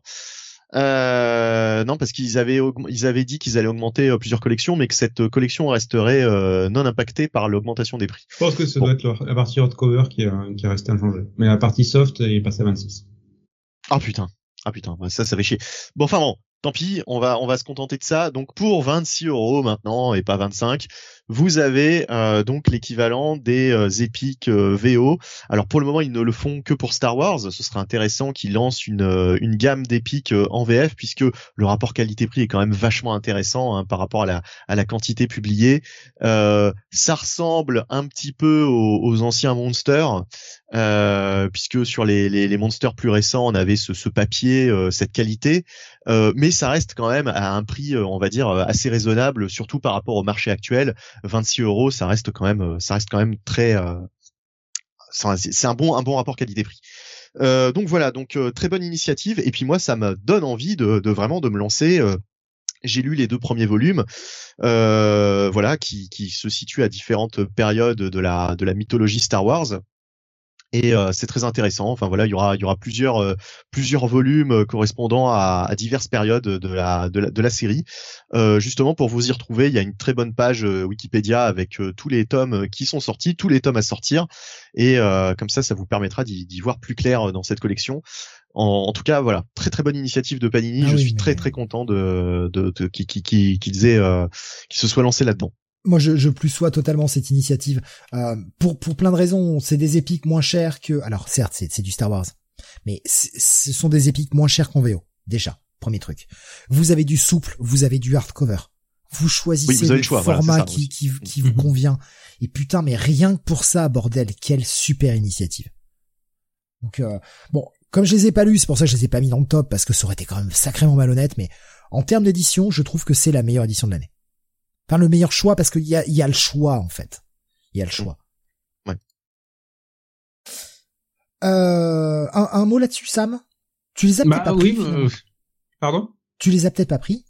Si, si. J'ai pris tous ceux qui sont sortis pour l'instant et euh, pour l'instant, très très bonne lecture. Franchement, euh, euh, bah, on en parlait tout à l'heure quand on, évoquait euh, Jonathan Strander, ça, ça se confirme ici, c'est c'est que du bonheur. Oui, oui, il y a beaucoup de Jonathan Strander. Ouais parce qu'il a fait beaucoup de choses dans l'univers de Star Wars et euh, pendant des années et ça se voit qu'il a construit une partie de la mythologie qui s'est faite là-bas. Euh, pour votre top, vous alors il a été classé, il n'a pas été beaucoup beaucoup cité, mais il est 57e du top avec 5 points. Il a quand même été classé. Vous recommanderiez lesquels euh, de ces éditions, toi Sam et toi Benny? Euh, à savoir euh, euh, soft ou, dur c'est ça non, la je question? pense dans ceux qui sont sortis déjà. Ah oh. entre les deux au niveau des histoires voilà c'est bien ce qui c'est bien ce qui me semble. Bah je dirais le premier pour moi j'ai apprécié le premier en plus. Oui, bah moi, moi je dirais aussi pareil parce que parce que Darth Vader, c'était l'Empire. moi, c'est une période qui m'intéresse plus que mhm que, que le, deuxième c'est autour de Boba Fett. Voilà. Donc qui m'a moins intéressé aussi. Mm. Euh, la guerre des clones est un peu plus inégale. Il y a des parties qui sont intéressantes, d'autres qui m'ont laissé euh, assez indifférent. Ouais. Oh bah, Mais dans l'ensemble, franchement, ça vaut la peine parce que c'est du 500 pages en fait. Donc c'est pas grave s'il y a euh, 5-6 épisodes qui sont un peu moins bons. Parce que tout de suite, on retombe sur une mini qui tout de suite euh, relève le niveau. Donc, euh, mais je vais refaire la même critique que ce que j'ai fait quand ça a été annoncé, quand on a su le modèle de publication. C'est la seule critique que je vais euh, émettre sur cette collection, c'est que pour moi, Panini brûle un peu la chandelle par les deux bouts, ils en sortent un peu trop. Ils en sortent trop trop vite. Il faudrait le faire tous les deux mois, pas tous les mois. Là, ça bah, là, c'est euh, ça a été un pendant un mois. Il y en a pas ce mois-ci. Mais tant mieux, parce que, enfin, je veux dire, oui, c'est pas c'est pas excessif. Ok, c'est 25, 26 euros. Allez, on va dire 30 balles. Allez, on arrondit à 30, on arrondit au supérieur c'est 30 balles. Mais merde, 30 balles tous les mois, quoi. C'est beaucoup. C'est beaucoup. Ouais, mais moi ça m'a déçu parce que du coup je suis bien dans, je suis bien entré dans cet univers maintenant et ouais c'est bah, vrai moi j'ai besoin de mon fixe quoi c'est ça, ouais c'est ça ma dose c'est c'est euh... 500 pages de Star Wars moi, moi j'ai signé j'ai signé justement pour euh, foutre mon billet euh, tous les mois et puis euh, et puis voilà quoi avoir ma dose quoi et, euh, et en plus, euh, ouais, franchement, ça, ça, me donne envie de découvrir cet univers que je connais finalement très peu euh, niveau comics Star Wars. Mhm. Et on découvre plein de nouveaux personnages. Euh, dans le premier, il y avait une espèce de personnage qui ressemblait un petit peu à The Witcher, là, un Jedi que je connaissais pas du tout. bref, enfin, c'est voilà, j'ai besoin de mon fixe. Pour moi, c'était une de, mais, au début ils avaient même annoncé je crois deux par mois mais ça me semblait pas ça me semblait pas excessif bon finalement ils ont revu leur leur copie mais euh, en mensuel, ouais, non, en mensuel, ce serait, ce serait parfait. C'est quand même complètement dingue la masse de sorties comics, BD, manga tous les mois, nous disait euh, ah, oui, Spider-Man. Oui, Et All Geek nous disait plus de 300 sorties Panini en 2021, 150 pour Urban. Ouais. La vache. La vache, c'est incroyable. Ça arrive à suivre. Et on va justement continuer sur du Panini pour mon deuxième du top. Il s'agit de Daredevil. Et ouais, il n'est que deuxième. Oh là là, mais qu'est-ce qui sera premier? Bah, Vous le saurez dans pas longtemps. Euh, Daredevil qui nous sort euh, deux tomes cette année. Ou trois, attends, j'ai un doute maintenant. Je les ai notés. Non, deux tomes. Un en février et un en septembre, le tome 3 et le tome 4. Le Daredevil de Chizarski. Run que je trouve excellent. Voilà. Mm, vraiment très très bon. Superbe reprise du personnage. Je sais que Sam n'est pas d'accord, mais bon, en même temps, on l'a, on l'a déjà euh, prouvé scientifiquement tout à l'heure. Il n'a pas d'âme. Voilà. C'est, c'est une preuve scientifique que je vous ai apportée. Il n'aime pas Sweet Tooth. Donc voilà, il n'a pas d'âme. Il n'aime pas Ice Cream Man non plus, d'ailleurs. Donc. Et il n'aime pas Princess Bride. Voilà. Hein. Donc oui, tout ça mis bout que à des bout. trucs qui sont pourris, donc euh, euh, tout ça mis bout à bout. Euh, voilà, vous, vous comprenez le personnage maintenant. Alors, Daredevil, j'aime beaucoup le, le Daredevil de euh, de j'aime beaucoup l'écriture qu'il en a fait. Des choix parfois un peu contestables, je suis d'accord, notamment sur la fin. Vous l'avez pas encore, hein, la fin de, de, de la première série euh, Daredevil. Et oui, j'ai dit première. Ah, voilà, parce que ça va revenir. Mais euh, des choix un poil contestables, ouais, sur le dernier arc. Mais j'aime beaucoup ce qu'il a développé, j'aime beaucoup le l'exploration du personnage de Matt, j'aime beaucoup l'exploration du personnage du Kingpin, qui est une partie intégrante de, de, de ce run, le personnage d'Electra. Euh, je vais sans doute profiter de l'offre des deux premiers tomes à 20 euros en mars pour me lancer dans ce run, nous disait Gigos. Putain, ils font ça C'est bien Oui. ça. sur pas mal de séries, oui. Ah, c'est bien, c'est une bonne offre. Putain, 10 balles le tome, ça vaut le coup. Surtout que, enfin, franchement, les deux premiers tomes, si vous rentrez pas... Alors, le deuxième tome, il est dégueulasse graphiquement. Voilà. Ça, on va, on va être clair. Le, le deuxième tome, euh, euh, c'est comment C'est Khalit Lumar Sharma, je crois. Euh, C'est très inconstant. Euh, et par inconstant, c'est-à-dire qu'un personnage va prendre 30 kilos entre deux cases, puis euh, les reperdre la case d'après. Donc ouais, c'est très inconstant. Mais par contre, le scénar est tellement bon qu'on arrive, euh, on arrive à finir par oublier. Mais par contre, quand c'est Marco Keketo au dessin, la clacasse dans la lourd. face. Ah, la clacasse, quoi. Scénario de est hein. inoxydable, nous dit Graf. Ouais. Ah oui, Keket dur. Non mais euh, je les ai lus, euh, je les ai lus moi sur le Marvel Unlimited. Et franchement, euh, j'ai pas été gêné par le graphisme euh, un petit peu en deçà de de certains épisodes vers le début tellement euh, tellement j'étais pris par le scénario quoi. En fait, je m'en foutais quoi. Donc toi, tu l'as pas mis dans ton, dans ton top, Sam, parce que bah, cette série ne te séduit plus. Ça y est. Oui, passé le 25, je trouve que ça baisse euh, ostensiblement. Et d'ailleurs, ça fait 4-5 mois, je crois que j'ai plus mis d'épisodes euh, de la série. Donc, tu n'as pas lu Devil's Reign. Non, heureusement. Comment ça, heureusement? Ben, Heureusement. Pourquoi tu dis heureusement alors que tu l'as pas lu? euh, Ouais, Mais tu dis heureusement, tu l'as pas lu. Comment tu peux juger, Sam? Parce que ça a l'air d'être un event à la con. Pas du tout. non, mais non, pas du tout. Tu vas te faire, tu vas te faire insulter hein, sur le chat. Hein. euh, tant pis pour toi. Hein. T'as cherché. hein. Euh, non, c'est pas du tout à la con, quoi. Euh, bref, euh, quatorzième de votre top sur euh, sur cette année 2021, 22 points. Voilà, bien classé ce dernier vol. Qu'est-ce qui sera le premier? Eh bien, on le saura tout à l'heure, puisqu'avant ça, le deuxième de Sam, Sam qui triche. Voilà, pas d'âme. Oui. Il triche, il triche. Oui, bah, ce que je vais saluer, ça va être l'année d'Alan Moore en VF, puisqu'on a eu deux fins de ces séries extrêmement importantes, à savoir Prométhée et Fromel. Non, je ne citerai pas la réédition de la Ligue, parce que ce dernier tome, euh, je crois que c'était Century qui était réédité. En fait, on a eu le meilleur et le pire cette année d'Alan Moore. Le meilleur avec Prométhée et From Hell, et le pire avec, euh, avec euh, la Ligue, euh, l'épisode One Shot Century, qui était tellement mauvais que ça m'a fait arrêter de lire du, du Alan Moore pendant des années. Parce que c'est euh, l'un des pires trucs qu'il ait écrit. Et bah tu sais Mais, quoi, euh, c'est quand même dans le top. Alors il y, y a qu'une seule personne qui l'a qui l'a Oh, mis, euh, Century, en mention honorable. Oh, Donc il n'a que 0,5. Ah non, c'est c'est vraiment mauvais. Pour du Alan Moore, pour du Alan Moore, hein, c'est euh, Après je- je- des années plus tard, je comprends toujours pas en fait. les goûts des, les goûts des gens. voilà. là-dessus. Mais euh, voilà, Promethea et Fromel, ça a été euh, Promethea, ça a été la reprise puisque j'avais repris avec le second tome, euh, j'avais arrêté euh, euh, lors de la première édition avec Semic au bout de l'épisode 12 parce que l'épisode 12 j'avais rien capté, ça m'avait perdu. Et en fait la reprise avec le, le volume 2 d'Urban qui était une version véritablement de luxe et a été une telle sensation pour moi telle redécouverte 20 ans plus tard de, de cette histoire, de ce personnage, de ce monde, de cet univers, que ça m'a emporté jusqu'à la fin. Et Fromel, qui est dans l'antithèse complète de Promethea, euh, qui est là aussi un récit, mais alors noir, poisseux et tellement réussi, tellement absorbant en fait dans le dans, dans, le truc qui est un récit qui t'agrippe et qui ne te lâche plus en fait. Donc euh, je, je comprends pourquoi ça a autant marqué à l'époque de sa sortie. Euh, je ne l'ai. Attends, je vérifie, mais je crois pas l'avoir vu passer. Euh, si, pardon, je dis des bêtises. Il est euh, alors le tome 3 du coup, mais euh, j'ai regroupé le 1 et le, le, le 2 et le 3. Hein. 50e du top auditeur avec 6 points. Et on me demande dans le geek si la version couleur ça passe? J'ai vu la version noir et blanc. Oui, tout à fait, puisque c'est Eddie Campbell qui fait lui-même qui fait la colorisation.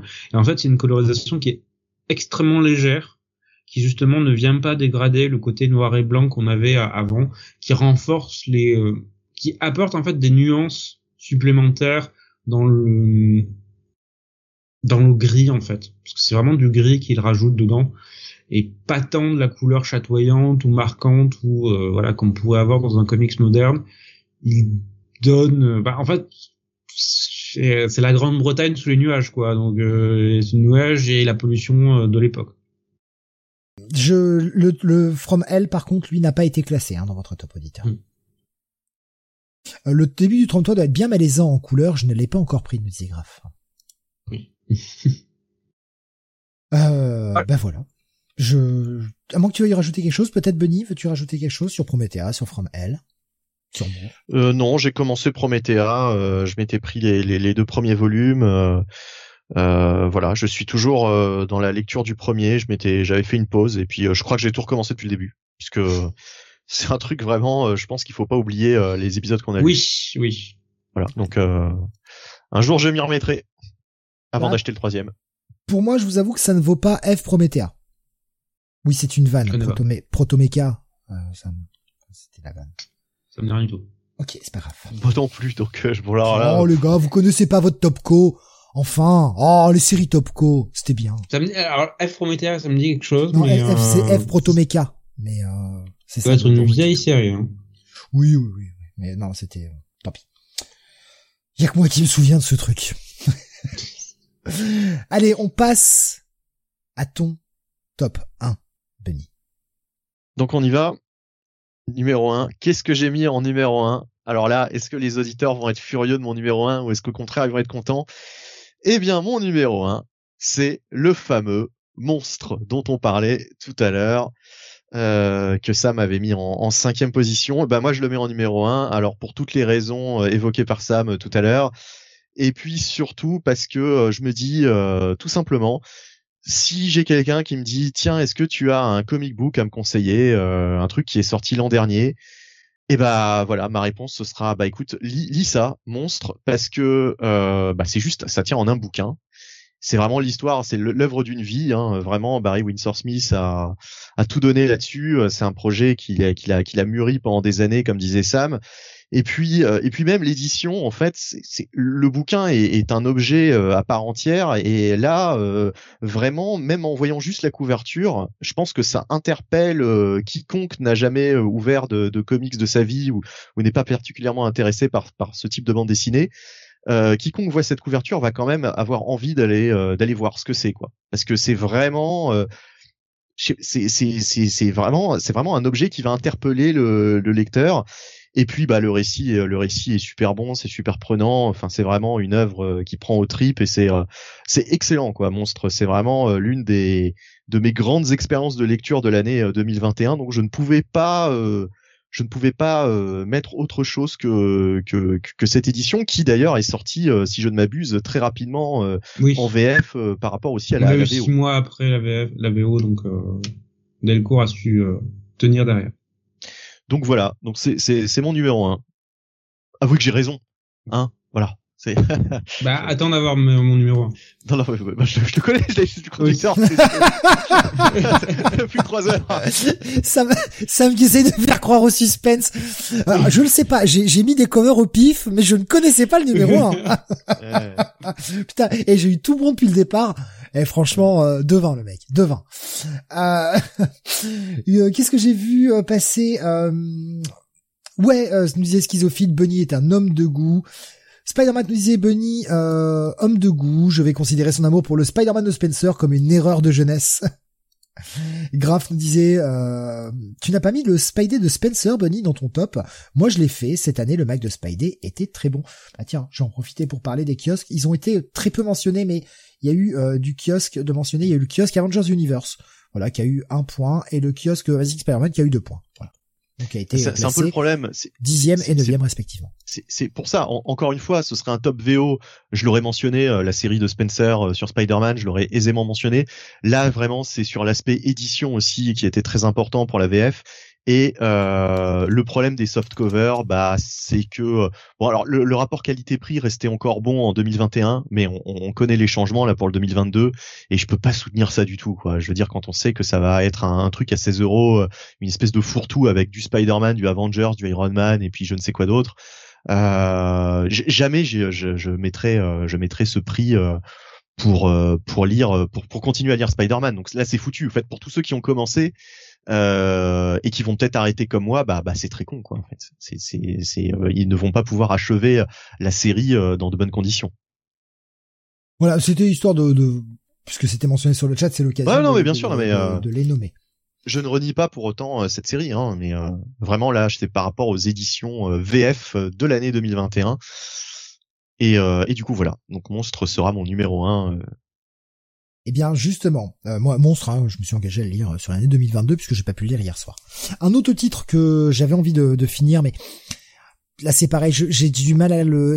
Est-ce que c'est vraiment du comics ou est-ce que c'est plus du franco-belge? J'avais le Bella Lugosi euh, que, je n'ai pas eu le temps de finir, euh, mais je sais qu'il est sorti en VF il est sorti également chez les Humanoids, donc édité par Mark Wade, mais je sais pas s'il est sorti en VO ou en VF en premier je savais pas trop quel format et comme de toute façon je l'ai pas fini, je l'ai pas mis dans mon top, mais c'était très très bien. Euh, le euh, Bella Lugosi euh, sur sa vie en fait, c'était vraiment bien foutu. Quel va être mon numéro 1 de cette année? Eh bien c'est un titre dont on a déjà parlé, euh, qui a été placé beaucoup plus bas par bah, par toi, Bunny, et Sam ne l'avait mis qu'en mention honorable. Et il s'agit de Beta Rebill, qui va être mon numéro 1 de cette année de Daniel Warren Johnson. On en a parlé tout à l'heure, hein, donc je vais faire assez vite, mais ça a été une telle claque euh, graphiquement. Autant sur d'autres de ces projets, j'ai pas été accroché. Autant là sur celui. Alors Wonder Woman Dead Earth hein, était dans notre top à tous les deux. Hein. J'ai repris le top de l'année dernière. Moi je l'avais mis sixième, tu l'avais mis euh, cinquième Sam. Donc tu vois on était quand même mhm. relativement euh, relativement proche. Mais là ouais ce bêta reveal, euh, peut-être parce que j'ai c'est l'univers c'est l'univers Marvel duquel je me sens plus proche malgré tout. J'adore l'univers DC, mais j'ai le plus de Marvel dans ma vie que du DC, donc forcément. Il y a cet univers de Thor, il y a le fait que c'est un personnage qui a, qui a une classe infinie, euh, mais qui est quand même l'espèce de, de bah c'est un peu comme la chose quoi. C'est la chose dans l'univers de Thor quoi. C'est le moche euh, que personne n'aime, mais qui est tellement classe. Cette relation avec Chip, cette ce détail dans le dessin, euh, la German souplex, putain, rien que ça, rien que ça déjà, c'était top 10. Mais bon, tout, le tout le truc est, vraiment bon. J'ai adoré cette mini-série dans l'ensemble. Euh, J'aimerais tellement qu'il refasse quelque chose sur ce personnage. Est-ce qu'on ferait pas redite Est-ce que ce serait pas un peu chiant? Est-ce que ça viendrait pas, tu vois, un espèce de gimmick où on a envie que ça s'arrête comme euh, on a eu du très bon Cosmic Ghost Rider il y a 2-3 ans et ça a été euh, surabusé par Marvel et du coup, bah, le personnage a disparu dans les limbes et on n'a plus jamais envie de le revoir. J'aimerais que Daniel Warren Johnson refasse une série, mais peut-être plus tard. En tout cas, c'est un véritable bijou. L'édition en plus française, bon, voilà, hein, grand format, etc. Pour ceux qui aiment. Moi, c'est vraiment en termes d'histoire. Je, je, ça a été le, le truc cette année euh, qui finalement va peut-être le plus ressortir. Et le truc de tous ceux que j'ai cités, le truc que je pourrais le plus facilement relire. Allez relire là. Si on me dit tu vas relire un comics euh, tout de suite dans ton, top 10, c'est celui-ci que j'ai choisi en premier. Donc c'est pour ça que je le mets devant, devant tous les autres. Euh, voilà, ben je vais te passer la parole, Sam. Sam le tricheur. Hein ah, qui, qui nous met encore deux titres en top 1 parce que monsieur ne sait pas se décider. Parce que monsieur fait comme l'année dernière en plus. Le même top 1 que l'année dernière. Ah bon? Eh oui. C'était dans ton top 1 l'année dernière, Sam. C'était ton top 1 de l'année dernière. Euh, bah oui, je l'ai, j'ai repris le, le fichier hein, de l'année dernière. Ah, c'était le tome 3. ouais, mais comment comment ne pas choisir cette série? Alors pourquoi Ah merde. J'ai, ah bah, deux séries effectivement. Bah, commence, commence par l'autre. Enfin, commence par le tome 4 du coup. On reviendra sur l'autre après. Euh, bah, c'est Stray Bullet, le tome 4, qui est sorti cette année, qui évidemment se retrouve propulsé en tête euh, dès, euh, dès la sortie, que je n'ai pas réussi à départager avec une autre série qui m'a marqué cette année, qui est le Simon Spurrier présente Hellblazer, le run de, de Spurrier sur, euh, sur Constantine.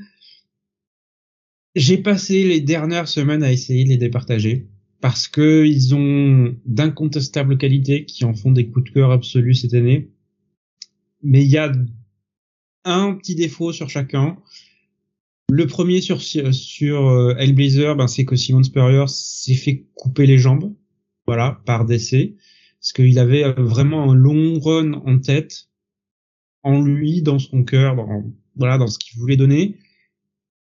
Et DC a annulé la série au bout du douzième épisode. Et pour moi, on était, les 12 épisodes sont excellents. Voilà, c'est l'un des meilleurs runs que j'ai lu sur, euh, sur Hellblazer.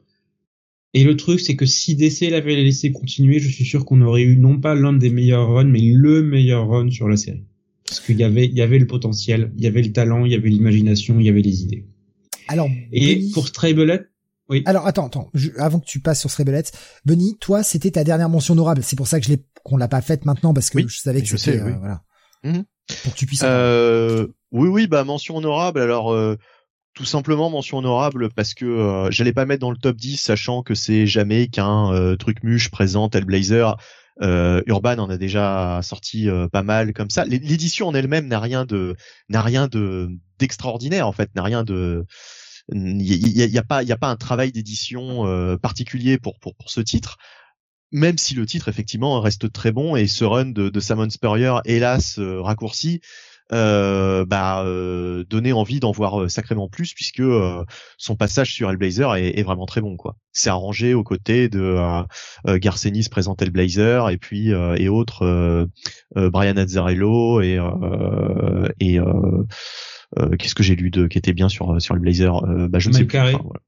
Mike Carré, ouais, ouais, on peut, on peut, on peut le mettre, même si oh, j'aime moins. Il y avait, il y avait Deagle aussi, il y avait Ellis. Oui, oui.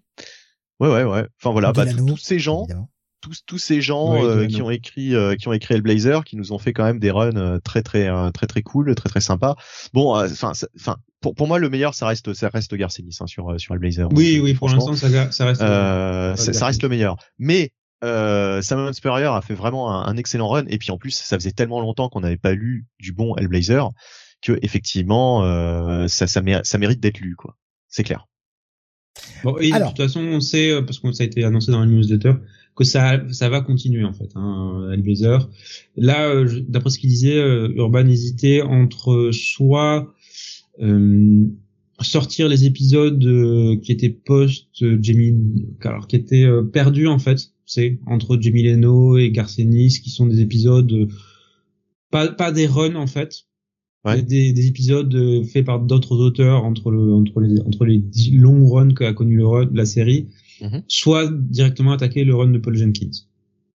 Ouais, qui était sorti euh, chez Panini à l'époque en 100% quoi au format 100% que j'avais lu entièrement d'ailleurs qui était qui était plutôt sympa. Et Schizo qui dit j'espère qu'ils sortiront les Milligan mais moi j'espère qu'ils sortiront tout en fait bah oui, oui, ce serait, euh, ce serait parfait ça. Euh, justement, je vais prendre quelques réactions au Spider-Man sacré boulot d'Urban sur Hellblazer quand même.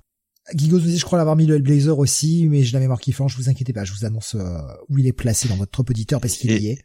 Dans quelques et, et, pardon, je, je, me gourre, c'était le run de Mike Carré chez Panini. Donc Paul Jenkins, je ne sais pas en fait si je l'ai lu ou pas. Justement, Mike Carré, c'est mon préféré, nous disait Schizophile. c'est mon top 2, mm-hmm. ce Spurrier. Euh, et d'ailleurs, euh, Graf nous disait Simon Spurrier, plus j'en lis, plus j'aime. Euh, son énigma est génial, nous disait Spider-Man. Pas encore lu. Alors, est-ce que vous voulez savoir où les auditeurs ont classé? Alors vous, vous le savez, mais les auditeurs ne le savent pas. finalement, où il est classé? Eh bien, il est classé sacrément haut ce euh, Simon Spurrier Blazer que moi je n'ai pas fini parce que je l'ai lu en VO. Parce que en VO c'est dégueulasse. C'est imbitable. C'est ah, très très difficile Simon Spurrier en anglais. Très honnêtement. Même, même hors Hellblazer en fait. Ah oui, ces séries en général, son, écriture est tellement dense en fait ouais, que faut vraiment avoir euh, pour chaque épisode une bonne demi-heure devant soi pour pouvoir y aller. Moi, c'est le niveau d'anglais qui m'a perdu, hein, franchement. Mmh. C'était vraiment très compliqué. Et pourtant, euh, je pense que je parle relativement bien anglais. Bah ouais, mais surtout nous, ça fait. Euh, alors toi, ça doit faire 25 ans que tu lis de la VO maintenant. Oh, ouais, ouais, par là, ouais. Ouais. Et moi, ça doit faire euh, un peu plus de 20 ans. Non, pas, non, pas 25, euh, peut-être pas 25. Attends, 25 ans. Euh, attends, j'arrive à 40, ça fait 15 ans. Ouais, si j'avais des comics VO à 15 ans, mais c'était pas mon mode de consommation. bah, moi, j'ai commencé en 2000, donc c'est facile à repérer. J'ai vraiment commencé à consommer de la VO pure à partir de 2002-2003 et et puis bah après quand je Ah, j'ai commencé avant toi du coup. okay. En, ouais, vraiment, tu sais, à vraiment quasiment plus acheter de VF et vraiment que mhm. de la VO, ouais, 2002-2003. Euh, et je me souviens que j'avais pas commencé par du simple puisque j'avais commencé par du Claremont. Et euh, ouais, c'est c'est honnêtement Simon Spurrier, il y a aussi un côté très argotique, euh, etc. Il y a une petite tendance un peu ce que faisait Claremont aussi, hein, essayer de représenter des accents à l'écrit qui fait que t'es obligé de prononcer, mais c'est c'est dur, c'est vraiment dur. Mmh. la, lecture en était difficile et non, j'ai j'ai lâché, j'ai vraiment lâché. Ouais, je te conseille de prendre la VF, franchement, parce que c'est c'est tellement bien foutu, tellement bien écrit, tellement bien pensé. Vous l'avez sacrément bien classé puisqu'il va être troisième et encore troisième parce qu'il a ex avec le deuxième en fait. Troisième du top avec 36 points. Eh, c'est le 3. C'est bon, on a des auditeurs de bon goût. Euh, je ne dévoile pas le reste du top hein, que je n'ai pas dévoilé. On fera, on fera le bilan à la fin hein, du top des auditeurs. Et donc, ton autre Execo, top 1, que tu puisses en dire quelques mots supplémentaires, Sam. C'est, c'est Stray Bullet, de tome 4, la suite tant attendue, parce que ça faisait un moment qu'on attendait ce, ce tome 4. Alors, pourquoi Execo et pourquoi j'ai hésité? Parce que il faut s'y replonger dedans, euh, parce qu'en fait, ce n'est pas la suite directe dans l'histoire, euh, chronologiquement parlant, du tome 3. En fait, on revient en arrière, on revient à un segment qui avait été, on va dire, où il y avait une ellipse dans le tome 1, sur des personnages, alors pas vraiment secondaires parce que c'est des personnages importants, mais il y avait une ellipse dans le tome 1 où on les voyait un moment dans leur vie, puis on les retrouvait six mois à un an plus tard. Et en fait, David Lafemme revient sur cette période, sur cette ellipse, sur qu'est-ce qui s'est passé sur ces euh, six mois, un an où ils ont disparu. Alors, et, justement, j'étais un peu, je veux dire, perdu sur les euh, premières pages pour savoir, mais euh, ok, je reconnais les persos, mais où on est là en fait? Ou à quel moment dans la série? Et c'est au moment voilà où j'ai repris un peu mon tome 1 je me suis replongé dedans pour essayer de me, remettre les idées en place que ça a vraiment recliqué. Et là le reste ça a été euh, comme d'habitude une plongée euh, dans, une descente aux enfers et c'était euh, c'était parfait. Parfait chaque fois un coup de cœur total et mais peut-être un peu moins puissant que le tome 3 parce que le tome 3, elle est tellement loin, surtout avec mon personnage préféré qui était dans le tome 3, qui est Virginia, qui est euh, clairement la création chouchou de David Lafemme sur la série, qui n'apparaît pas en plus dans ce tome 4. Donc, faut, faut réussir à se replonger dedans, ce tome 4. Mais euh, voilà, une fois que c'est fait, c'est excellent. Pas lu, euh, Bunny, pour ta part, ce tome 4 ah putain, on a perdu Bunny, merde, il a une déco. Bon, je vais répondre à, Spider-Man qui me disait Stray tu n'as pas réussi à aller au-delà du tome 2. Alors, faut vraiment y aller sur le tome 2 parce que c'est vraiment là où la formule que David Lafemme installe sur euh, est vraiment posée. C'est-à-dire que dans le tome 1, on a vraiment plutôt des épisodes indépendants les uns des autres où il pose ses personnages. Et dans le tome 2, c'est là où il va se dire, OK, il faut que ça aille quelque part, en fait. Il faut que ça aille quelque part, donc je vais poser mes personnages dans la première partie. Dans la seconde partie, je vais faire en sorte que tout se rejoigne en fait. Et tu as ces destinées de personnages qui vont rentrer en collision pour arriver sur un final qui, euh, moi, à chaque fois, me laisse mais euh, tremblant, marqué, choqué, euh, bouleversé. Enfin, c'est c'est à chaque fois, c'est une expérience. Et eh bien, malheureusement, ce Stray n'est pas classé par nos auditeurs. Ah, dommage. En tout cas, ceux, Mais, ceux euh, qui ont voté. hein, je. Ceux, qui hésitent encore, allez-y vraiment, parce que c'est euh, tellement te- tellement au-dessus de tout en fait, Bullet. que, voilà, il, il en- il fallait vraiment que Simon Spurrier pour arriver à ce niveau-là. Euh, oui, Bunny qui envoie un message sur, euh, qui m'envoie un SMS qui me dit déco, ouais, bah ouais, malheureusement, j'espère qu'il va pouvoir revenir. Bon. Euh, De toute façon, on arrive à la fin de l'émission, il a donné son top 10. Euh, oui, oui, voilà. On a fini le top 10 euh, de bah, le nôtre, évidemment. Mhm. On va finir avec quelques petits trucs que j'ai vu passer qui n'ont pas été mentionnés par nous et on va finir également avec votre top 10 au complet, parce qu'il y a des choses qui n'ont pas été citées, que vous avez placées dans votre top 10, notamment votre numéro 1, votre numéro 2 sont des choses dont on n'a pas parlé du tout. Dans les choses un peu surprenantes que j'ai vues, alors ça a été qu'une mention honorable, mais c'est pour rappeler que ce genre de choses sort. Euh, et je crois, je, je dénonce, hein, je suis désolé. Oui, le vote, euh, le vote euh, secret? Non, ah, pas avec moi. C'est c'est All Geek, je crois, nous l'avait placé dans les mentions honorables. L'intégrale de Snoopy et les Peanuts 99-2000. Alors certes, ça n'a eu que 0,5. euh, C'est le seul à l'avoir cité. Alors, il y a eu que 18 votes, hein, mais euh, c'est le seul à l'avoir cité. Mais c'est pour rappeler que ces produits sortent également. Euh, c'est une autre forme de comics, c'est du strip, évidemment, mais ça fait partie des, des choses. On vous posait la question tout à l'heure s'il y avait eu du Future State qui a été classé. Effectivement, il y en a eu, j'en ai vu passer quelques-uns, notamment le Future State Justice League. Ouais, euh, il y a une personne qui l'a mis en dixième place, tu vois, donc euh, seulement un point, mais ça a été classé quand même. Bon, les choses dont on n'a pas parlé également, et peut-être des projets un peu plus euh, un peu plus confidentiels, The Weatherman, tome 2, a été classé, a été cité. Bitterroot également. Euh, J'ai vu quelques intégrales, alors on a une intégrale Iron Man, on a une intégrale euh, pardon, une intégrale Hulk, l'intégrale 64-66, l'intégrale Conan de 76, voilà, des petites choses comme ça. Euh, quelques omnibus aussi, hein, ça a été une des, des grosses choses de l'année, euh, notamment le- le- l'omnibus Ultimate Spider-Man, qui n'a jamais été classé très haut, mais qui a été cité plusieurs fois, qui a rapporté que peu de points. Il est 63e avec 4 points, mais il a été cité souvent dans les 10e ou 9e places. Euh, alors, il y a une chose, Sam, il va falloir que tu m'aides, parce que j'ai Mhm. essayé de chercher, j'arrivais pas à retrouver. Il y a quelqu'un qui nous a mis identité secrète. Alors c'est peut-être Superman Identity Secret Mais j'ai juste identité secrète et je me rappelais pas que Superman Identité secrète était ressorti cette année. euh, C'est peut-être la nouvelle édition d'Urban, parce que tu sais, ils ont tout remis en Black Label, Ah, et donc je pense que ça a été réédité sur ce format-là. Parce qu'il y a une personne qui nous l'a cité, mais qui nous l'a mis carrément euh, dans son top au maximum, donc qui lui a donné 10 points finalement. Que je comprends, hein, Superman Identity Secret c'est très très bon.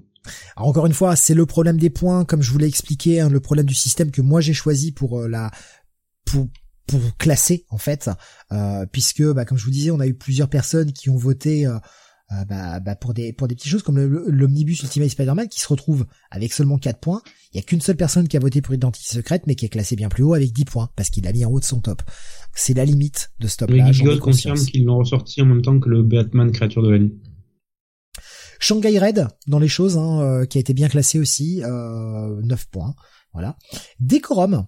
Alors, pourquoi je cite Décorum Bon, c'est un des titres d'Hickman, évidemment, qui est pas si bien classé que ça. Je m'attendais à le voir un peu plus haut. Mine de rien, ça n'a pas été un si grand succès que ça euh, auprès de nos auditeurs. 9 points et demi. Alors, il a été cité plusieurs fois dans le bas de classement, mais voilà. Mais c'est surtout ce qui m'a fait rire, c'est que j'ai vu quelqu'un euh, que je ne citerai pas, quand même, euh, qui nous a mis dans les mentions honorables tout sauf décorum. Ce m'a fait beaucoup rire. voilà. Ah, je sais pas, moi j'ai beaucoup aimé le tome 1. J'ai décroché, j'ai pas, j'ai pas réussi à le finir. Sam, tu seras content d'apprendre que Black Widow a été quand même plutôt pas mal plébiscité, 13 points. Il est euh, Très 29e de ce classement. L'intégrale Alpha Flight, dont on avait parlé également.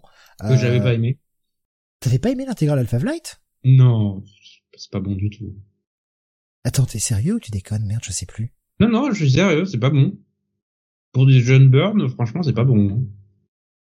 Enfin, tu sens que le mec était pressuré à mort et qu'il sortait ça de manière automatique. Ça, ça se sent. Lui-même disait qu'il avait pas du tout aimé ce qu'il avait fait. J'avais le souvenir. Ça m'avait mis à lire, mais ouais, ouais, je me. Ouais, bah, un petit à lire. hein. J'avais le souvenir que tu un peu plus enjoué que ça, euh, peut-être avec le temps passé. euh, Mais, Oui. euh, Bah, j'irai voir la suite, hein. Mais euh, bah, il a été, ça a été quand même plutôt pas mal classé. C'est 30e du top avec 12 points et demi, tu vois. Alors c'est pas un score incroyable, hein. Je rappelle que le premier est à 37 points, donc c'est pas un score incroyable, mais il est quand même dans plutôt le haut du tableau. Euh, Qu'est-ce qu'on n'avait pas cité encore? Euh, Je regarde un peu donc euh, Black Widow. Oui, Monstress, Monstress qui a eu quelques votes, série dont on parle assez peu, effectivement, Monstress. C'est pareil, ça, ça fait partie des choses qu'il faut que je lise impérativement. Euh, le plébiscite Euh, de ouais, Pascal Plusieurs aussi. tomes d'affilée alors, hein, parce que je peux te dire que chaque année, moi j'en chie pour euh, revenir dans l'histoire. Pascal, qui nous fait beaucoup de lobbying euh, pour euh, Monstress, euh, une série qu'il adore. Euh, donc 14, euh, 14 points, 28e du top pour le tome 5 de Monstress. Qu'est-ce qu'on a encore? Goodnight Paradise, qui a été plutôt bien classé, 21e du top avec 17 points. Automnal a été bien classé aussi, 17 points et demi, euh, 20, 20e du top. Something is Killing the Children, alors c'est vrai qu'on a eu il y a eu des problèmes de format, etc. Malgré tout, Something the Kill- is Killing the Children, pour son tome 3, 19e avec 18 points. Mhm. Tu vas être content, Sam. Ah, Alors, interdit de jouir, hein. En tout cas, pas à l'antenne. tu coupes ton micro. Les intégrales Rachel Rising sont bien classées, ont remporté 19 points, ils sont 16e de notre très top très bon choix. Les intégrales invincibles également, qui remportent un bon plébiscite, Oui. 22 points et demi, 12e du top. Vous voyez qu'on approche du top 10. On va faire, bah, du coup, on va les enchaîner, hein, les, les top 10, et on va faire un petit commentaire éventuellement. J'espère que Benny arrivera à revenir. J'ai bien peur que ça risque d'être foiré pour la fin de l'émission. Euh, le 11e, c'est le Once and Future tome 3 qui remporte 24 points. Ouais, qui est la, fin de la première grande arche narrative euh, de Karen Gillan et Dan Mora sur la série, et qui était très marquant pour sa fin, en fait, puisque on avait un changement de statu quo euh, colossal de la série. Donc euh, c'est vraiment le tome, euh, un des tomes les plus marquants de la série. Et on va arriver euh, au top 10. Le top 10 de nos auditeurs, alors il y a des choses que j'ai déjà citées évidemment, mais on va les reciter, ça permettra de, de refaire le point. Euh, le Mind Management, tome 3, avec 26 points et dixième de ce top, je l'ai vu très souvent euh, cité. Pas forcément toujours en haut, mais euh, je l'ai vu très souvent cité, c'est pour ça qu'il est aussi bien lu. Euh, ah tiens, si, il y avait deux trois trucs euh, pendant que j'y suis. Euh, le Fatalis, tu vois, qui a été euh, qui a été cité nous deux fois. Doom, ouais, de Christopher Cantwell, ouais. Ouais. Super fun. Euh, qui était bon, qui était bien plus bas. hein, Excusez-moi. Je, avant de Mhm. faire le top 10, je prends encore quelques quelques petites mentions honorables. Euh, J'ai vu les Transformers d'édition Vestron qui ont été cités notamment. Euh, la saga des Beaux Jeffries, The Goon intégrale qui a été citée. Alors pas beaucoup, hein, il a que trois points, mais c'est vrai que c'était bien The Goon. Putain, c'était bien Mhm. quoi. Ah, il y a beaucoup de bonnes choses hein, cette année. We Only Find Them When They're- Dead, pardon, qui a été cité un petit peu aussi, 4 points et demi. Euh, le Hellblazer Rise and Fall, parce qu'on a parlé du Spy Spurrier, mais j'ai oublié de le citer celui-ci, Oui. euh, qui a remporté tout à fait correct. Le Spawn intégral tome 1, euh, qui a remporté 6 points. Johnny Red, voilà, dans les choses un petit peu euh, moins connues. Mmh, très bien. Euh, je sais que c'est All Geek. Euh, J'espère que je me trompe pas. Putain, c'était c'était tout à l'heure. euh, Il y a beaucoup de temps qui sont passés. Mais euh, les maîtres de l'univers en mini comics, il nous l'a bien placé. Il nous a mis euh, 7 points. Donc c'était euh, tr- quatrième de son top. Voilà. Je le cite parce que c'est des choses qui sont pas forcément les plus connues. hein, donc c'est pour ça que je les, je les cite un peu. Le Basket Full of Heads, Sam, qu'on avait beaucoup aimé Ah. aussi. Euh, Mhm. 43e du top avec 8 points et demi. Voilà, Très, je, très je les, je les cite comme ça. Voilà, on revient sur le top 10. Excusez-moi, c'était les dernières mentions que je voulais faire. Euh, Il y en a d'autres évidemment, mais euh, hein, je peux pas tout, je peux pas tout citer. Donc Mind Management tome 3, dixième avec 26 points. Également avec 26 points, on l'a cité tout à l'heure, le Fantastic Four Omnibus John euh, par John Byrne, volume 1. Bon, 26 points, neuvième. Alors là, les neuvièmes, pourquoi? C'est le, le jeu des, des de l'ordre alphabétique, hein, c'est tout simplement pour ça. Huitième avec 30 points, Monstre de Barry Windsor Smith, hein, on l'a on l'a cité tout à l'heure. Septième, Judge Dredd affaire classée, volume 6, 31 points. Le sixième, c'est Beta Rebill, 33 points. Le cinquième que l'on n'a pas cité, on aurait pu le mettre, et c'est vrai que c'est une belle édition. Le House of X Powers of Ten, que j'ai vraiment vu beaucoup de fois classé, il remporte 35 points dans cette nouvelle édition, Mhm. qui a vraiment bien séduit nos auditeurs. Oui, a, a, a raison. Euh, le quatrième du top, c'est Un été cruel, avec 35 points, pareil, on l'a cité tout à l'heure. Ouais, je, je fais assez vite hein, sur ce qu'on a déjà cité. Simon Spurrier présentait le Blazer, était troisième avec 36 points, à égalité avec celui d'au-dessus, encore une fois le jeu de l'alphabétisme. Ouais. Là, le second me surprend. hein.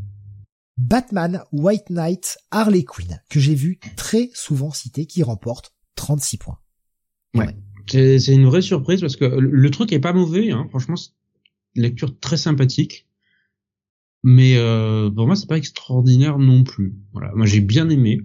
C'est un bon moment de lecture, c'est un bon complément aux séries White Knight, mais euh, ça rentrera jamais dans mon top 10. Hein.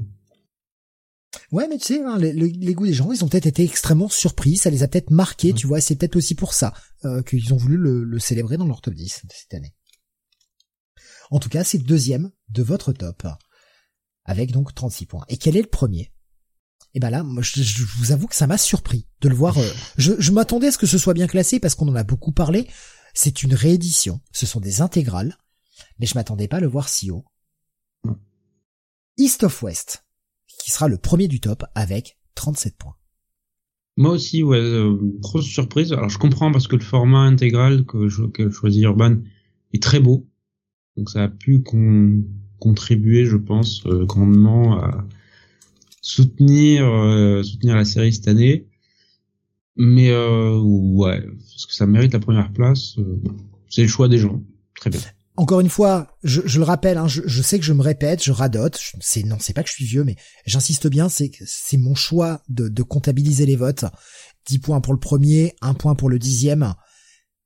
Voilà, si j'avais pris au nombre de votes, ce serait peut-être pas pareil il a été quand même assez souvent cité, mais il fallait que je trouve un système de calcul pour arriver à classer. Le but, c'est de faire un ordre.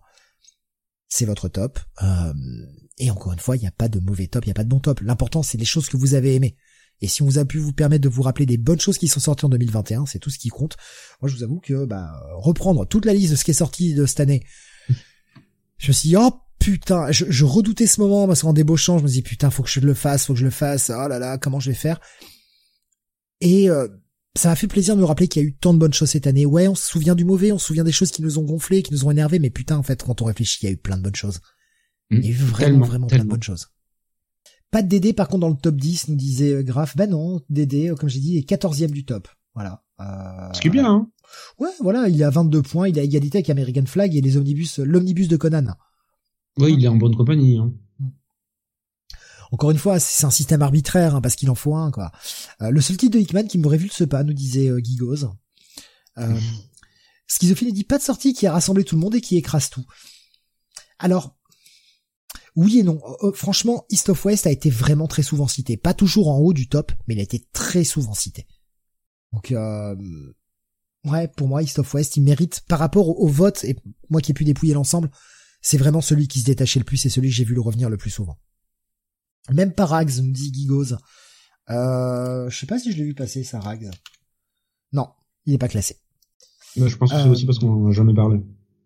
Euh, je parlais de la différence de points, genre 10 euh, points au-dessus. Ah oui, non, effectivement. Effectivement, non, il y a, y a pas, y a rien qui est 10 points au-dessus. C'est vrai que l'année dernière, on avait eu vraiment un plébiscite. On avait un premier qui était, je crois, à 57 points.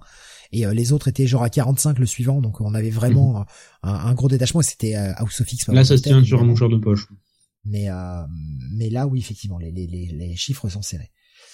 Euh, Grave disait, euh, moi je l'ai, je l'ai même pas cité, mais c'est juste parce que je l'ai oublié. euh, et bien voilà, j'espère que ça vous aura plu. C'est une émission un peu décousue, c'est pas facile à faire. Je vous avoue que c'est vraiment pas simple à faire. En termes de technique, en termes de préparation, c'est, c'est vraiment compliqué. C'est peut-être pas l'émission la plus audible, mais ça permet de faire un point et de clôturer vraiment cette année 2021.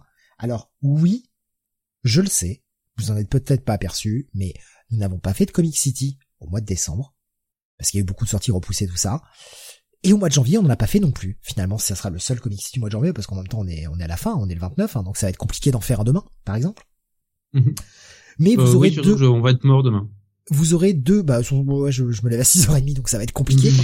euh, vous aurez deux Comic City au mois de février. Euh, on a déjà arrêté les dates. Euh, ce sera, alors attends, faut que je reprenne le calendrier parce que je les ai plus en tête, mais ce sera le vendredi 11 et le vendredi 25. Parce que de toute façon, c'est un mois de février, il y a que quatre vendredis, donc c'est un peu la merde. Euh, donc on va revenir, on va découper un peu, euh, on fera un peu une partie euh, décembre-janvier sur la première partie du mois de février et puis une partie janvier-février sur la fin. On va se démerder, hein, mais voilà, on va rattraper un peu le retard. Les, les, problèmes de planning, le problème des fêtes aussi, hein, parce que bah Noël, un 25, on va pas faire une émission. le, le 1er janvier, on va pas faire une émission. Je, je n'ai eu le temps personnellement de lire véritablement que durant mes congés, et c'était fin décembre. Donc de toute façon, on si on avait fait une émission en décembre, elle aurait été relativement courte. Donc voilà, vous aurez deux Comic City au mois de, février, histoire de rattraper un peu le retard accumulé. Euh, on en est conscient, vous l'avez peut-être pas vu, mais nous on sait, on garde les comptes. C'était donc notre 179e numéro de Comic City, le premier de cette année. On a terminé. On vous souhaite encore une bonne année. C'est l'occasion. On est encore en janvier. On a encore le droit de le dire.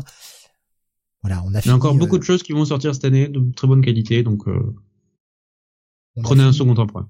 2021 et euh, donc comme un symbole parce que oui j'aime les symboles qui puent la merde moi parce que je suis comme ça hein. hop vous voyez ce top 21 là que vous voyez sur YouTube depuis tout à l'heure? Paf! 2021 s'en est allé. Oh, c'est beau. Non c'est de la merde. Euh... merci à vous trois pour l'émission. Super boulot. Merci beaucoup Schizophile Merci. À Grave qui dit merci Steve pour le taf autour du top, et à Sam et à Bunny pour leur participation. Non, mais merci vraiment, vraiment. Euh, j'espère que ça aura pas été trop compliqué à écouter. J'espère que ce sera pas trop décousu. Mais non. Je, je, pour le moment là, je vois pas trop comment mieux faire, mais peut-être qu'on pourra améliorer les choses. Euh, en tout cas, merci de votre participation. Euh, également pour pour ce top parce que c'est aussi ça, ça permet de comparer un peu les goûts, ça permet de, de voilà de voir. Et on, finalement entre nos auditeurs et nous, hein, les goûts sont restent relativement similaires. Hein. On aime relativement les mêmes choses. Hein. C'est c'est ça qui est assez intéressant. À part pour les dégénérés qui aiment Sweet Tooth évidemment. Ah, ah. j'ai vu quelqu'un, euh, c'est Spider-Man qui, qui a réagi un petit peu en retard tout à l'heure. J'ai j'ai pas pu prendre son message. Merde, je vais le retrouver ou pas. Euh, qui nous disait ah merde, j'ai oublié de prendre un message. Faut que je le reprenne aussi. Désolé, ça, on va faire cinq minutes de plus. Qui disait que euh, Sweet Tooth euh, The Return, il n'avait pas euh, pas plus accroché que ça. Euh, je retrouve pas le message exact. Je suis désolé. J'avais mis de côté, putain, je suis trop con, j'ai oublié. Euh, il y avait Cap et euh, Isoka qui nous ont fait un petit top, mais comme ils lisent de la VO, enfin voilà, ils lisent un peu des choses différentes, ils l'ont pas fait en vote.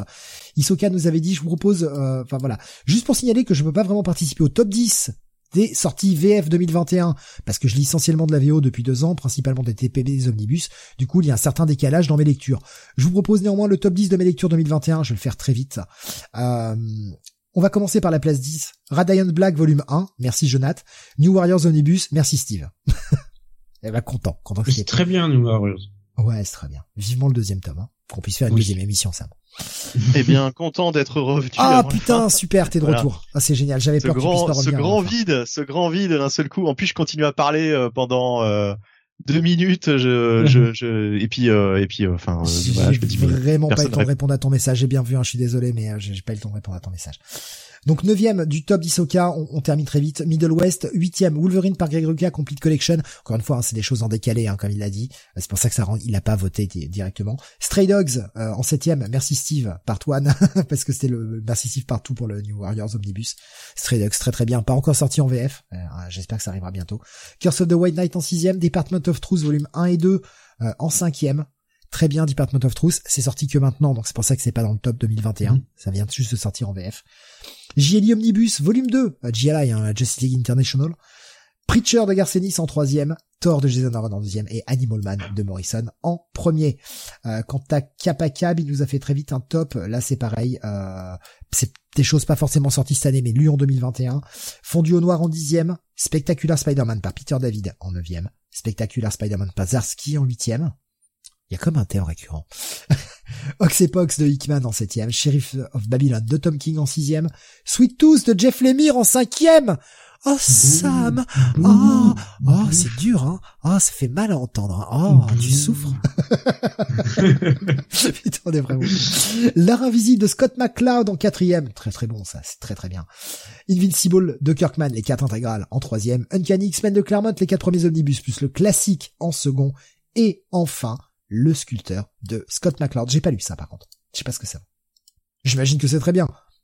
Forcément. Bah c'est du Scott McCloud, hein. c'est c'est bon. Ah oui. Animal Man Morrison, j'espère vraiment que ce sera ce sera chez Urban cette année, nous dit Spider-Man. Idem. Ouais. Euh, voilà, on, a fait le tour. Euh, donc on dit euh, bye bye à 2021. Merci de nous avoir suivis. Euh, la semaine prochaine, putain l'année prochaine, n'importe quoi. La semaine prochaine, vous aurez quoi? Vous aurez deux émissions. Euh, vous aurez euh, lundi le podcast qui reviendra sur Royal Rumble qui se tient demain soir. un samedi, et oui, les Premium Live Event. Ce ne sont plus des pay-per-view à la WWE, c'est le samedi maintenant. Et c'est le Royal Rumble samedi. Et vendredi, je rappelle que ce sera vendredi le Comics Weekly. Eh bien parce que euh, bah, jeudi je finis à 2h du matin, donc ce sera vendredi. Euh, vendredi le Comics Weekly avec les sorties de la semaine, avec un, programme pas mal chargé encore. Hein. On a des grosses semaines de sorties comics en VO en ce moment. Hein, Sam? Hein, toi qui fais les bah, je sais pas, je, je, je dis, je lis plus rien depuis. Hein. Tu fais les guides, tu vois bien ce qui sort. Euh, les guides VO, non. Ah, tu les fais plus? Pardon, excuse-moi, je suis désolé. Bah, non. Juste les guides VF. Pardon, excuse-moi. Je, je... Et je, je peux pas, je peux d'autant plus pas, pas les faire que je ne lis plus depuis euh, deux trois mois. J'ai plus tout le temps. Non, je, je suis désolé, c'est que bah entre les montages, euh, le, le, boulot, le, mhm. reste, enfin c'est un peu c'est un peu compliqué aussi pour moi pour suivre tout. Euh, et donc bah euh, il y aura la VO, les sorties VO de la semaine, et puis la rétro review de Mister Bunny. Non, je le dis parce que comme ça, si c'est pourri, c'est sur lui que vous pourrez cracher. ouais, bah Lost Years aussi, hein. C'était quand même moi qui l'avais ramené sur le tapis. ouais, mais Lost Years c'était bien, on le savait, on l'avait déjà lu. Mm. Là, moi, ce sera une découverte pour moi. Lobo versus The Mask. ouais, ouais, Lobo versus The Mask. Euh, donc c'est du John Arcudi, Alan Grant et Doug Mankey au dessin, bordel de merde. Euh, et, en fait, c'est ressorti, c'est ressorti en VF et en plus tout, récemment. Merci de cette précision, j'allais le faire, ouais. Ouais, j'étais j'étais passé à côté, c'est je crois Graf ou je sais plus. Non, c'est euh, qui... Beaumasque je crois qui nous l'a signé. Beaumasque. Ah oui oui, c'est Beaumasque oui effectivement qui le disait sur le Discord.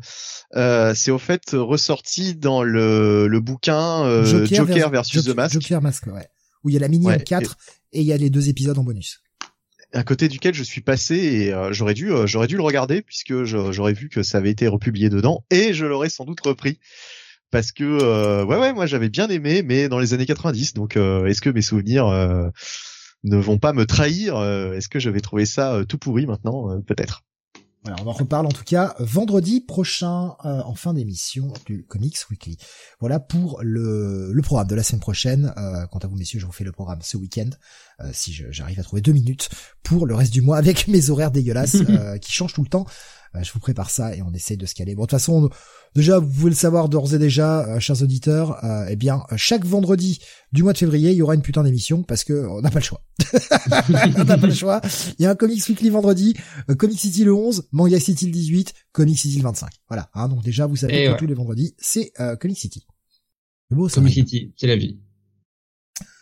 Euh, actuellement pour moi c'est un peu la mort mais euh, en termes de en termes de fatigue en termes de fatigue c'est un peu c'est un peu le décès là tu vois mais euh, mais bon.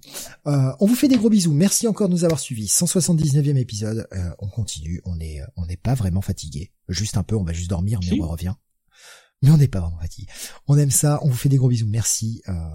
Finissez. Je, je ne sais plus quoi dire. Ça va être larmoyant ça va être bonne nuit à tout le monde. Lisez des bons comics. Ne lisez pas Sweet tous tu peux pas finir comme ça. Non, non, non, tu peux pas finir comme ça. Lisez Ice Cream Man, c'est tellement bien Ice Cream Man. Non, non plus, non, non plus. Lisez Lobo versus The Mask, puisque c'est pour la semaine prochaine. Lisez Stray Bullets, ça c'est du bon comics. Allez, ciao ciao À bientôt